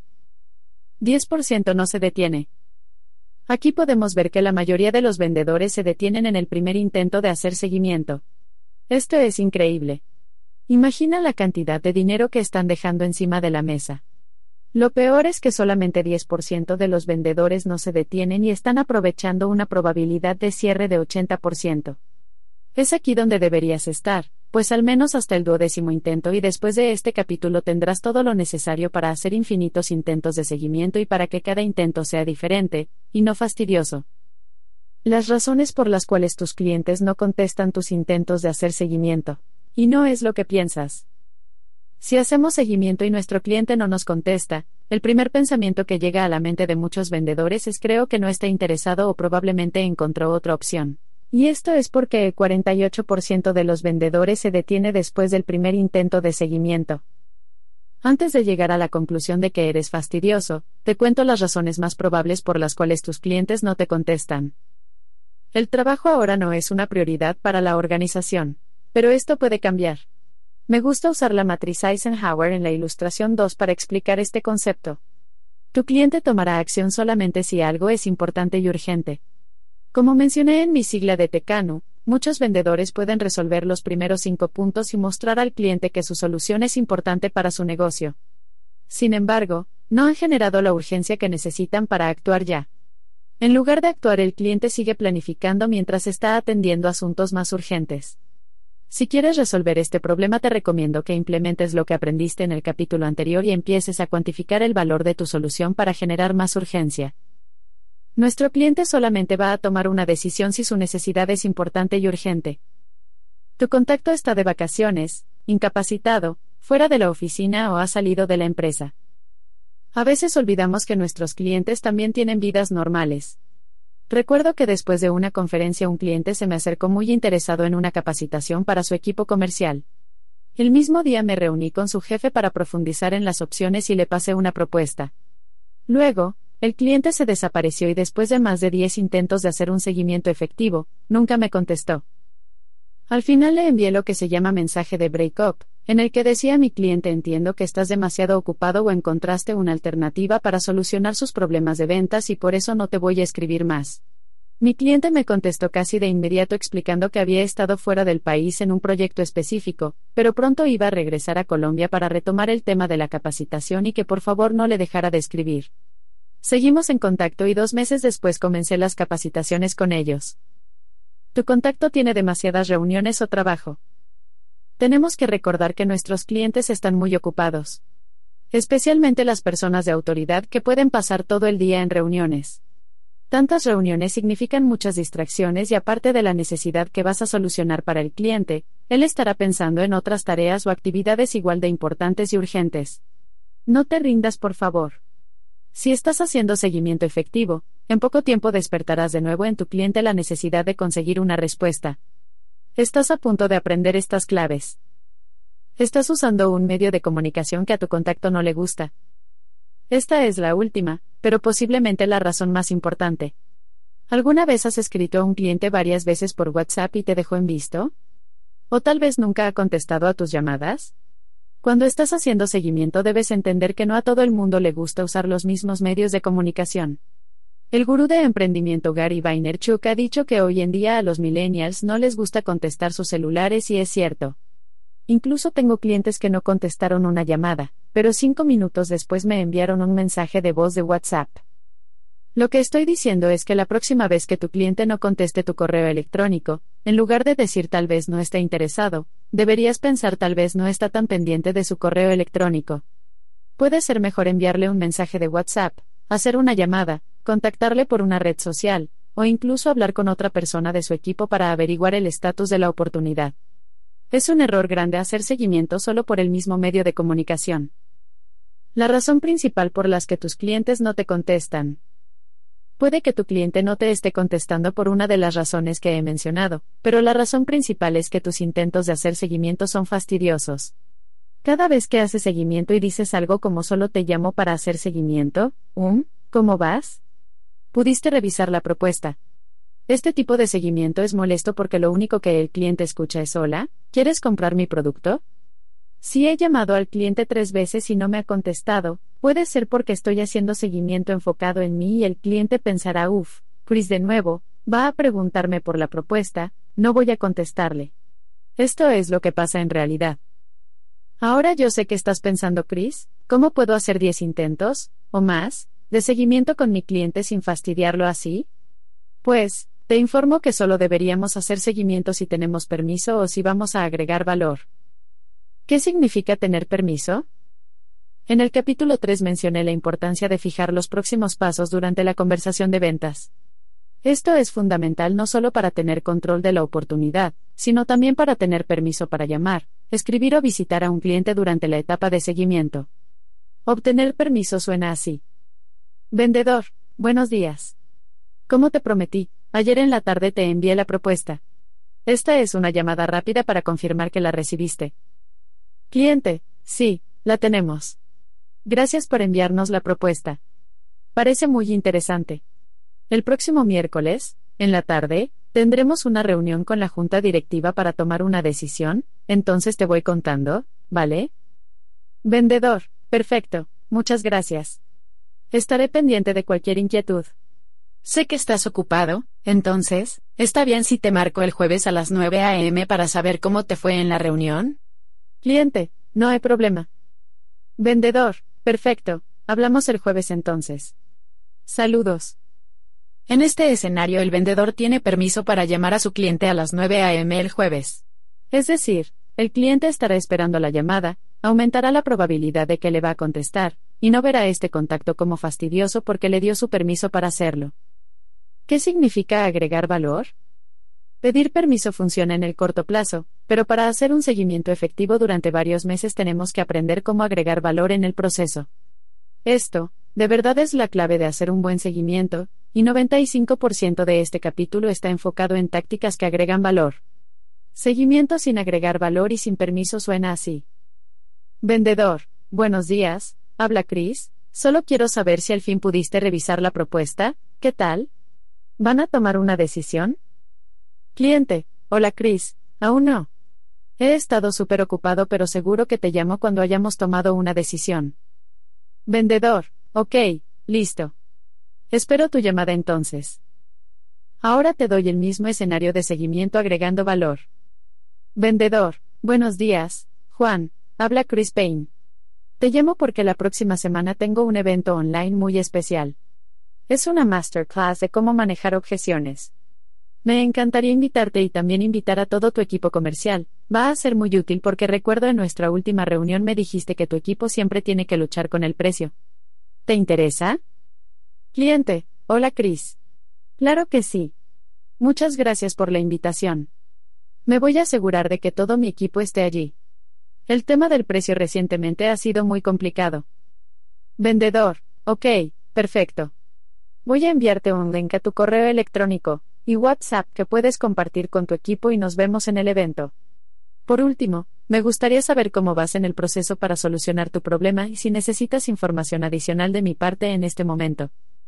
Cliente, te cuento que estamos en la etapa final entre tu empresa y otra. Vendedor, ok, qué bien. Yo sé que algunos miembros de la Junta pueden estar interesados en el evento, entonces te pido extender la invitación a ellos también. Cliente, gracias, Chris, lo voy a hacer. Muy amable. Vendedor, con gusto. Sé que ya están en la recta final para comenzar. ¿Tienes una fecha para cuando van a tomar la decisión final? Cliente, tenemos que tener el proveedor confirmado dentro de las próximas dos semanas. Vendedor, ok. ¿Te parece bien entonces que te llame el próximo viernes a las 3 pm? Cliente, no hay problema. Vendedor, perfecto, ya te voy a enviar el link para que tú y tu equipo se inscriban en el evento de la próxima semana. Saludos. En este escenario no solo comencé agregando valor a través de la invitación al evento, sino que al final de la conversación logré conseguir permiso para contactar el cliente la semana siguiente. Siempre deberíamos estar buscando permiso para hacer los futuros intentos de seguimiento. Cuando hacemos seguimiento enfocado en agregar valor, generaremos buenos hábitos para que el cliente nos conteste. En lugar de pensar, uff, Chris me está llamando. Me va a preguntar de nuevo sobre la propuesta, no le voy a contestar, es más probable que el cliente piense Chris me está llamando, siempre me hace invitaciones y me da buenos tips, voy a contestarle. Estamos condicionando el cliente para contestar. Un taller de herramientas de seguimiento efectivo. Parte 1. Vamos a hacer una actividad que aprendí de Paul Castine, y un masterclass que hizo sobre tácticas efectivas de seguimiento. Te va a encantar por lo práctica que es. Quiero que imagines un taller lleno de herramientas de seguimiento. Muchas herramientas. Hay serruchos, martillos, destornilladores, taladros, mejor dicho, todo lo que necesitas para construir una casa. Cada herramienta tiene una función diferente. Ahora imagina que de repente todas las herramientas desaparecen. El taller estaba lleno de herramientas y ahora solo puedes ver un taller lleno de estantes vacíos. Pero en lugar de tener herramientas, cada estante está etiquetado con varias maneras de acercarte a tu prospecto diagonal cliente. Un estante podría ser etiquetado como llamadas. Otro como correo electrónico. ¿Y los otros estantes? Quiero que saques una hoja de papel y bolígrafo y que escribas al menos cinco herramientas de seguimiento para los otros estantes. ¿Cómo te fue? Ya tienes tu lista de herramientas. A continuación, te doy la lista completa de las herramientas disponibles que podemos usar o combinar para encontrar múltiples formas de iniciar o mantener el contacto con nuestros prospectos diagonal clientes al momento de hacer seguimiento. Correos electrónicos son la herramienta de seguimiento más usada en el mundo. Más adelante en este capítulo te mostraré cómo escribir un correo electrónico que tus clientes abrirán, leerán y contestarán. Llamadas, aunque hoy en día la gente contesta menos las llamadas, es importante para mostrar entusiasmo en la venta. Si tu cliente contesta, perfecto, y si no, siempre debes complementar la llamada perdida con un seguimiento a través de otro medio de comunicación, correo o WhatsApp, por ejemplo. WhatsApp. WhatsApp es una de las mejores herramientas para hacer seguimiento debido a las varias funciones dentro de la aplicación. Hay llamadas, videollamadas, mensajes de voz, videos, GIFs, emojis, imágenes y, por supuesto, mensajes de texto. Incluso, la mayoría de las veces puedes ver si tu cliente ha visto tu mensaje. Mientras que crezca en popularidad debes entender que cada día tu cliente recibe un montón de mensajes de WhatsApp, y debes complementar tus intentos de seguimiento con otros canales. Llamadas o redes sociales. Mensaje de texto. Debido al crecimiento de WhatsApp hay menos personas enviando mensajes de texto directo. Precisamente por eso es una buena opción. Por ser menos común, un mensaje de texto tradicional puede capturar la atención de tu cliente más rápido que un mensaje a través de WhatsApp.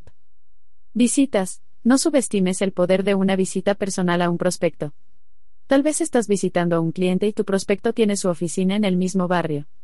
Siempre vale la pena pasar por sus instalaciones a ver si tu contacto está disponible. Si no, tal vez puedes hablar con otra persona del mismo equipo o al menos deje información interesante, algunas muestras o incluso una carta escrita a mano. Tu prospecto reconocerá el esfuerzo que hiciste con la visita personal. Encuentros casuales. Es más complicado conseguir respuestas de algunos de los contactos C-Level, SEO, como CTO, pero también parte de su rol es estar visible en los foros públicos, específicamente en conferencias, eventos y ferias. Si sabes que tu cliente estará participando en uno de estos eventos, puedes asistir y tener lo que se llama un encuentro casual. Este es un acercamiento personal durante el evento para conversar con él o ella y hacer el seguimiento de tu oportunidad. Terceros. El uso de terceros es una de las formas de seguimiento menos usadas, pero puede ser una de los más útiles. Sobre todo, si tu contacto principal no te está contestando. Estos terceros pueden ser otras personas del mismo equipo de tu prospecto o amigos que tienen en común. Si tienes información importante para enviarle será más llamativo y a veces más confiable si le llega a través de una fuente conocida. Durante las reuniones de ventas con prospectos intento conseguir todos los datos posibles, hasta los de la recepcionista, para ayudarme al momento de hacer seguimiento. Servicio de mensajería o correo postal. La entrega de algo físico siempre va a sobresalir entre la multitud hoy en día, donde casi todo lo recibimos de manera digital. Muestras, regalos, incluso propuestas comerciales físicas pueden ser enviados por estos medios y casi siempre originará una respuesta de tu cliente. Redes sociales. Las redes sociales son oro para hacer seguimiento efectivo. Principalmente estoy hablando de LinkedIn, Facebook, Instagram y Twitter. Hay varias maneras en que podemos usarlas. Mensaje directo. Todas las plataformas que mencioné tienen la función para enviar mensajes directos donde podemos comunicarnos directamente con nuestro cliente a través de su perfil personal o empresarial. Dar me gusta a sus publicaciones. La gente siempre está pendiente de la interacción que recibe a través de sus publicaciones y si tu cliente ve que estás dando me gusta a sus posts, estará más dispuesto a contestar tu próximo intento de seguimiento. Comentar en sus publicaciones, interactuar y hacerle preguntas. Incluso puedes compartir información útil o complementaria a su publicación para agregar más valor a su audiencia. Puedes aprovechar el momento en que tu prospecto comienza a interactuar para enviarle un mensaje de WhatsApp, correo o hacerle una llamada. Compartir sus publicaciones. Si tu cliente publica contenido de interés para tu audiencia, siempre vale la pena compartir y cuando lo hagas, asegúrate de etiquetar a tu cliente en la publicación para que sepa que estás promoviendo su contenido. Etiquetar a tu cliente en tus publicaciones y publicaciones de otras personas. Si tienes un evento que puede ser interesante para tu cliente o publicas algo para conocer la opinión de otros expertos, incluso tu cliente, puedes etiquetarlo en la descripción o los comentarios. Puedes hacer lo mismo en publicaciones de otras personas que puedan ser interesantes para tu cliente, pero en este caso, solo en los comentarios. Listo. Entonces ya tienes las herramientas de seguimiento efectivo. Ahora tenemos que identificar algunos usos para estas herramientas. Vamos a regresar a nuestro taller de herramientas de seguimiento. Parte 2. Ahora que el taller está lleno de herramientas, imagina para cada herramienta, un menú desplegable con opciones dentro de esa categoría. Por ejemplo, podemos hacer varios tipos de seguimiento con correos electrónicos, compartir recursos, enviar invitaciones, enviar preguntas específicas, ofrecer una promoción especial. Quiero que crees un menú desplegable con al menos tres opciones para cada herramienta. ¿Cómo te fue? Te doy algunos ejemplos de lo que puedes hacer, pero de verdad hay opciones infinitas para hacer seguimiento. Llamadas telefónicas para asegurar que ha recibido el contenido y hacer una pregunta específica. Invitarle a un webinar. Invitarle a una capacitación gratis. WhatsApp para enviarle un link de YouTube de un caso de éxito. Enviarle un video personalizado presentando al equipo que estará trabajando en el proyecto. Enviarle enlaces a artículos diagonal contenido de interés. LinkedIn para. Compartir una publicación de tu prospecto y mencionarle. Enviarle una nueva publicación en tu blog, a través de mensaje directo. Etiquetar tu prospecto en un artículo de interés y explicar por qué puede ser importante. Hay gran cantidad de usos para estas herramientas y casi todos son intercambiables. A continuación, te doy más ejemplos de cómo podemos usar nuestras herramientas de seguimiento en general. Invitarle a una conferencia. Contarle sobre una oferta especial. Darle una recomendación. Hacerle una pregunta específica. Pasarle un referido. Enviarle un caso de éxito. Enviarle un testimonio. Enviarle artículos diagonal contenido de interés. Enviarle un boletín. Enviarle un blog nuevo. Enviarle informes de la industria. Participar o asistir a ferias donde estarán tus prospectos. Visitarle en su oficina para entregar información útil. Visitarle en su oficina para entregar un regalo. Visitarle para entregar una muestra.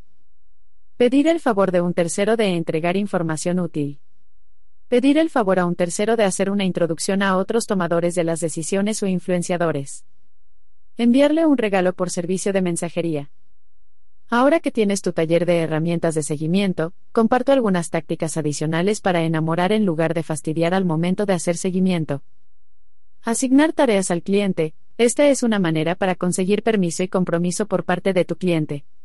Por ejemplo, durante los últimos minutos de una reunión de ventas puedes asignar una tarea al cliente. Puede ser para enviarte información importante, técnica, procesos, que necesitas para definir mejor tu solución, o algo tan sencillo como agendar una reunión adicional con otra persona involucrada en el proceso de toma de decisiones. Cualquier cosa que sea, el objetivo es que después de la reunión, tú tienes una tarea y el cliente tiene una tarea. Por ejemplo, vendedor, listo Juan, entonces tú vas a enviarme el informe del año pasado con la información del proceso actual y voy a enviarte los videos que tenemos en YouTube detallando nuestra última implementación con un cliente. ¿Estás de acuerdo? Cliente, gracias, Chris, me parece perfecto. Te lo mando esta tarde. Vendedor, gracias, Juan, ahí quedamos entonces. Ahora, si no recibo la información en la tarde, tengo permiso para hacer seguimiento con Juan para recibir la información.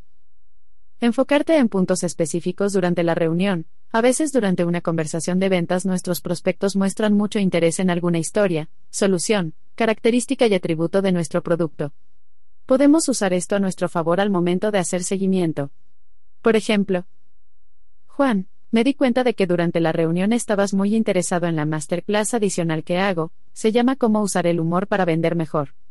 Te adjunto un PDF con tips sobre cómo puedes usar el humor en las ventas para generar más confianza. Por el contrario, tal vez tu cliente estaba muy preocupado sobre algún tema en la reunión. En este caso puedes hacer seguimiento enfocándote en cómo aliviar esta preocupación.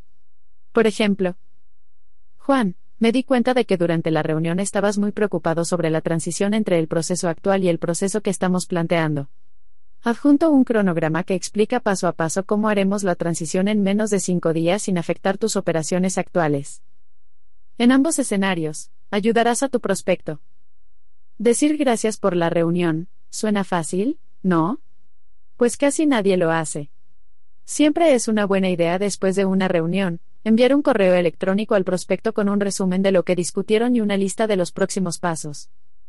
Enviar una invitación a conectar por LinkedIn. Es una buena idea investigar tu prospecto en LinkedIn antes de la reunión, pero por lo general espero hasta el final de la misma para enviarle una invitación a conectar. De esta manera puedes darle las gracias y definir los próximos pasos en el mensaje para conectar. Hacer tangible lo que es intangible, es importante en el proceso de la venta destacar el valor. Espero que sea obvio hasta ahora. El problema con el valor es que es intangible. Por eso en el proceso de seguimiento deberíamos identificar los factores tangibles que muestran el valor. Esto puede incluir cartas de testimonios, informes con estadísticas, muestras del producto, certificaciones o manuales de entrenamiento.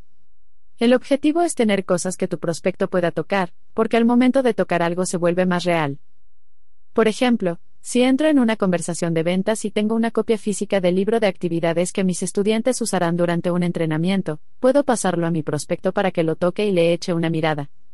Tal vez diría cosas como, ah, tendrían que hacer una actividad de escribir un correo electrónico de alto impacto. Me gusta esta idea. De repente el valor de mi producto se vuelve más tangible y real.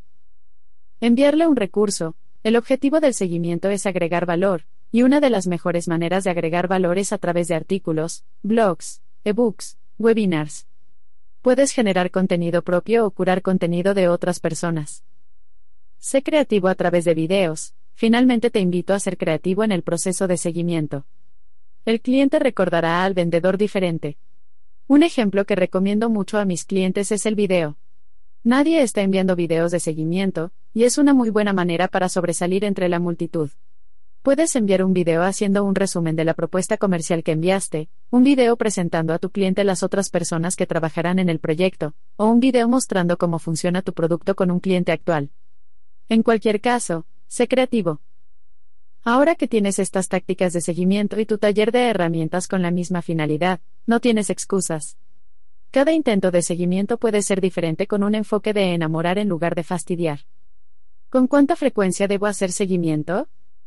Esta es otra pregunta que recibo durante mis capacitaciones y tengo una manera sencilla para responderla. Todo depende del momento en el que el cliente quiere tomar una decisión y es por esta razón que destaque tanto la importancia de definir los próximos pasos con el cliente. Las tres reglas de frecuencia de seguimiento. Si el cliente va a tomar una decisión en una semana, debes hacer seguimiento cada día. Si el cliente va a tomar una decisión en un mes, debes hacer seguimiento cada semana y en la última semana cada día. Si el cliente va a tomar una decisión en un año, debes hacer seguimiento cada mes, en el último mes cada semana y en la última semana cada día. Las oportunidades grandes y estratégicas necesitan más cuidado. No podemos aplicar el mismo esfuerzo de seguimiento para todas las oportunidades que tenemos y obviamente algunas oportunidades son más importantes que otras. He dividido estas oportunidades importantes en dos grupos. Oportunidades grandes. Esto significa las oportunidades de valores grandes. Generalmente tu negocio depende de tres o cuatro de estas oportunidades por año para lograr sus metas en ventas. Oportunidades estratégicas, no necesariamente son oportunidades de valores muy altos, pero pueden representar un negocio nuevo que es muy importante para la dirección estratégica de la empresa. Por ejemplo, si estás pensando entrar a un sector o país nuevo. En estos escenarios es importante establecer un plan de acción táctico para mejorar tu probabilidad de cierre.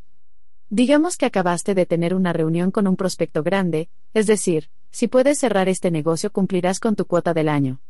Desafortunadamente el prospecto te dijo que, aunque estaba muy interesado en tu solución, ya tenía un contrato con tu competencia y no pueden cambiarlo por los próximos seis meses.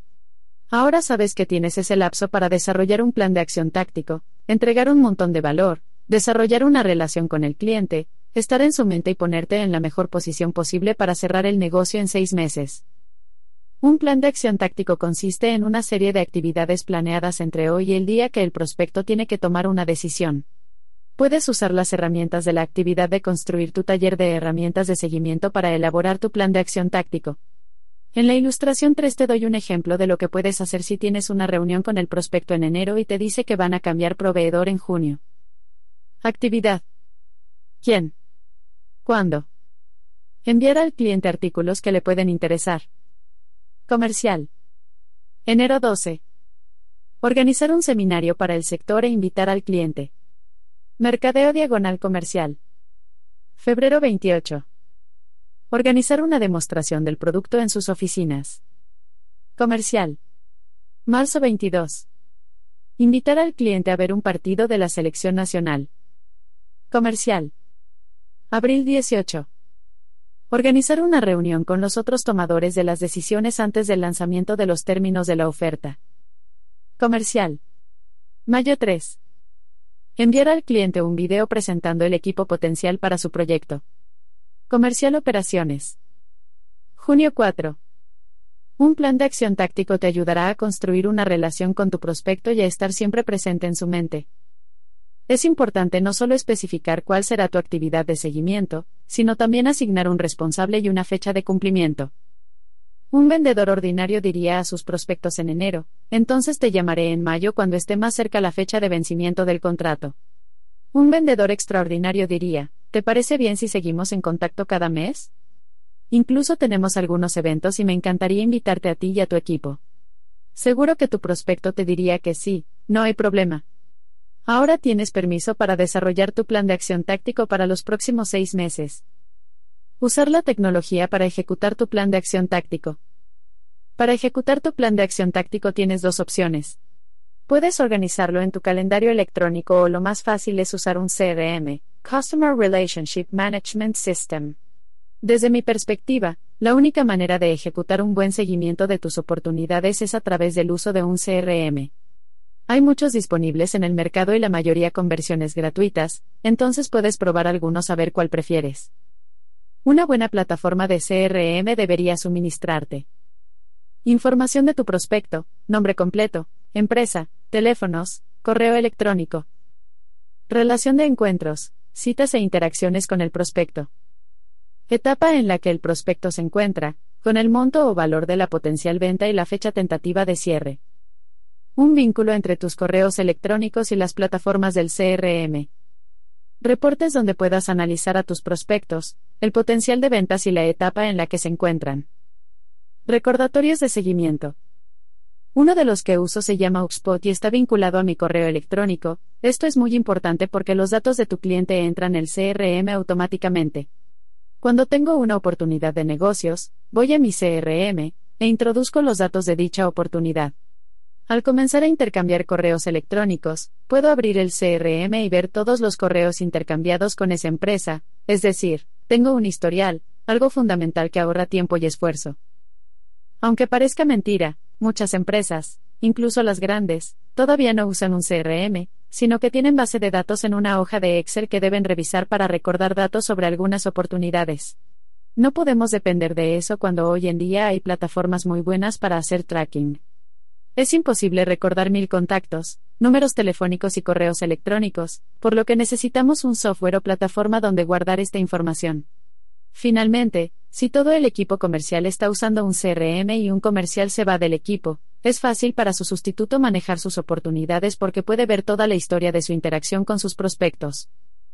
Otra herramienta importante para hacer un buen rastreo de nuestras oportunidades de negocio es el mail tracking, rastreo de correos, algunos CRM incluyen mail tracking o si vas a usar CRG gratis, hay una aplicación que puedes comprar que se llama MailTrack, que es la que uso y está vinculada con Gmail. ¿Qué hace esta aplicación? Cuando el cliente abre mi correo, me llega una notificación que dice Juan está leyendo tu correo en este momento.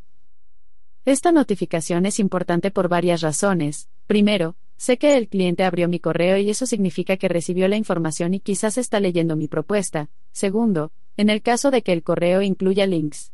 También me notifica si el receptor hizo clic en dicho link y vio mi contenido. Por último, puedo aprovechar esta situación para llamar enseguida a mi cliente. Hola Juan, ¿cómo estás? Solo quiero asegurarme de que recibiste mi correo con la propuesta. Con toda seguridad el cliente me dirá, Chris, qué casualidad, estoy leyéndola en este instante y aprovecharé el momento para decirle que mire los beneficios en tal página, ver si tiene una pregunta y agregar más valor a mi propuesta. Otra característica muy útil de MailTrack es que si el cliente reenvía mi correo a otras personas o si lo revisa varias veces, la aplicación me notificará cuántas veces ha sido abierto mi correo. En consecuencia, si mando una propuesta y veo que ese correo ha sido abierto 10 veces, significa que el cliente está interesado. Nadie va a reenviar un correo o abrirlo 10 veces, si no tiene interés en él, ¿cierto? Por supuesto a ese cliente le seguiré enviando información de valor y le haré un seguimiento muy cercano. Debes conseguir retroalimentación no importa el resultado. Un comentario final con respecto a las oportunidades grandes y estratégicas tiene que ver con algo que aprendí cuando trabajé en Australia y Londres, en la parte de licitaciones. Como eran grandes negocios relacionados con la construcción de puentes y túneles, la inversión de dinero que se realizaba para elaborar las propuestas era alta. A veces gastábamos hasta 300 mil dólares en dichas propuestas, gestión, reuniones, contratación de expertos, y si no ganábamos la licitación, indudablemente perdíamos mucho tiempo y dinero. En esta situación, solicitábamos al cliente una reunión para indagar por qué perdimos y por qué ganó el otro proveedor, de manera que pudiéramos usar esa información para evitar cometer los mismos errores en próximas licitaciones, y asegurarnos de repetir lo que hicimos bien. Por ello te recomiendo que, cuando inviertas mucho tiempo en una oportunidad de negocios que al final no cierras, solicites una reunión con el cliente y le preguntes qué hiciste bien y qué hiciste mal en tu propuesta, para asegurarte de mejorarlas en futuras oportunidades. La información obtenida en estas reuniones es la única manera en la que podemos conseguir algún tipo de retorno de nuestra inversión, de tiempo y dinero. La mayoría de las veces los clientes aceptan una corta reunión porque entienden todo el esfuerzo y empeño que pusimos en la propuesta. Si ganaste, esta reunión también vale la pena para entender por qué lo hiciste y asegurarte de seguir destacando estos puntos de diferenciación en las próximas propuestas. ¿Cómo escribir un correo electrónico que tu cliente abrirá, leerá y contestará? Me parece sorprendente que el método número uno del mundo para hacer seguimiento sea el correo electrónico, pero la mayoría de los correos electrónicos que recibo son aburridos, y 100% enfocados en el vendedor, en lugar del cliente, un buen correo electrónico puede abrir puertas que no creías posible abrir, y tener un gran impacto grande no solo en tu negocio, sino también en tu vida. Cuando arranqué mi propio negocio en Bogotá, empecé a ver el mundo con ojos diferentes. Siempre estaba buscando oportunidades. En 2016 me di cuenta de la cantidad de publicidad sobre un evento grande de mercadeo que se llama EXMA, Expo Marketing.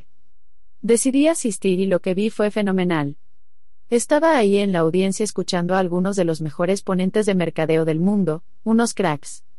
Una de las charlas que más me impactó fue la de Mark Randolph, el fundador de Netflix. En este momento, como diría Martin Luther King, y had a dream, tuve un sueño. Mi sueño era que un día estaría compartiendo tarima con los duros del mundo en mercadeo y ventas. No sabía cómo, solamente sabía que iba a pasar. Al año siguiente se presentó la oportunidad. Exma publicó en su perfil de LinkedIn que estaba buscando ponentes para la parte de Class in Class, la tarima más pequeña. De inmediato presenté la solicitud y envié información a su equipo sobre lo que yo quería exponer en Exma. Quería hablar de los atributos de las presentaciones y propuestas comerciales de impacto y cómo hacerlas. Pensé que este era el momento. Y, no me escogieron. De todas maneras, el año 2017 para mí fue un año de cambios, de crecimiento y aprendizajes. Aprendí de nuevos mentores en el mundo de las ventas y varios de ellos hablaban de cómo atraer prospectos con correos llamativos.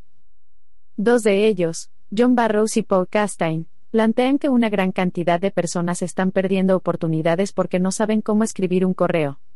Creo que es cierto porque tenemos que escribir correos cada día, especialmente en ventas, pero ni en el colegio ni en la universidad recibimos formación sobre cómo escribir un correo electrónico de impacto, y por eso todos los correos lucen iguales.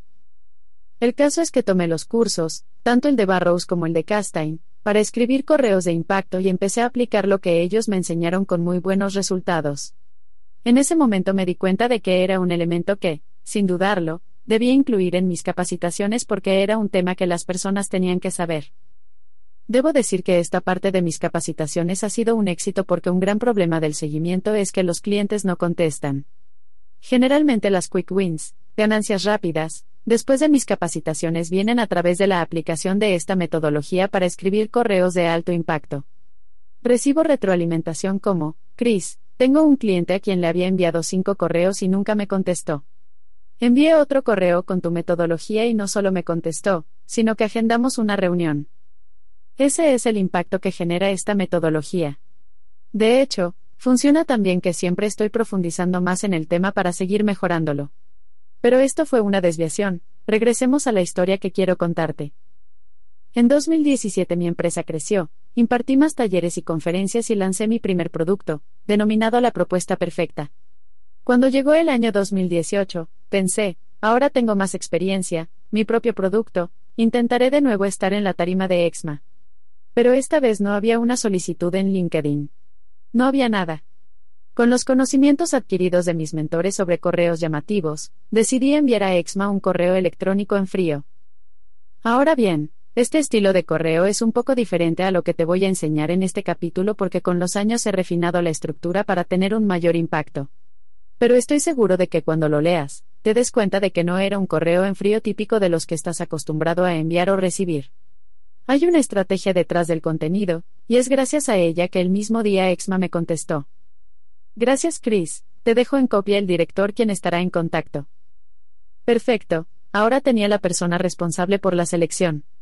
El correo en frío hizo su trabajo. Después de conseguir una respuesta y encontrar la persona responsable, la idea es seguir comunicando a través de varios medios de comunicación, no solamente correo, y esto es exactamente lo que hice.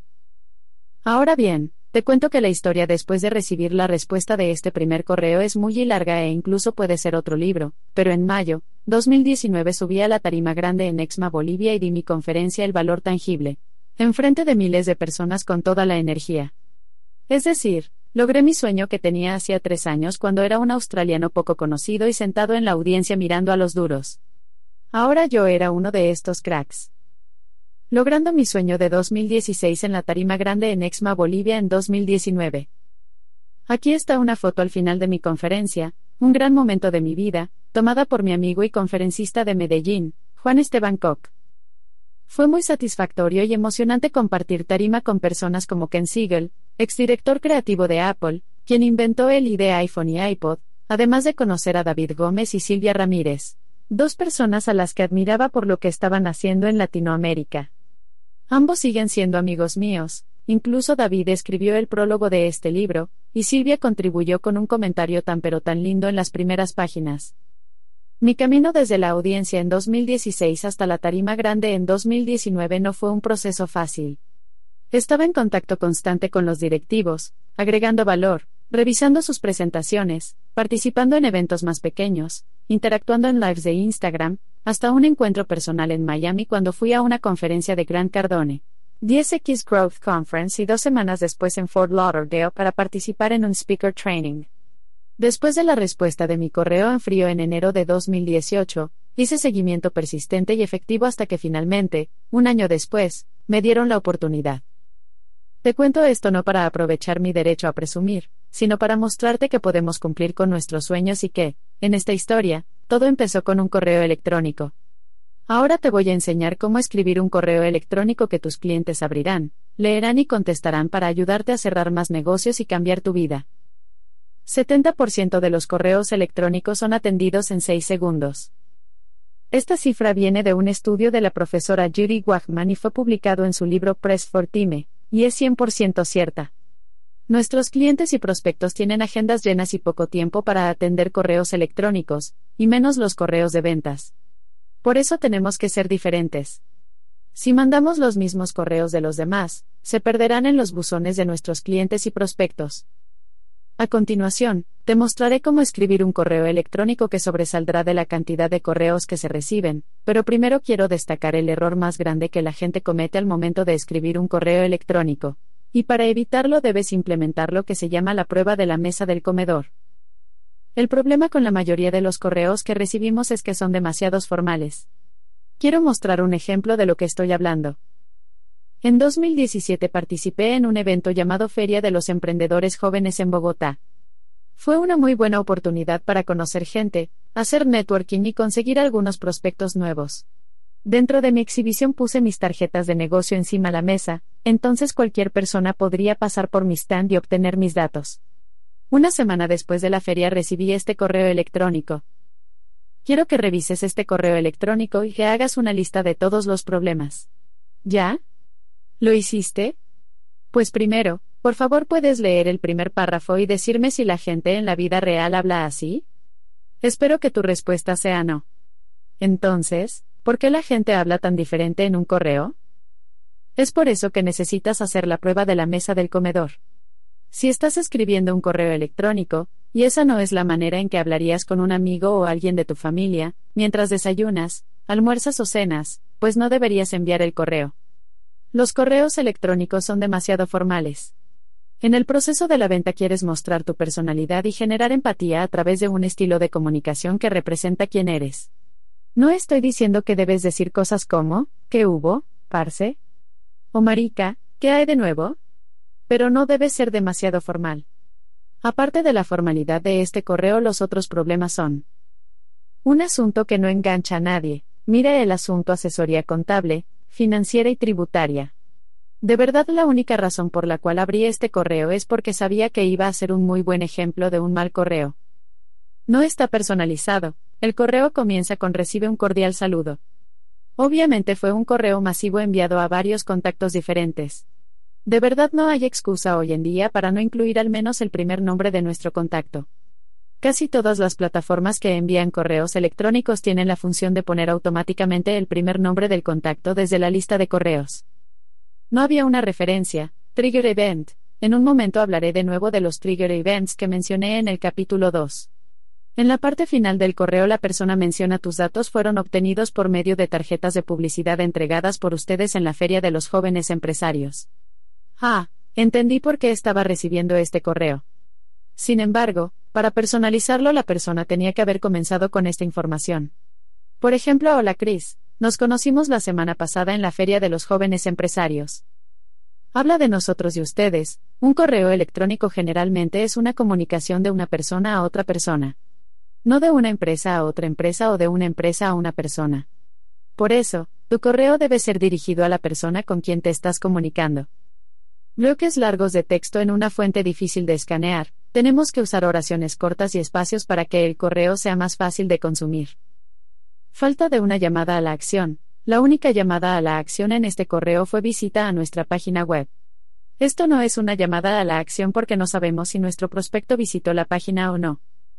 Los cinco atributos de un correo electrónico de alto impacto. Ahora que entiendes algunos de los atributos de los malos correos, te comparto los cinco atributos de un correo de impacto. Atributo 1. Un asunto que capture la atención. Si tu asunto no genera interés, es improbable que tu prospecto lo abra, y muchísimo menos si estás intentando hablar con un tomador de las decisiones, ya que ellos reciben un montón de correos cada día. Un correo es inútil si el receptor no lo abre. Generalmente hay dos razones principales por las cuales abrimos correos electrónicos. 1. Conocemos bien a la persona que envía el correo. Por ejemplo, si tu jefe te manda un correo seguro que lo leerás, no importa el asunto, o 2. Si el asunto genera interés. A continuación, te doy algunas recomendaciones para escribir asuntos llamativos que le darán a tu prospecto ganas de abrir el correo para ver de lo que estás hablando. Pon su nombre en el título. La palabra más bonita de todo el mundo en cualquier idioma es nuestro propio nombre. Por eso tiene tanto impacto en el asunto. Ejemplos son, Pedro. Webinar en dos días, Pedro. Tengo una pregunta importante para ti. Pon una fecha y tiempo. Después de mencionar esta táctica la gente me mira con una cara de confusión. Pero Chris, esto no tiene sentido. Sí, tiene sentido y te cuento por qué. Al momento de ver una fecha y tiempo en el asunto la gente piensa que es algo relacionado con su calendario. Lo abren y luego pueden decir que esta es la fecha cuando queremos tener una reunión en ellos. Esta táctica ha funcionado muy bien para mí cuando un prospecto no está contestando mis primeros correos. Ejemplos son, las once y media am, el martes o 31 de enero, las once y media am. Habla de un resultado diagonal beneficio, como mencioné en la propuesta perfecta, la gente compra resultados. Ejemplos son, ¿quieres mejorar tus ingresos en 2020? O, ¿qué harías con ahorros de 2.000 pesos por mes? Habla de un problema diagonal dolor, la gente reacciona a sus problemas y dolores. Ejemplos, ¿tus inversiones siempre salen mal? O, ¿sientes que tu seguimiento es fastidioso? Intriga diagonal curiosidad. Hay un dicho la curiosidad mató el gato, pues también abrió el correo. Ejemplos, 97% de los gerentes no sabe este truco o cómo un tomate puede cambiar tu vida.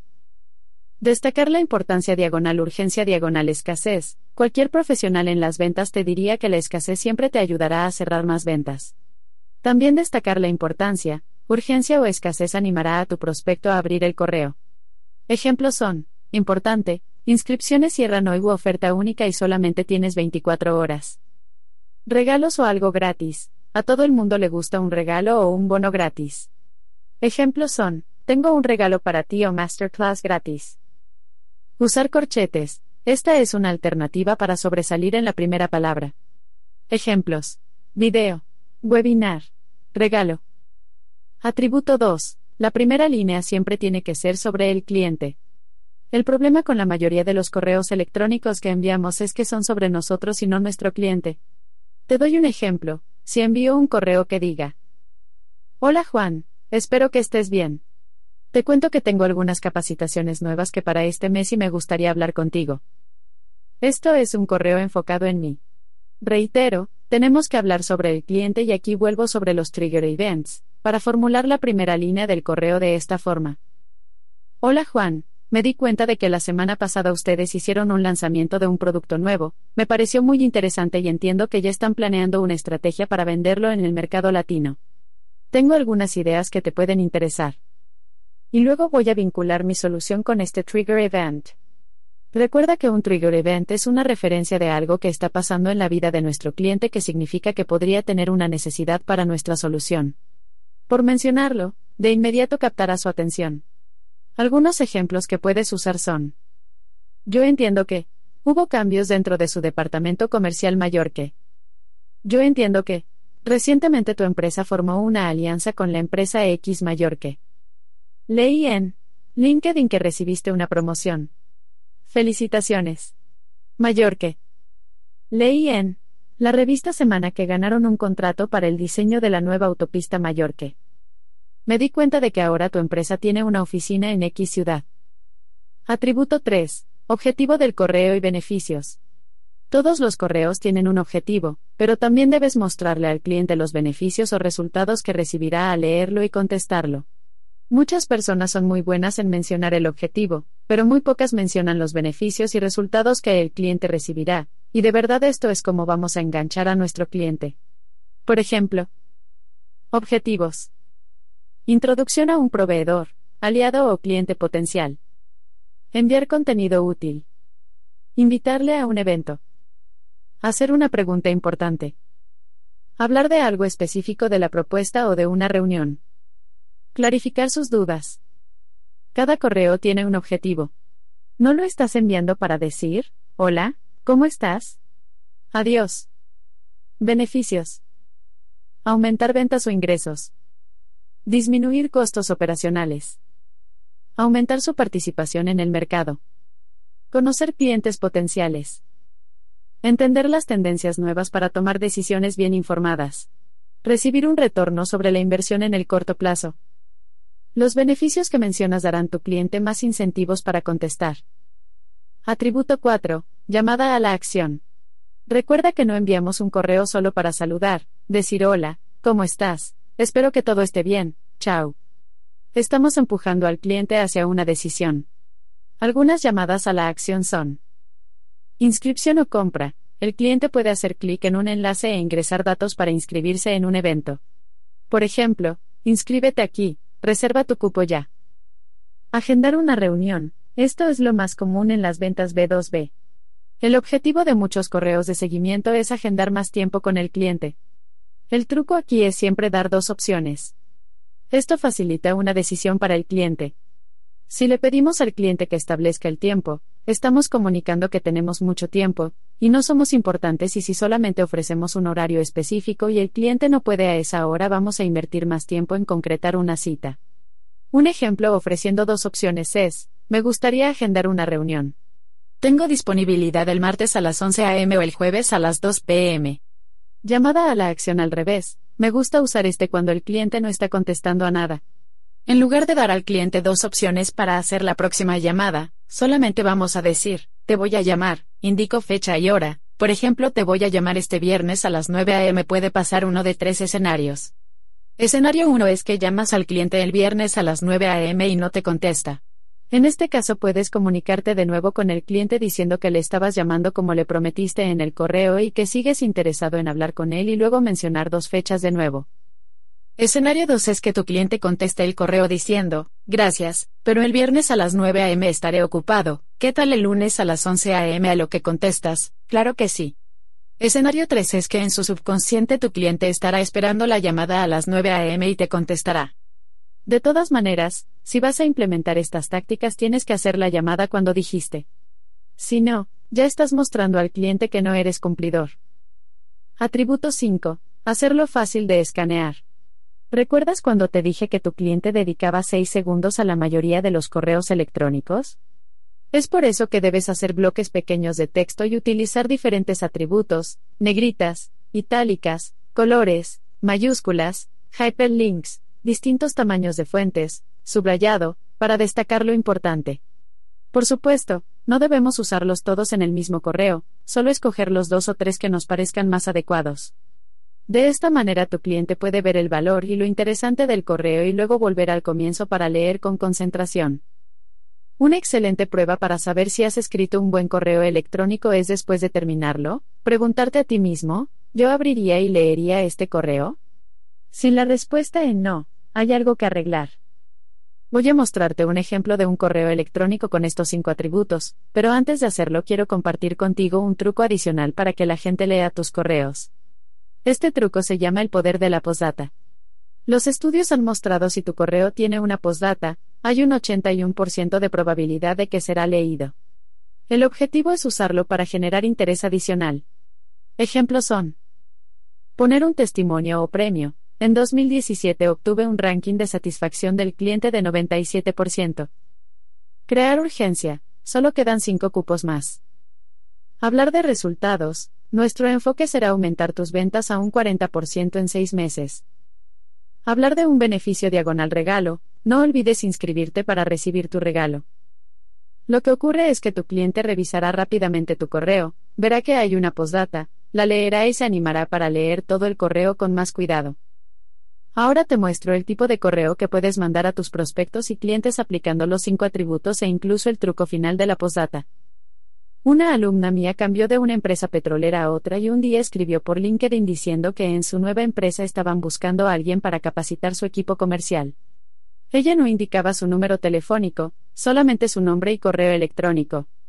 Entonces envié a esta persona, se llama Gisella, un correo electrónico en frío. Te cuento que al día siguiente Gisella me contestó para agendar una reunión. En los recursos del capítulo dejo algunas plantillas de correos de prospección y de seguimiento de alto impacto. Visita www.laventadisruptiva.com diagonal recursos diagonal. Despertar prospectos dormidos. Todos hemos vivido la experiencia de tener una reunión con un prospecto que mostró mucho interés, le enviamos una propuesta comercial y luego dejó de contactarnos. En imposible que esta situación no ocurra alguna vez, pero sin duda podemos reducir el número de ocurrencias. Para lidiar con ellos y tratar de despertarlos, hay unas estrategias que podemos implementar. Estrategias proactivas. Estas son estrategias que puedes aplicar para que evites una situación donde tu cliente se queda en silencio. Conocer varias personas dentro de la organización del cliente, para no depender solo de él, He mencionado previamente en este libro que debes intentar conocer varias personas involucradas en el proceso de la venta.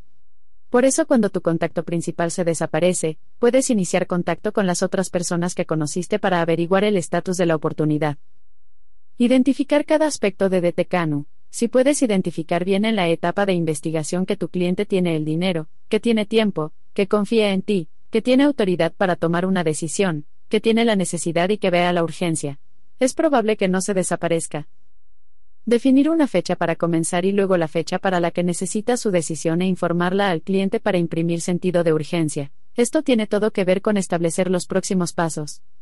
Si tu cliente dice que quiere empezar en un mes, pero realmente necesitas dos semanas de planeación antes de arrancar, puedes explicarlo al cliente para confirmar que, en realidad, si ellos quieren trabajar con ustedes deben tomar una decisión en dos semanas. Reducir el tiempo para la toma de decisión puede generar más urgencia. Luego, si pasan dos semanas sin tomarla puedes averiguar con el cliente si algo ha cambiado con respecto a la fecha para comenzar. Estrategias reactivas.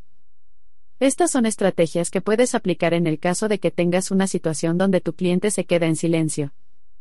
Usar varios medios de comunicación. Debes comenzar a comunicarte con tu cliente desde todas las fuentes. Si mandas mensajes de valor a través de llamadas, correos, WhatsApp, redes sociales y comunicación a través de terceros hay una alta probabilidad de que llegarán a tu cliente y recibirás una respuesta. Enviar un video personalizado por WhatsApp, los vendedores creativos sobresalen en la multitud. Un video mensaje en WhatsApp puede recibir una respuesta porque es personalizado y diferente. Enviar un regalo por mensajería, para mí este es el último intento de seguimiento. Si tu cliente no te llama después de recibir un libro, botella de vino o un tiquete o un partido de fútbol, definitivamente no vale la pena seguir en contacto. Pero la probabilidad de que recibas una llamada de agradecimiento es bastante alta. El correo electrónico de Breakup. Si después de 12 intentos de seguimiento efectivo tu cliente aún no te contesta, por supuesto que está bien decir no más. A pesar de que hemos implementado todas las herramientas y tácticas mencionadas en este capítulo, tal vez estamos perdiendo nuestro tiempo y no vale la pena seguir enviando información importante. Es el momento de enviar el correo de breakup, ruptura.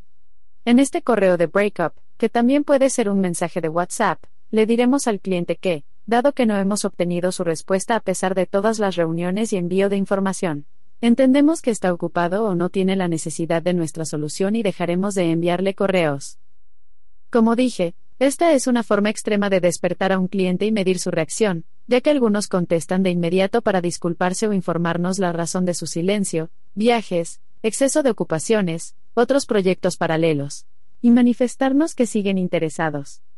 Otros no contestan y entonces podemos enfocarnos en ese no que, para mí, en lugar de un fracaso, significa nueva oportunidad. Te doy un ejemplo de un correo de breakup. Como última observación en este aspecto, creo que los vendedores siempre debemos estar orgullosos de lo que hacemos y tener dignidad. Si en cada intento de contacto, agrego valor a un cliente, información, invitaciones, regalos, y aún así no me contesta, lo considero como una falta de respeto a mi labor y al valor que estoy ofreciendo para cambiar su vida. Por supuesto, no quiero tener una relación con alguien que me falte el respeto. ¿Cerraste la venta? Ahora es tiempo para fidelizar el cliente. Después de cerrar una venta, nuestro trabajo como vendedores no ha terminado.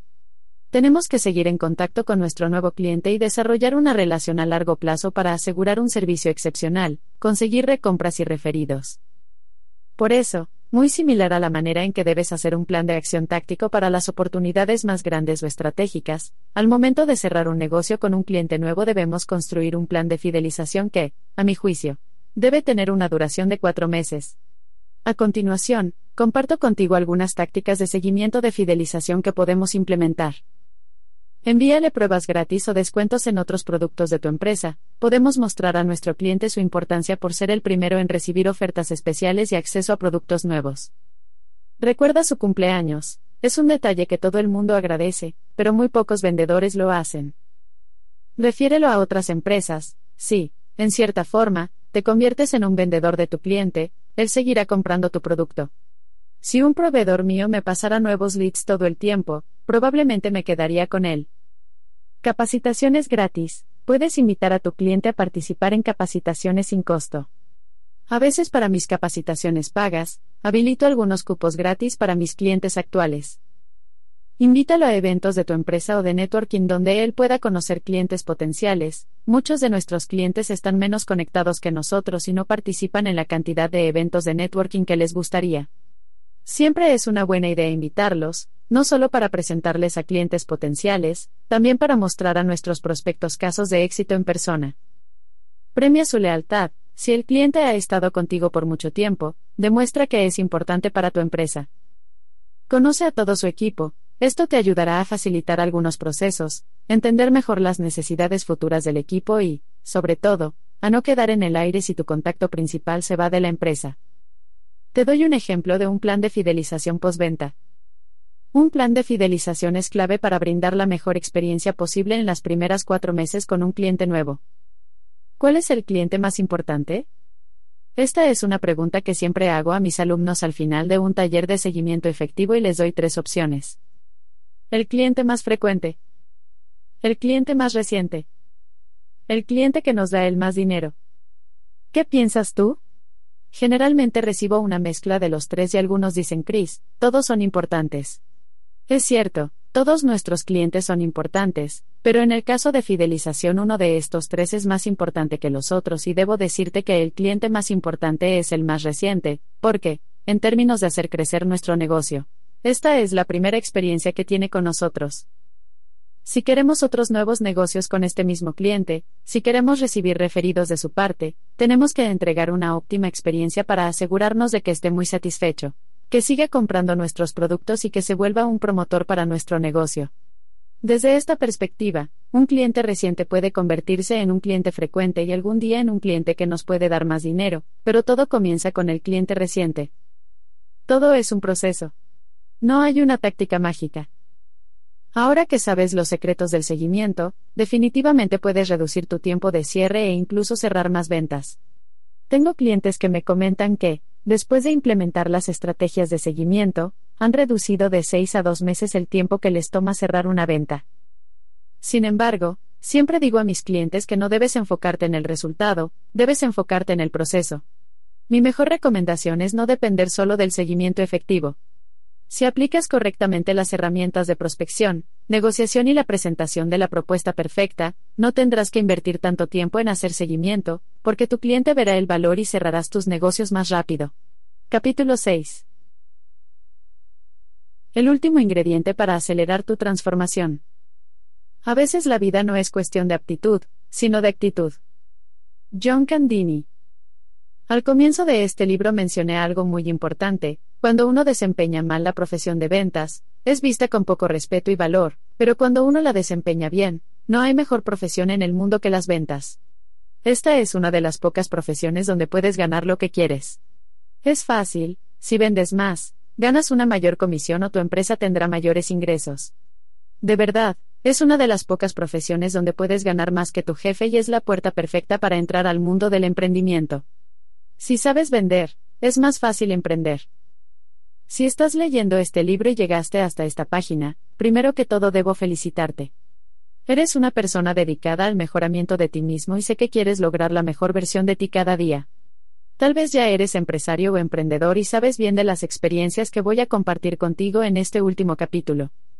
O tal vez siempre has trabajado para una empresa, pero sabes que este no será el final de tu historia profesional, solo es un paso hacia algo más, un gran reto, un sueño, algo que va a dejar un legado. Yo hice la transición de vendedor a emprendedor, y quiero contarte que al momento de hacerlo se abrió un mundo nuevo.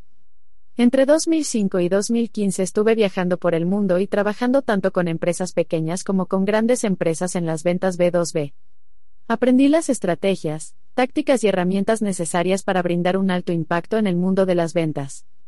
Al comienzo del libro te pregunté si las ventas son un arte o una ciencia y seguramente ya has visto que mi enfoque en este libro está en la ciencia, la estrategia.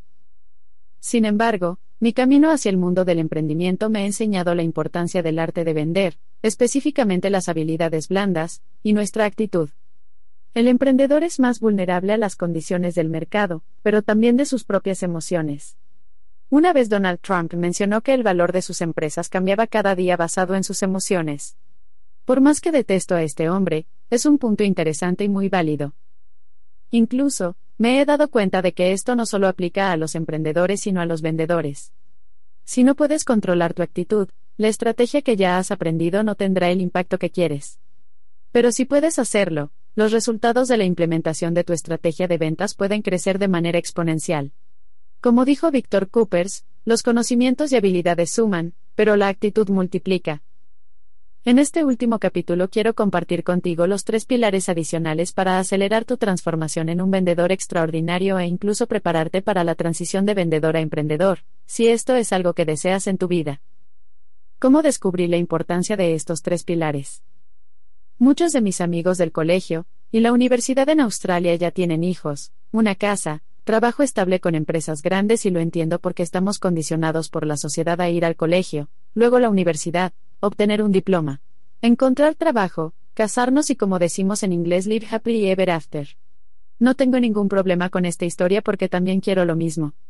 Pero fue en el momento de reemplazar encontrar trabajo con hacer mi propio trabajo, cuando descubrí la importancia de estos tres pilares adicionales para vender más. Recuerdo una clase específica de cuando comencé mi pregrado en Queensland University of Technology en 2002. Fue otro de esos momentos impactantes y que recuerdo como si fuera ayer, junto con las historias que te conté sobre la nariz de chicle del helado que me quitó mi mamá, y la entrevista para alquilarme una habitación por parte de una chica que odiaba a los vendedores.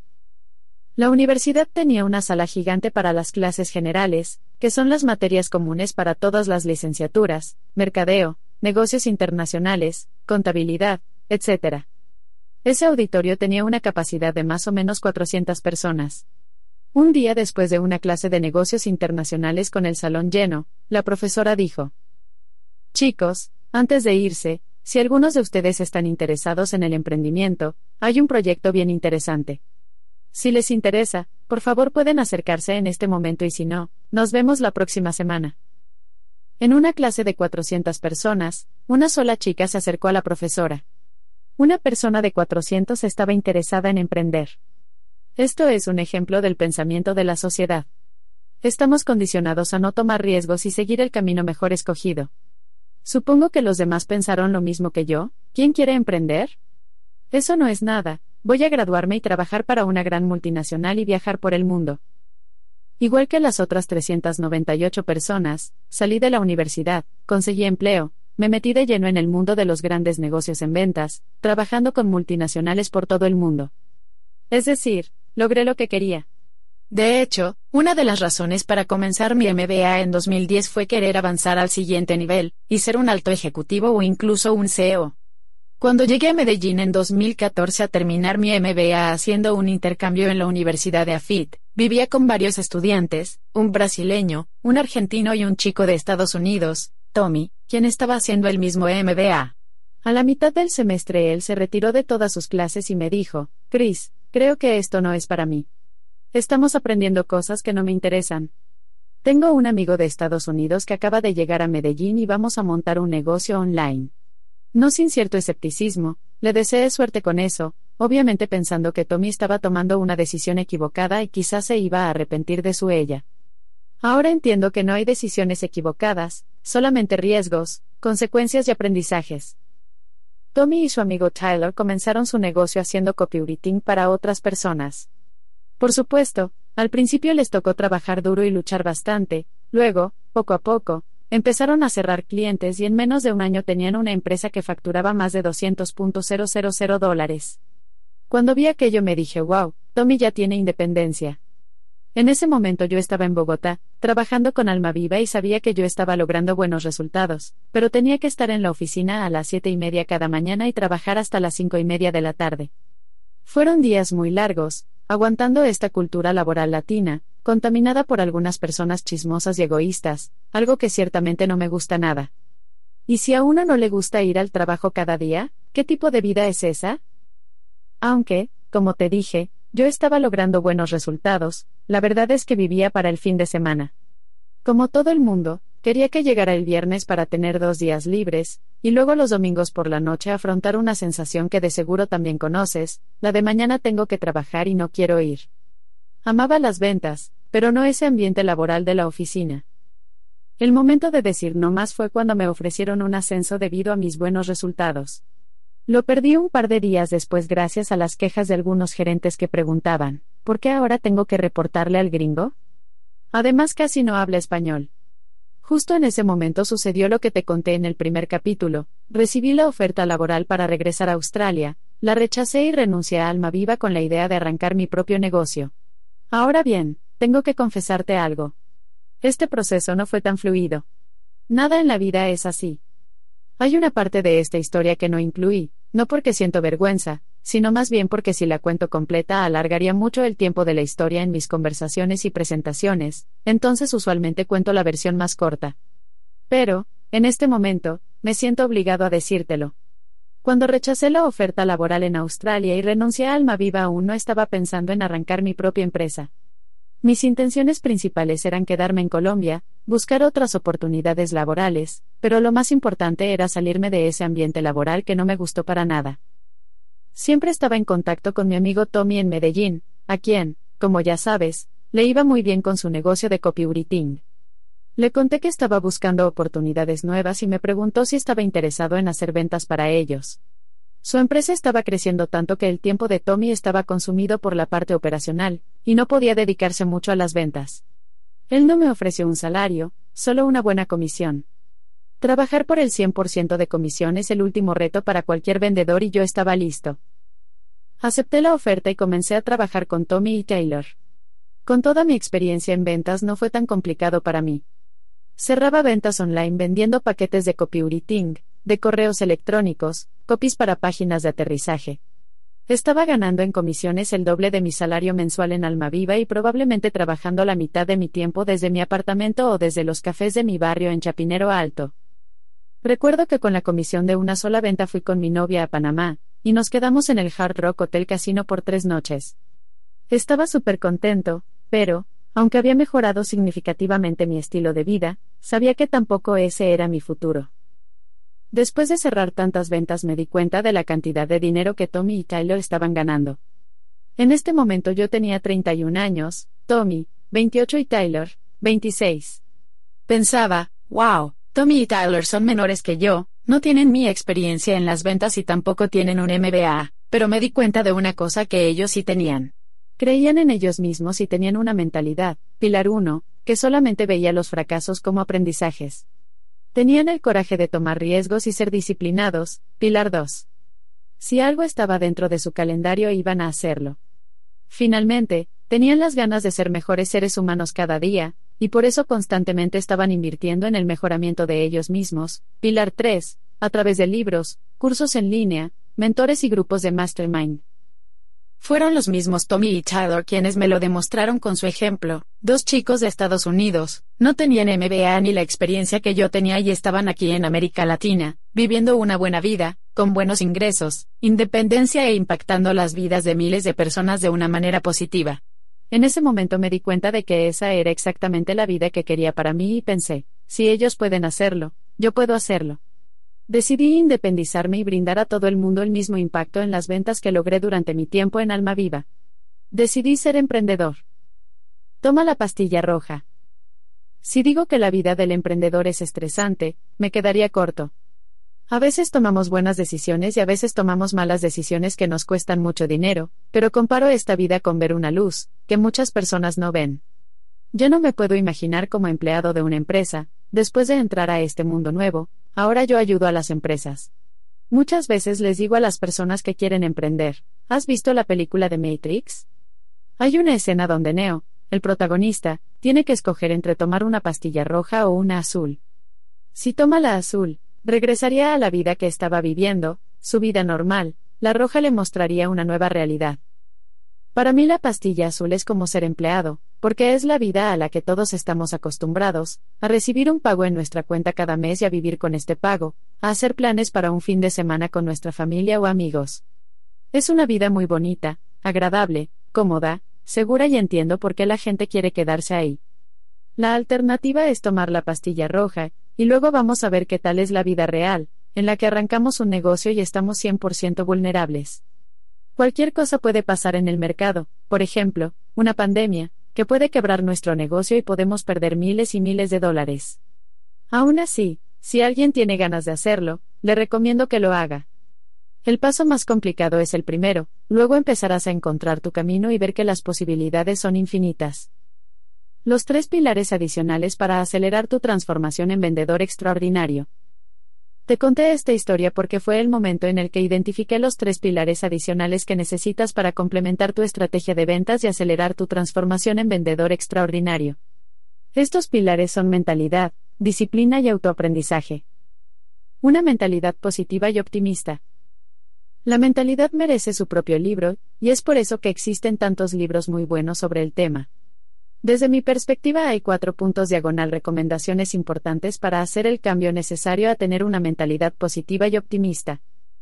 Evitar las noticias y en su lugar escuchar videos diagonal audios positivos.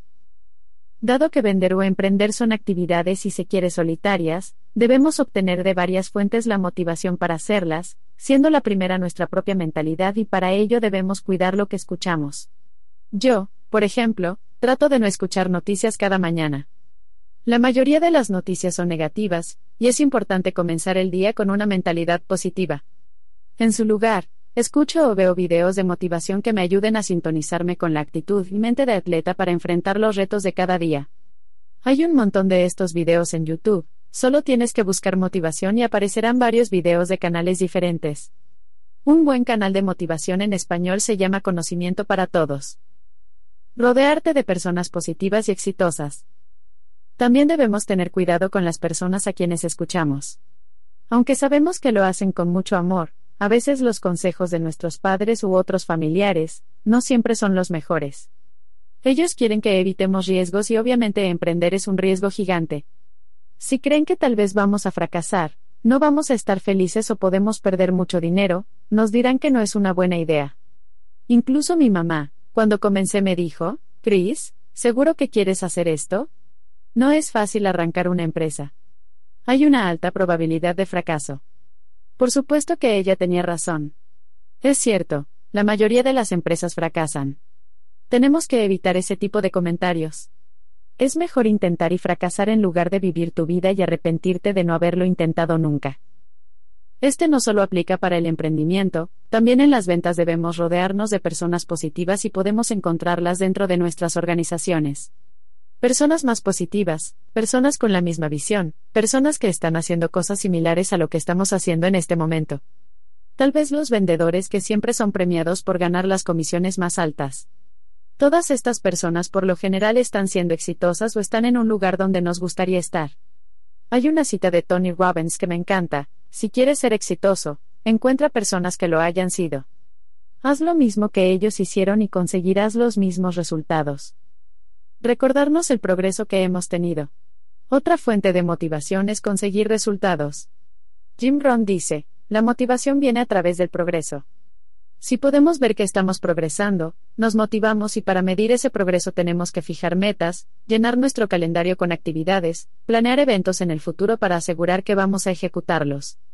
Por ejemplo, yo amo las memorias de Facebook, el otro día vi una de hace muchos años, una de mis primeras capacitaciones y pensé, wow, He crecido bastante desde ese momento y en ese entonces no sabía ni el 1% de lo que sé ahora. Ver este tipo de progreso nos llena de motivación para seguir avanzando. Los resultados no siempre vienen en términos de dinero. El dinero es una manera de medir los resultados que estamos consiguiendo, pero también debemos revisar dónde estamos en comparación con hace un año, con qué tipo de clientes estamos trabajando ahora. Si hemos logrado la oportunidad de participar en algunos eventos significativos, si hemos logrado un ascenso o tenemos más responsabilidades dentro de la empresa. Identificar estos resultados nos sirve para medir nuestro progreso. Imagínate si vemos un recuerdo de Facebook, y dice hace tres años estabas aquí un viernes en la noche tomando unas cervezas en un bar, y tres años después estamos ahí en el mismo bar tomando unas cervezas con las mismas personas. ¿Qué tipo de progreso hemos tenido? De verdad, a mis 20 años me sentía así, y no era tan gratificante. No hay fracasos, solamente aprendizajes. Somos responsables por todo lo que nos pasa en la vida. Es fácil tomar responsabilidad por los éxitos, pero es difícil hacernos responsables por los fracasos. Con la mentalidad correcta, un fracaso puede motivarte más que un éxito. En 2020, cuando llegó la crisis financiera consecuencia de la pandemia, pensaba yo no voy a fracasar. Tuvimos dos meses duros, mis gastos estaban muy altos y de repente tenía muy bajos ingresos y un montón de proyectos cancelados. Me di cuenta de una deuda que tenía, de que la empresa no tenía dinero, Así que tomé la decisión de liquidar todos los contratos y empezar desde cero. Incluso despedí a mi contadora porque me di cuenta de que todo en el negocio estaba mal y que estaba perdiendo bastante dinero. Tampoco tenía ahorros personales, todo estaba reinvertido en la empresa. ¿Es un fracaso? Sí. Pero también fue lo mejor que me pasó. Para mí fue un respiro, un aire nuevo porque ahora estoy más tranquilo y este fracaso me hizo retomar el control de mi negocio, lo cual es bueno. Me he recuperado rápidamente gracias a mi marca y a la reputación que he estado estableciendo en los últimos años. Disciplina diaria. Una pregunta frecuente en las ventas es, ¿cómo puedo estar más motivado? O, ¿cómo puedo motivar a mi equipo comercial? A veces una charla motivacional parece el remedio perfecto y sí, puede motivar a un equipo por un par de días, y luego lo que pasa se llama el efecto Red Bull. Alguien entra en el entorno del equipo, los motiva y se va. Pero no hay nada accionable que las personas puedan implementar para conseguir sus resultados deseados. Para lograr una motivación constante el secreto está en la disciplina. Muchos vendedores se enfocan en el resultado y se saltan etapas importantes del proceso, lo que los dirige al fracaso. Si por ejemplo llamo a un cliente e intento cerrar inmediatamente, tal vez no voy a tener éxito porque esa persona va a ver que estoy vendiendo.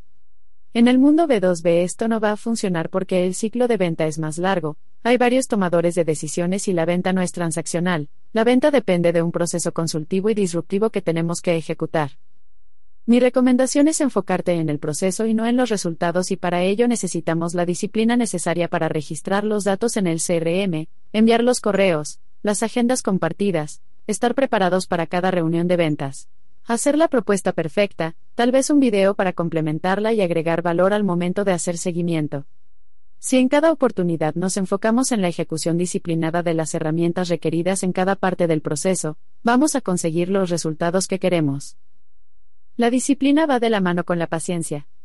Por eso quiero contarte la historia del bambú japonés que aprendí de mi coach de oratoria, Eddie Aquino. Me gusta esta historia porque es un recordatorio de que, aun si soy disciplinado, el éxito toma tiempo y requiere paciencia.